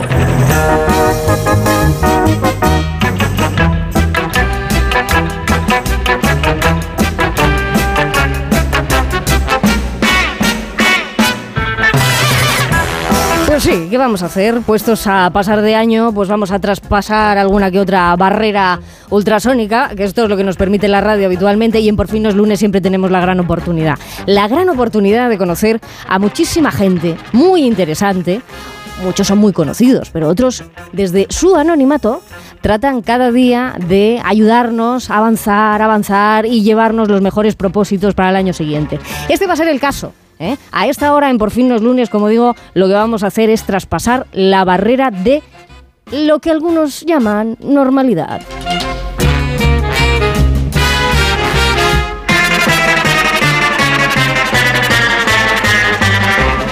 Y si no se puede traspasar, por lo menos vamos a intentar moldearla para que sea más flexible. Os estoy hablando de una persona que llevo siguiendo durante algunos, algunos días, algunos meses, sí, algunos meses más que días, pero hay días que es que son tan intensos que parecen hasta meses. Es una persona que, además de madre, es una persona que se enteró de una noticia sobre su propia vida un poco bastante tarde. ¿eh? A lo mejor a alguno le ha pasado también que se ha enterado tarde de algo importante en su vida y luego, claro, estas cosas que tienen las noticias cuando llegan tarde, que todo empieza a encajar. Y eso le pasó a Silvia a Silvia Fernández Lozano, que es una mujer que realmente admiro porque se enteró, pues eso, como digo, pues al, traspiés sobre la marcha, de que ella, pues, tenía altas capacidades. Eso lo hizo a través de su propio árbol genealógico, el que ella misma estaba creando, ¿no? A través de sus hijas. Es increíble que una madre haya hecho todo esto, sobre todo en el poco tiempo que tenemos las madres para cuidarnos a nosotras mismas. Silvia Fernández Lozano, bienvenida autora, escritora, divulgadora sobre las altas capacidades y una madre con mucha, mucha valentía. ¿Cómo estás? Estoy muy bien. Encantada de estar aquí contigo y conversar, desmitificar y, y bueno, abrir un poquito los ojos al mundo. ¿Cuántos años tenías y, y cuándo sucede esto? ¿Cuándo te llega la noticia? ¿Cuándo empiezas a, a barruntarte y decir, oye, eh, ¿qué está pasando aquí? Eh, veo a mis hijas, eh, me llegan eh, noticias, voy viendo que ¿no? caminan pronto, hablan pronto, todo pronto, todo precoz. Eh, bueno, pues es un poco ir tirando de- del hilo, ¿no? Ir observando y viendo que tú vives cosas que, que no las vive el resto. Esa normalidad que hablabas no es la de tu casa. Eh, entonces, bueno, empiezas a ir encajando eh, esas piecitas de puzzle hasta que ellas ya eh, son un poquito mayores. La mayor ya tiene 11 y, y la pequeña en aquel momento tenía 4. Y una vez que ya las tienes a ellas como un poquito ya encajadas, entonces es cuando empiezas a preguntarte, uy, entonces a lo mejor yo. Porque claro, la alta capacidad tiene un gran componente genético. Entonces sabemos que hay que tirar del hilo. Esto, o sea, es- está comprobado que es hereditario. Ah, Sí, ¿De no alguien tiene que siempre, ver? No siempre, pero tiene un gran, gran, gran componente genético. Y no salta generaciones. Esto no es como los gemelos, eh, uno sí, uno no. Esto, si sigues el hilo, puede ser papá, puede ser mamá, pueden ser los dos. Que normalmente suelen ser los dos, porque dicen que entre, entre parejas hay muy poquito CI de, dif- de diferencia. Al final buscamos nuestros iguales y tendemos a, a agruparnos. Entonces, pues cosas que mientras ellas las evaluaba y yo iba viendo, las daba por hecho, llegó un momento en que yo dije, es que necesito darme esas respuestas. También para ser coherente con ellas, ¿no? Si con vosotras he tenido dudas y os evalúo, pues mamá tiene dudas y se evalúa de la misma manera. Y cuando te dicen que sí, oye, mira, Silvia, que sí, que de siempre esto ha sido así, y tú has además utilizado una palabra que me gusta mucho, eh, evaluarme, eh, no diagnosticar. No, es que, es ¿Cómo- que lo usamos cómo- mal. Claro, ¿cómo se dice esto? Los diagnósticos realmente solo son los que vienen de, de informes de psicólogos clínicos. Por ejemplo, los equipos de orientación no podemos decir que es un diagnóstico. Y además, diagnóstico se tiende a decir, eh, bueno, aquí eh, lo sabréis, ¿no? El poder de las palabras. Entonces, yo siempre digo identificar, evaluar. Mm, huimos un poco de la palabra diagnóstico porque ya lo asocias, ¿no? Como que es algo, algo negativo, tiene una connotación que, que- que- que no es así. Y tú te empiezas a dar cuenta de que en ese camino que recorres y empiezas a, a tomarte como un propósito, no como un propósito de año nuevo, ¿eh? que puede cambiar cada año, no, sino como un propósito vital. Del alma. Del alma. Qué bonito esto. Bien, cuando tú te pones a esto, ¿de qué te das cuenta? Uno tiene más capacidades en Aragón, qué sé yo, que en Sevilla, que en Murcia, que en Galicia.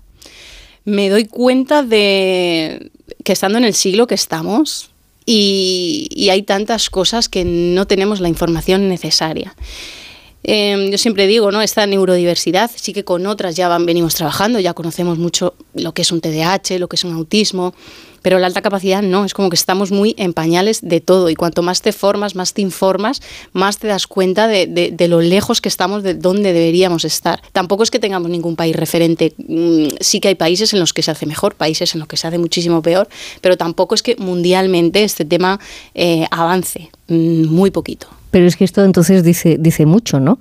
El, el, no dejar avanzar el potencial talento, qué sé yo, que cada uno tiene los suyos. Mm, ahí, eh, ¿qué estamos perdiendo? Nos estamos perdiendo algo. Nos estamos perdiendo. Y más allá, fíjate, si es que si, si sería muy fácil si todos eh, en la escuela aprendiéramos a, a ver a esas personas, a esos niños por lo que valen independientemente de la capacidad, porque hablamos de alta capacidad y es eso, ¿no? Es, es un talento en potencia, que tú puedes eh, coger el testigo y desarrollar o no. Por eso muchos de, los que ahora somos adultos hemos visto que había un potencial que eh, pues yo en mi caso supe aprovechar cosas, otras no las supe aprovechar. De hecho, yo crecí, el sistema me desenganchó totalmente. Y claro, ahora hay muchos adultos reencontrándose con eso. Y reencontrándose y te das cuenta que mi generación o la nuestra y la de nuestros hijos realmente es que no, no ha avanzado tanto. Sí que es verdad que desde que yo llegué hace tres años a este mundo, estamos haciendo muchas cosas y, y se avanza, pero vamos muy lento y no sé, a mí sí que me da la impresión de que el talento, eh, potenciar todas esas habilidades, es como que no conviene, ¿no? Si vamos a ejemplos concretos para que te vayamos entendiendo mucho mejor, en esa barrera que hemos dicho de, traspasar la normalidad, lo básico o la, o la ecuación básica que nos encontramos siempre es arriba o abajo, más o menos, más listo, menos. Así, ¿Cómo se combate eso? Porque en el aula, una niña, qué sé yo, de 10 años, de 11 años, ¿cómo puedes estimular ese cerebro que tiene? Mientras también tienes que andar pendiente de, de otro, pues que, oye, que, que, le cuesta un poco más, pero, pero ¿cómo sincronizar todo eso? Parece difícil y luego no lo es tanto. No lo es tanto porque un niño con altas capacidades, eh, cuando, cuando le estamos atendiendo, ¿vale? Cuando no le, hemos, eh, cuando no le estamos atendiendo, es verdad que hay muchas cosas que, que no sabemos ver. Eh, de hecho, mm, luchamos también por la invisibilidad de las niñas. Las niñas son perfiles que tendemos a mm, bueno, hacer lo que tenemos que hacer, que es ser niñas trabajadoras, cumplir con lo que tenemos que hacer y ya está. ¿no? Las bueno, niñas... es que, hace, perdona, hace un mes eh, y pico más o menos salía una información muy interesante que decía, las mujeres con altas capacidades deciden pasar inadvertidas. Masking se llama masking. Tendemos a ocultar lo que sabemos, sobre todo cuando pasamos al tema de 12 años, instituto, ahí ya no viene bien saber. Por regla general, todos los niños, pero en las niñas es mucho más específico. No viene bien que yo levante la mano porque ya soy vista demasiado. Me importa más lo que digan socialmente eh, el grupo de amigas que tengo que lo que me está diciendo el profesor, mi familia. Entonces, ¿qué hacemos? Adaptarnos al nivel de, del grupo y ahí perdemos totalmente, se nos, se nos pierden esos talentos porque no despuntan. Así como niños, sí que podemos ver in, indicadores, porque cuando un niño está mal, pues tiende a, conductas a lo mejor más disruptivas, no para, molesta en clase. Una niña tiende a ser invisible. Entonces, esa es una de las luchas, eh, esa invisibilidad. Y respecto a la pregunta que me hacías, imprescindible, necesitamos a los docentes formados en altas capacidades y luego sí que te das cuenta que es mucho más fácil. Los niños con altas capacidades aprenden diferente, no más complicado. El nivel de profundidad al que llegan ellos es muchísimo mayor y también de amplitud. Les va mucho todo lo que sea re reto manipulativo, eh, las tecnologías, la búsqueda, biografías, explicar a la clase. ¿Y tú te acuerdas, eh, a ti te vienen recuerdos cuando, cuando tus hijas te van contando y te dicen, eh, mamá, es que, bueno, pues es que acabé el ejercicio más rápido y me pusieron más fichas o me pusieron más deberes o me pero es que eran igual de fácil. Sí. Esa lógica también te llega. Llega, claro, claro que llega. De hecho, es una de las primeras cosas y yo creo que, que son una de esas primeras alarmas de qué está pasando, ¿no? ¿Por qué, te aburres en, el aula? Y es uno de los peligros. Cuando no hay formación, los docentes creen que cubrir las necesidades de un niño con altas capacidades es darle más. Y no tiene nada que ver, porque al final un niño con altas capacidades, pues tonto no es, evidentemente. Y entonces, ¿qué ves? Si me dan más, yo no quiero más. Entonces, ¿qué hago? Menos. Menos. O pierdo el tiempo, me adapto, pues cuando acabe el uno. ¿Y, y cómo se gestiona esa frustración? Porque son, son pequeñas todavía tus hijas y, y- y tú también estás en esa batalla. Bueno, la frustración es que vive con nosotros, es ADN. O sea, eso eh, muchas familias dicen, ¿cómo? cómo? Pero esto es para todos, o sea, da Es- igual las capacidades. La Exacto. frustración es el, La el- frustración es como... lo del día a día. Sí. ¿Todos los niños se frustran? Sí. El nivel de frustración de un niño con altas capacidades no tiene nada que ver porque su rabieta va a durar muchísimo más, porque ahí entran en juego las, las disincronías que tienen estos niños, que es, por un lado, tienen su edad biológica, por otro, la edad cognitiva, que suele ir mm, dos, tres, cuatro años por delante, y por otro, la edad emocional, que suele ir bastante por detrás. Entonces, hay, hay momentos muy complicados en que no sabes si tienes delante a tu hija que tiene siete, si te está hablando la adolescente o te está hablando la, la niña con una rabieta como si tuviera tres. Ay, qué curioso. ¿Y y esa, esa, ese cálculo lo has hecho tú contigo misma? O sea, ¿cuántos años tienes? Bi- biológicamente. 37. 37, Silvia. Te pregunto, ¿cuántos años, eh, ¿cómo has dicho? Eh, Cognitivamente. cognitivamente tienes. Yo es que soy un alma vieja desde pequeña. A mí me encanta, o sea, a mí me encanta estar con gente más mayor, me encanta. Y tu tercera edad, eh, entendida como esa La otra edad, emocional, la emocional. eh, pues a veces puede estar en la adolescencia. la adolescencia.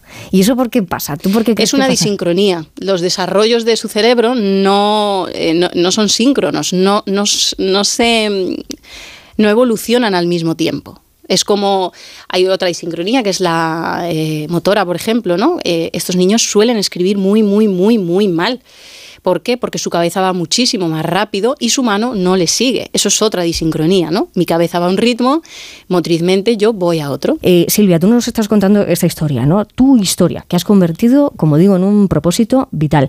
Pero nos queda todavía el saber por dónde empezar. Seguramente haya algún padre, alguna madre que esté escuchando, que, diga, eh, pues yo es que a lo mejor sospecho, yo es que a lo mejor, eh, ¿por dónde empezar en este país? Aquí, ¿por dónde hay que empezar? eh, algo que es generalizado a toda España, porque luego cada comunidad tiene sus normas. eh, aquí puede ser altas capacidades en Andalucía o puede ser en Andalucía y aquí no. En fin, luego cada, cada, cada comunidad rige sus, eh, sus propios baremos, que es algo también por lo que luchamos. La unificación de criterios. Entonces, algo común a todos es empezar por evaluar. Podemos ir, yo de hecho fue lo que hice, me fui con un informe externo porque agiliza eh, procesos, tiempos, luego tienen que volver a evaluar en el colegio, pero es verdad que ya vas con un, oye, esto es lo que hay, hay que, hay que atender. Ya no es que sean las sospechas de una madre que, pues mira. Sí, que cree que su hijo es que es un poquito más, listo, que, ah, quiere claro, que sea ¿no? más listo, que esto es algo muy, muy, muy que va con nosotros. Quiere chicos más listos. Y en realidad, de lo que menos hablaban los padres con niños de altas capacidades es de eh, el tema cognitivo, porque lo emocional es ahí donde echamos el resto. Mira, dice eh, una, una gran amiga que tengo que entiende, que entiende un poco de esto de los cerebros y dice, dice, a ver, si es que para equilibrar hace muy poca falta en, en la balanza del placer para equilibrar la del deber.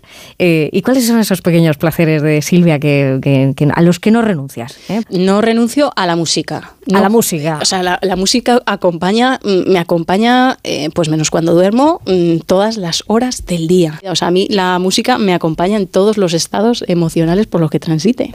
Pues fíjate, hemos hablado de muchas capacidades, de las grandes capacidades, sobre todo la más grande que tiene el ser humano, que es la de la comprensión, la de la concienciación, la de darse cuenta de que si mira un poquito más allá de su propio horizonte, lo mismo va y descubre algo. ¿eh? Pues fíjate qué bien, porque en el horizonte tan maravilloso que tenemos en Por fin no es lunes, cada vez que miramos al, al control, tenemos unos realizadores técnicos maravillosos, como una pianista que se llama Gema Esteban, que ha tenido la amabilidad de escoger una canción para que sigamos por este camino, el de la capacidad emocional. Abatido entre tu piel, quien me guía en este vuelo. He apostado todo al negro de tus ojos y tu pelo. Y no habrá nada que hacer. ¿Quién es? Dani Fernández. Dani Fernández, pues te veo emocionada, ¿eh? Me emociona muchísimo. Además, Dani, eh, lo descubrí cuando yo entré en el mundo de las altas capacidades a divulgar. No sé por qué. ¿Cómo, ¿Cómo esto? A ver. Eh, yo no conocía a Dani, pero no sé por qué en el momento en que eh, en las redes empezó a, a hacer eco mi divulgación y, y empezó el, el crecimiento, fue cuando, cuando yo empecé a descubrirlo.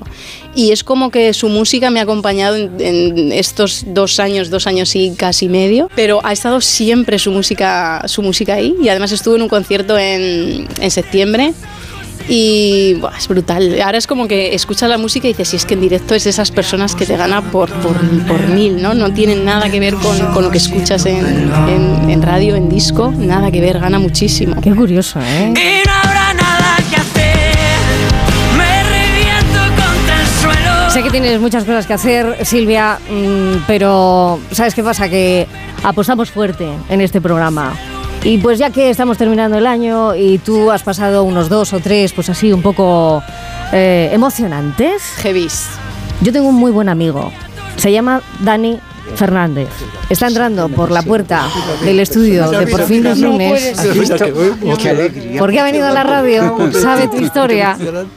Te va a dar un abrazo muy, muy grande. No se lo cree. Y después, yo porque le conozco desde que tiene cuatro añitos. Se ha quedado fantástico. Con una aparición. Esto es emocionante. Es real, es verdad. Qué maravilla la alegría siempre. Bienvenido, Dani Fernández. Siéntate aquí, siéntate aquí a mi lado. Dani, a tus pies, no sé, será el apellido que compartimos. Esa forma de, de tocar las almas. ¿Cómo estás? Madre ¿Cómo estás? mía. Ponte cómodo, que son unas fechas raras, que son unos días raros. Y tanto, y tanto, y tanto. ¿Eh? Eh, pues la verdad que muy bien, estoy muy contento, muy feliz, eh, en un momento muy bonito de mi vida. Eh, ahora descansando tranquilamente, la verdad. Eh, hace tiempo además que no, que no hago una entrevista y digo, ya no, o sea, ahora mismo estoy como parado. Así que he venido, en, en- o sea, ya te digo que he venido exclusivamente para esto, así que... No, o sea, ¿Y ahora qué? ¿Qué hablamos? ¿De qué, de qué, de qué escribo, capacidad Yo que hablamos? A escribo. ¿no? Eh, eh, en estos casos es que me quedas, me quedo sin palabras, me cuesta un montón luego transformar eh, estas emociones, las sacaré. Parece, o sea, gracias a ti, a Dani, por, por dedicar estos, estas horas de, de tu tiempo, por, por estar aquí. No tengo palabras. Oye, Dani, eh, ¿cómo, te, ¿cómo te encuentras eh, cerrando un año que ha sido lleno de éxitos, querido paisano? Que además, además, como decíamos, estábamos hablando de los potenciales, de los talentos. De, es que Dani eh, ha tenido siempre este talento, siempre lo ha tenido ahí, pero con una gran ventaja, que sus padres siempre estuvieron ahí apoyándole desde el principio, ¿a que sí? Muy importante los padres, eh, y ya no solo los padres, sino la gente que, que tienes cerca, que, que te apoye en lo que, en lo que te gusta desde, desde pequeño. Yo he tenido, he tenido la suerte siempre de, de tenerlo claro desde pequeño, ¿no? que me quería dedicar a esto y, y yo creo que eso, mm, no sé, eh, últimamente que he estado reflexionando sobre esto, nos falta mucho, ¿no? Eh, mm, ahora, en, en estos tiempos, el, el poder decir, eh, si mi hijo se quiere dedicar a, a esto, eh, apoyémosle. Tú, tú lo sabes bien, que, que me has visto crecer prácticamente Desde luego. ahí en, en- en Alcázar y, y- y yo creo que la gente de Alcázar también eh, sabe que, que he luchado mucho por, por esto que me está pasando ahora y, y que muchas veces la gente se piensa que, que- que, bueno, eh, cuando te dedicas a algo y te va bien es como que has tenido suerte y yo creo que por supuesto es una mezcla entre, entre suerte y, y- y mucho trabajo. La suerte eh, se trabaja, desde luego. Dani Fernández es un artista completo, porque es completo, pero es completo con muchos kilómetros de tren, los fines de semana, para sus clases de canto, para toda la, la trayectoria que ha ido construyendo. Pero claro, tú le llegas a tu madre, a una madre, por ejemplo, como Silvia, que en tu caso la mamá, y le dices, oye, yo es que me voy a Eurovisión. Y es que ya no encuentro el modo de darte un te quiero sin condición. No encuentro palabras, solo es la 2006, ¿eh? 14 añitos escogido para representar a España en el Festival de Eurovisión Junior. Te doy mi voz. ¿A ti, Silvia, esto te suena de algo? Lo de, no sé... De algo, mi, mi mantra, uno de mis mantras, Ah, sí, de, ¿eh? de mis banderas, yo siempre os daré voz. Ay, sí, ¿eh? Es que nos unen muchas cosas, ¿eh? El apellido castellano-manchegos, bien, bien, la voz. Son dos historias que se unen en el tiempo, en cualquier momento, ¿no? Pues ha sido antes de terminar este año 2023. Tenía una conversación muy pendiente contigo, Dani, porque han sido muchos años, como digo, desde el 2016 que, ya partes en solitario, has hecho un gran trabajo, has estado con grandes amigos también míos, y de todos ellos seguro que, que te has quedado siempre con, con algo, ¿no? Pero ahora tus prioridades, ¿cuáles son? Bueno, eh, yo creo que cuando, cuando eres padre, eh, nunca pensé que iba a decir esto, la verdad, pero, pero, pero ya ahora mismo mis prioridades es, es, es ver crecer a mi hija eh, y, y sobre, pues eh, creo que cuando tienes algo ya que, que depende de ti, que, que te mira y, y- y es como que te cambia la vida, en lo que me enfoco es por supuesto en, en verla feliz y, yo creo que por supuesto de la mano de mi música, que ahora mismo mi propósito es en hacer un, un discazo que, que estoy preparando. ¿Estás en ello? Estoy en ello, sí, sí, y en un discazo para, para luego volver a los escenarios, porque es lo que más feliz me hace, ¿no? Entonces ahora mi propósito en, en mi vida es, es un poco, ¿no? Eh, salir a tocar para, para ver crecer también a, a- a mi niña, ¿no? El que se conecten esas dos cosas, la música y, y, y mi hija. Cuando hace directos, aparte de ser uno de los nominados a los mejores directos de España, eh, es como que se queda en su bola y ya que nadie le moleste. Conecta, conecta, ¿no? Conecta con, con su propósito y con su misión. Pues tampoco había palabras para explicar muy bien por qué en Por fin no es lunes. Habíamos seguido la historia de Silvia, sabíamos que la música de Dani también tenía algo que ver. Juntar estos dos universos que al final tienen algo muy muy parecido, que es esa capacidad de emocionar los unos a los otros, que es la que, no sé si estáis vosotros de acuerdo, debería imperar por encima de todas esas barreras de, de quién está por encima de la normalidad, quién está por debajo, quién está... ¿Estáis vosotros en eso? Yo, o sea, yo siempre he creído que la música mm, tiene algo mágico que, que, que, me- que a mí me, desde pequeño, ¿eh? mis padres siempre me decían, dice, no sé qué, qué- qué tenías tú dentro, que, que cuando escuchabas algo con, el que, con lo que conectabas, te emocionabas. Y, y me sigue pasando. O sea, dependo mucho de eso, ¿no? Entonces, eh, sí, yo tengo bastante capacidad de, de- eso, de, de- conectar, ¿no? Y, de sentirme así gracias a la música. Entre las dudas y el azar es el disco que, que ha sacado Dani, con el que ha estado dando vueltas, eh, pero hay muchas cosas que, que le ha proporcionado este trabajo que ha hecho, no solamente por la persona que es, que es muy buena persona, que es que se lo rifan en todos los festivales por el buen rollo que tiene, sino que además cinco discos de platino, más de un millón y medio de oyentes, las canciones, más de 300 millones de reproducciones. O sea, estás cerrando un año que más quisiéramos el resto cerrar un año así. Pero bueno, las horas que te van a faltar de dormir, luego ya las compensarás con todo esto y la inspiración y no sé qué y no sé cuánto. Porque, oye, esto de, de- de la paternidad, de la maternidad, sea como sea, como venga, inspiracional es un rato.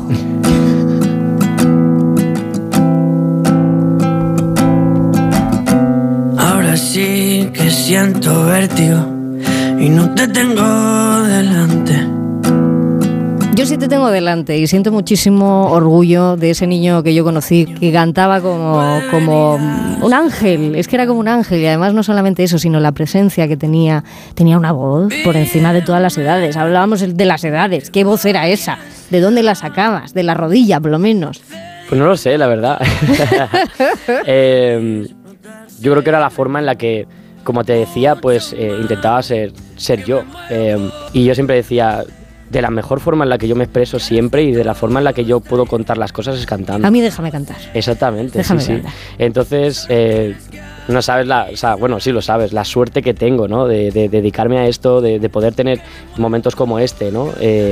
De hablar de mi música, de, de- de- de también incluso llevarle a, a la, a la gente que nos está escuchando, ¿no? Lo, lo importante que es hacer algo que realmente te apasiona y te gusta, ¿no? Que, que muchas veces, o sea, diría, ¿no? O sea, ella está pensando, joder, me han dado esta sorpresa, pero para mí también esto es una sorpresa, ¿no? Eh, el hecho de conocer Vaya tu dos. historia, de, de- de que haya podido vivir este tipo de cosas porque, porque nosotros nos dedicamos a esto porque hay alguien detrás que nos está escuchando, ¿no? Igual que, que- que en este caso la radio también, ¿no? Eh, entonces, bueno, que, que- gracias, ¿no? Por, por haberme hecho partícipe, ¿no? De, de esta historia, conocerla y, y espero que, podamos seguir compartiendo eh, mucha música y que, y que forme parte de, de- de tu vida.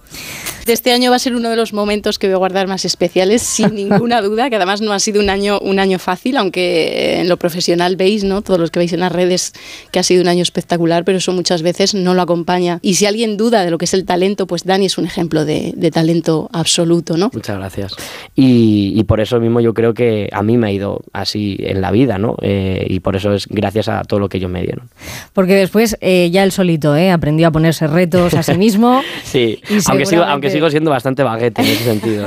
bueno, no te va a dar tiempo ¿eh? a hacerlo mucho más, ¿eh? también te diré. No, no, ahora ya no. Y ahora ya no, ahora ya no, ahora ya se se acabó, pero es cierto que eh, sin, sin el reto, sin ese acompañamiento, pues a lo mejor nos hubiéramos perdido a un Dani Fernández. Probablemente, no lo sé. Lo que sí sabemos en Por fin no es lunes es que hoy Silvia Fernández, que es divulgadora sobre altas capacidades, y Dani Fernández, que no te esperabas, ¿eh? a una oyente así, que no, te No, la esperabas. verdad que no, la verdad que no. A una persona así que ha venido a recordarte que el talento, si se potencia, entonces llega hasta límites insospechados.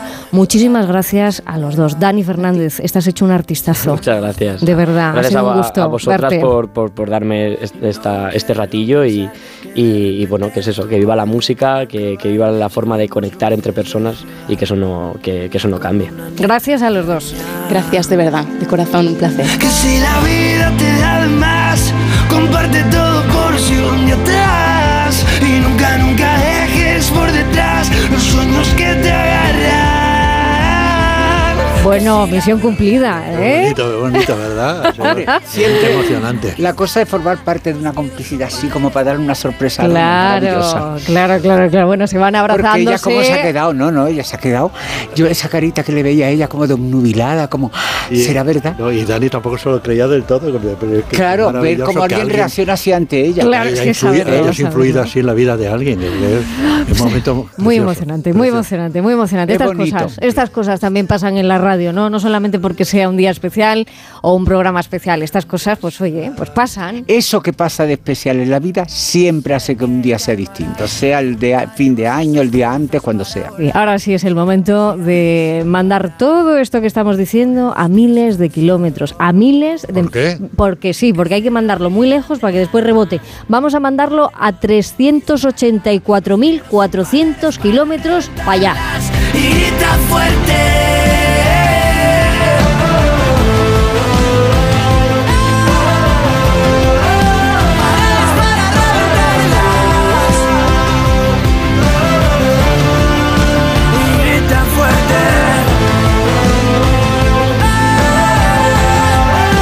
Fin no es lunes. Vaya cara, Lucía. ¿Qué te pasa? Tengo un problema. Necesito a alguien que cuide de mi padre y no sé por dónde empezar. ¿Por qué no hablas con Depenker? ¿Depenqué? Depencare, con C de cariño. Ellos se encargan de todo para que tengas el cuidador ideal. Llámales al 91 091 35 66. Cariño, pásate por ahorra más y dile a David que las lubinas son una a la espalda y la otra en filetes. Y a Julián que deshuese la pierna de cordero para la tía Asun, que él ya sabe que mastica fatal. En Ahorramás llevamos toda la vida aprendiendo de ti para que disfrutes la Navidad como a ti te gusta. No te quedes sin probar la uva blanca con semilla origen España a 3,29 euros el kilo. Ahorra más la Navidad como a ti te gusta. Venga, que ya tengo los papelitos. Empiezo yo. Toma ya. Lo tengo fácil. A ver yo. Uf, pues yo lo voy a tener complicado. Si a Elena le ha tocado a Alberto y a Alberto... Reconócelo. Un año más vas a intentar averiguar quién es tu amigo invisible, pero esta será la última Navidad que devuelves el regalo. Ven a la vaguada y desbloquea el siguiente nivel. We Will Rock You, el musical de Queen producido por Brian May Roger Taylor que arrasa con su tercera temporada en Madrid. Esta Navidad regala el musical número uno. El preferido por el público. Regala We Will Rock You en el Gran Teatro CaixaBank Príncipe Pío. Entradas a la venta en laestacion.com. En la ganadería Organic producimos la mejor carne del mundo. Hacemos cría ecológica de las razas Angus y Wagyu, 100% sostenible. Nuestra carne es deliciosa y saludable, extremadamente tierna y jugosa. Va del campo a tu casa, sin intermediarios, a un precio justo. Si pruebas Organic, solo comerás Organic. Nosotros te la llevamos gratis a tu casa. Haz tu pedido en el 910-2010, 910-2010 o carneorganic.com. Organic, la mejor carne del mundo. Si sufres hemorroides, ponte en manos de Ibismed, la solución real y definitiva al problema de hemorroides, sin dolor y sin complicaciones, ya que no es necesario tocar la zona anal. Más info en ibismed.es y en el 91 088 2943. Ibismed. Más de 10 años y cientos de pacientes satisfechos nos avalan. La Rosa de los Vientos, historia y misterio con Bruno Cardeñosa. Es una historia verdaderamente llamativa y esos ríos de mercurio corriendo en torno a esta tumba de aspecto piramidal. Es un tema fascinante porque además el gobierno chino sí ha invertido. Una nueva ley de secretos oficiales. Ni siquiera tenemos acceso a día de hoy a muchos secretos de la guerra. ¿Tú qué piensas que la inteligencia artificial ha dicho respecto a la figura de Dios? La Rosa de los Vientos, sábados y domingos a la una de la madrugada. Y cuando quieras, en la web y en la app de Onda Cero. Te mereces esta radio. Onda Cero, tu radio.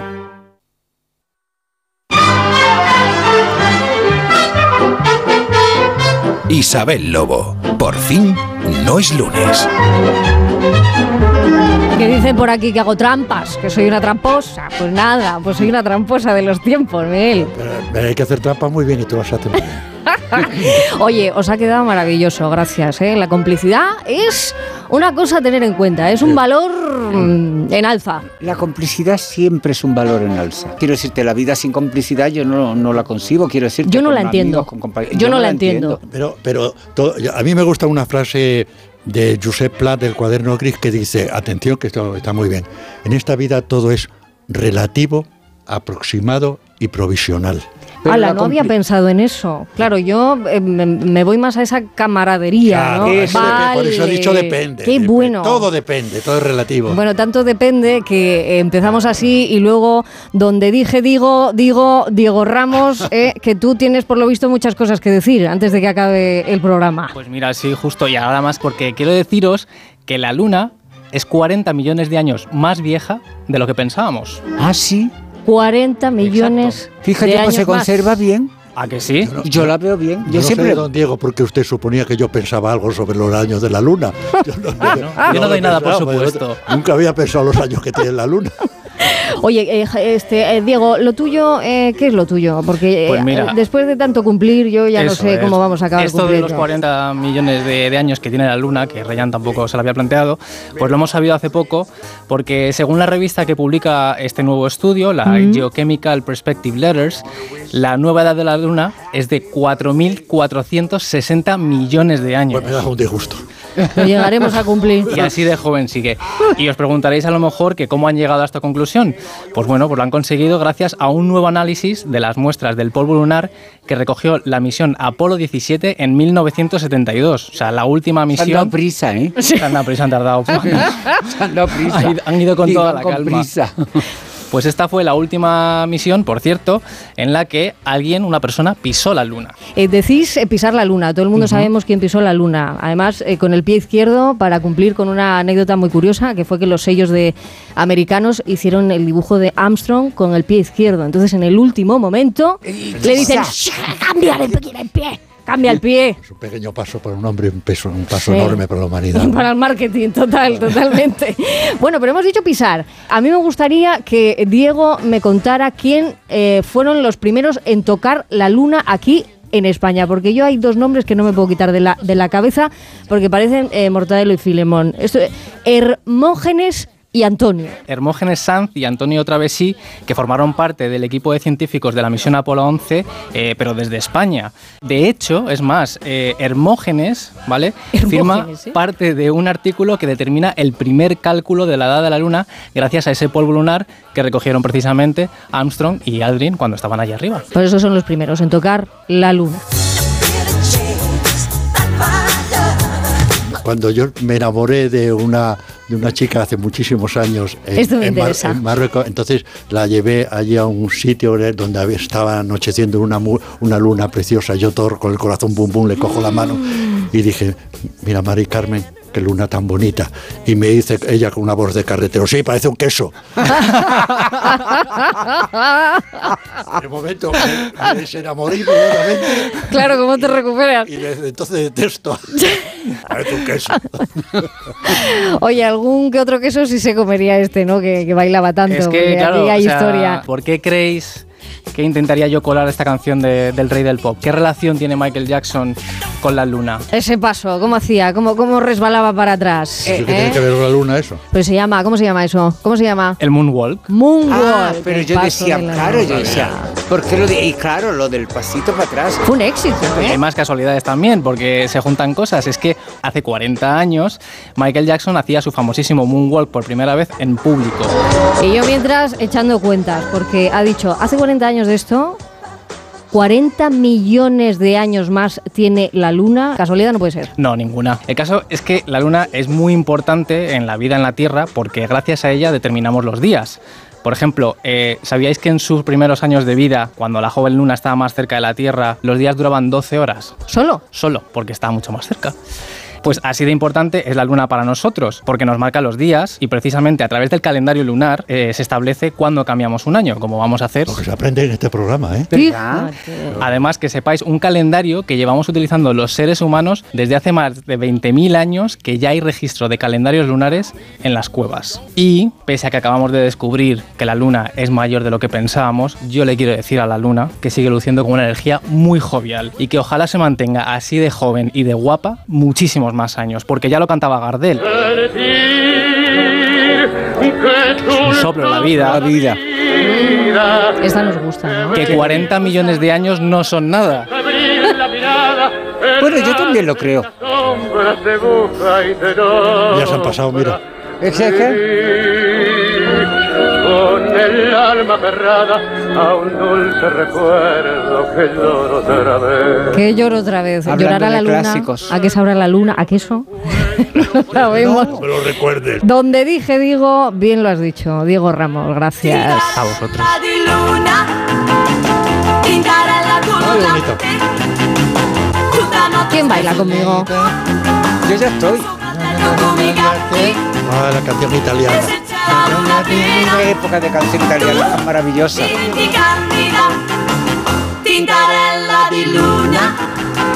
Pues mientras bailamos, imitamos, intentamos imitar el paso de Michael Jackson, ese moonwalk, vamos a hablar ahora con una persona que conoce muy bien la luna, os lo he dicho, es una apasionada también del buceo, de volar, de la radio, que es como volar, pero con palabras, como no.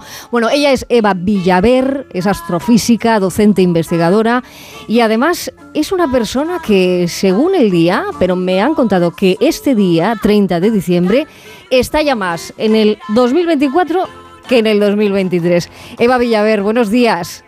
Hola, buenos días, ¿cómo estáis? Muy bien, ya has visto que hemos ido y hemos vuelto a la luna eh, tantas veces como, como en tu imaginación. ¿eh? Y, y lo habéis tocado todo, el queso, la mujer.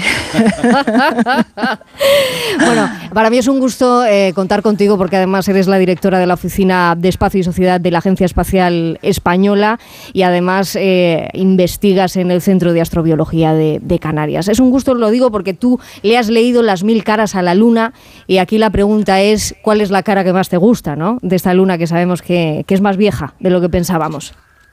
Pues me gusta la cara que va cambiando, ¿no? La que vamos viendo cada noche y se va modificando, crece, decrece, es llena, desaparece, ¿no? Esa es la que nos ha fascinado desde siempre, ¿no? Esa mutabilidad de, de nuestro satélite en el cielo de la noche. Y es verdad que, que- que tú cuando eras niña, ya que eh, Miguel y, y Viviana han compartido esa parte de, de su infancia, sacabas una silla al patio o a la terraza, ahí en el cielo abierto de, de- de tu tierra. Pa- ¿Para qué? Pues eh, para disfrutar de la oscuridad de la noche y, y mirar a las estrellas, ¿no? O sea, es, eh, yo creo que es uno de los momentos más bonitos, esas noches oscuras en, en verano en Castilla, ¿no? Es, eh, a mí siempre me ha fascinado la oscuridad, las estrellas. La, la vocación de astrofísica vino después, pero, pero de la noche siempre he disfrutado. Yo creo que ya apuntaba maneras. Que, por cierto, qué difícil es, es ver ahora por la intoxicación lumínica. Hace muchos años que no veo el cielo, es impresionante. Viendo esto te das cuenta de la pequeñez del ser humano. El buen recuerdo es los cielos de estrellas por la noche cuando dormíamos y en la isla pequeñita tener la posibilidad de ver el sol nacer y apagarse todos los días de un modo normal, asistes a ese milagro como si fuera una aparición. Eh, ¿Nos vamos a quedar con esta eh, edad definitiva de la, de la luna o a lo mejor dentro de un año estamos hablando y le hemos puesto más años o se los hemos quitado? ¿Es, es todo definitivo? Definitivo en ciencia no hay nada. Eso, Claro. eso es la parte más bonita de la ciencia también, ¿no? Que no tenemos certezas absolutas, sino que ahora mismo medimos esta edad porque hemos tenido acceso a, a una medida más precisa a partir de unas rocas que trajeron de la misión Apolo 17. Pero si tenemos acceso a mejores muestras, obviamente puede cambiar. Esto, hasta donde yo sé que sé muy poco, la luna no es un satélite muerto. Eh, muerto es un término biológico, o sea, en Sí. astrofísica los objetos en realidad no tienen, no tienen vida, ¿no? Eh, ha- hablamos, por ejemplo, de geología activa o no, y Ah, bueno, pues la, sí, luna, la luna está enfriada completamente, entonces no tiene actividad volcánica. Eva, hay eh, muchísimas cosas que nos gustaría eh, preguntarte, pero hay una que yo sé que le llevas dando muchas vueltas. A ver si es que estamos equivocando la forma de datar. Está esto del antes de Cristo, el después de Cristo, pero creo que tú propones la idea de antes de la llegada a la Luna, después de la llegada a la Luna. Claro, yo creo que ese momento marca, marca un hito científico-tecnológico que nos ha transformado. O sea, es la primera vez que ponemos los pies en, en otro cuerpo, que no, sea- en otro objeto celeste que no sea la Tierra, ¿no? Y a partir de ahí, pues eh, solo, solo viene el futuro, ¿no? Entonces yo creo que ese es un hito... Pues me he rejuvenecido 40 años. más. Mi hija Es que ya si me lo ha venido piensas- bien. Yo, yo recuerdo el día que Armstrong que, que llegó a la Luna, estaba en una pensión en Sevilla y la, y la dueña de la pensión era muy difícil hacer el convertir porque había, habían puesto en la Luna una cámara que enfocaba la Tierra, de manera que se veía la Tierra entera desde la Luna.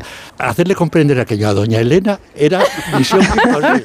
Pero vamos a ver, vamos a ver. Si yo estoy viendo la Luna, asomaba la codo, yo estoy viendo- Eva, dime, Pues dime, dime la verdad. ¿Viviana Fernández y Miguel Reyán se merecen un, un cráter a su nombre? Me acaba de decir que sí, que dos de los Me grandes. pones en un compromiso, Hombre, claro.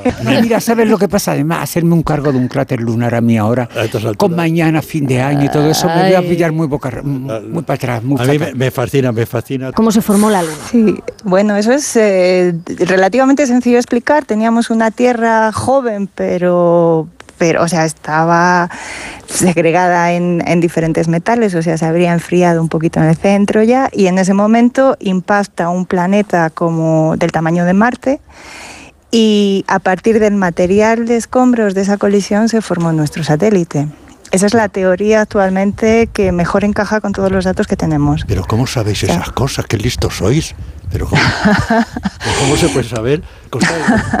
Y todo, y todo irá llegando, qué Miguel. gente más lista. Y todo Sí, irá no. llegando. Pues Eva Villaver, astrofísica, profesora de investigación del Centro de Astrobiología de Canarias, directora de la Oficina de Espacio y Sociedad de la Agencia Espacial Española, que no nos puede gustar más.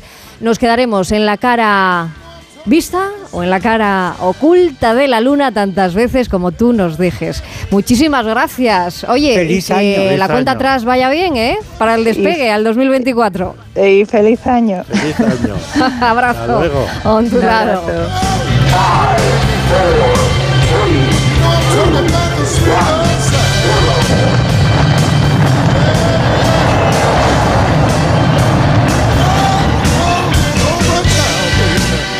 fin no es lunes. Isabel Lobo. Querido Papá Noel, soy Alexandra Silva López. Quería decirte que esta Navidad cuando me traigas los regalos no corras mucho, porque te quiero mucho y quiero que llegues bien. Y, ay, que se me olvidaba decir que te también quiero un perrito que parece de verdad. Llegar tarde es mejor que no llegar. También en Navidad. Gracias por conducir con precaución. Dirección General de Tráfico, Ministerio del Interior, Gobierno de España. Oh, heaven. Oh, baby, I'm in heaven. Oh, heaven. I'm in Isabel Lobo. Pues ya estaría. ¿Ya está? Ya está. Fíjate. ¿Ya ¿Ya? ya está. ¿Ya? ¿Ya? ¿Ya? Qué ¿Ya? rapidito se me ha hecho. Siempre, siempre es muy cortito. Enseguida, enseguida a las 12. Esto, esto siempre es Bueno. así. Oye, pues te lo, os lo deseo a vosotros dos, pero también a todos los que nos están oyendo que tengan feliz entrada de año. Por cierto, dicho sea de paso, son millones. Millones, millones. Millones, millones. Bueno, Oye, a, a por el 2024. ¿vais a, a pensar en algo, en hacer algo nuevo el año que viene, en aprender algo nuevo, en, no sé, algo que tengáis por ahí? Todo el rato, desde ya. Desde ya. ¿Para qué vamos a esperar al año que viene? ¿Cómo me gusta eso? Claro. Viviana Fernández, camiones y camiones de besos, ya lo sabes. Los recojo. Y a ti, Miguel Reyán, lo que sea, todo espachurrado. Besos espachurrados.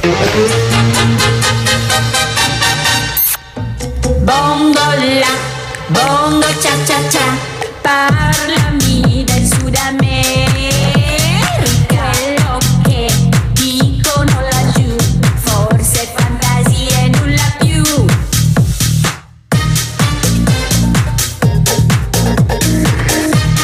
dos minutos para llegar al mediodía. En la realización técnica Nacho García y el mambo Gema Esteban. Al cablerío desde Control Central Jorge Zamorano. Producción Noelia Gómez, Diego Ramos, Carlota Díaz y Eva García.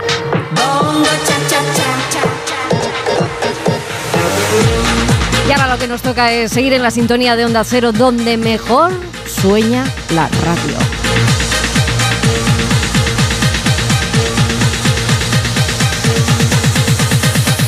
Hasta mañana a las 8. Abrazos ondulados. Cuiden esos cuerpos. Si comes, malo. Si no comes, también. Pues a comer. Te vas a por lo menos harta.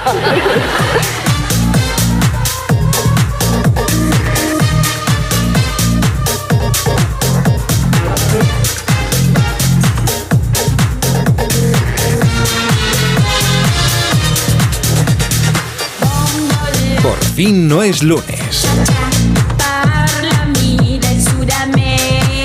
Isabel Lobo.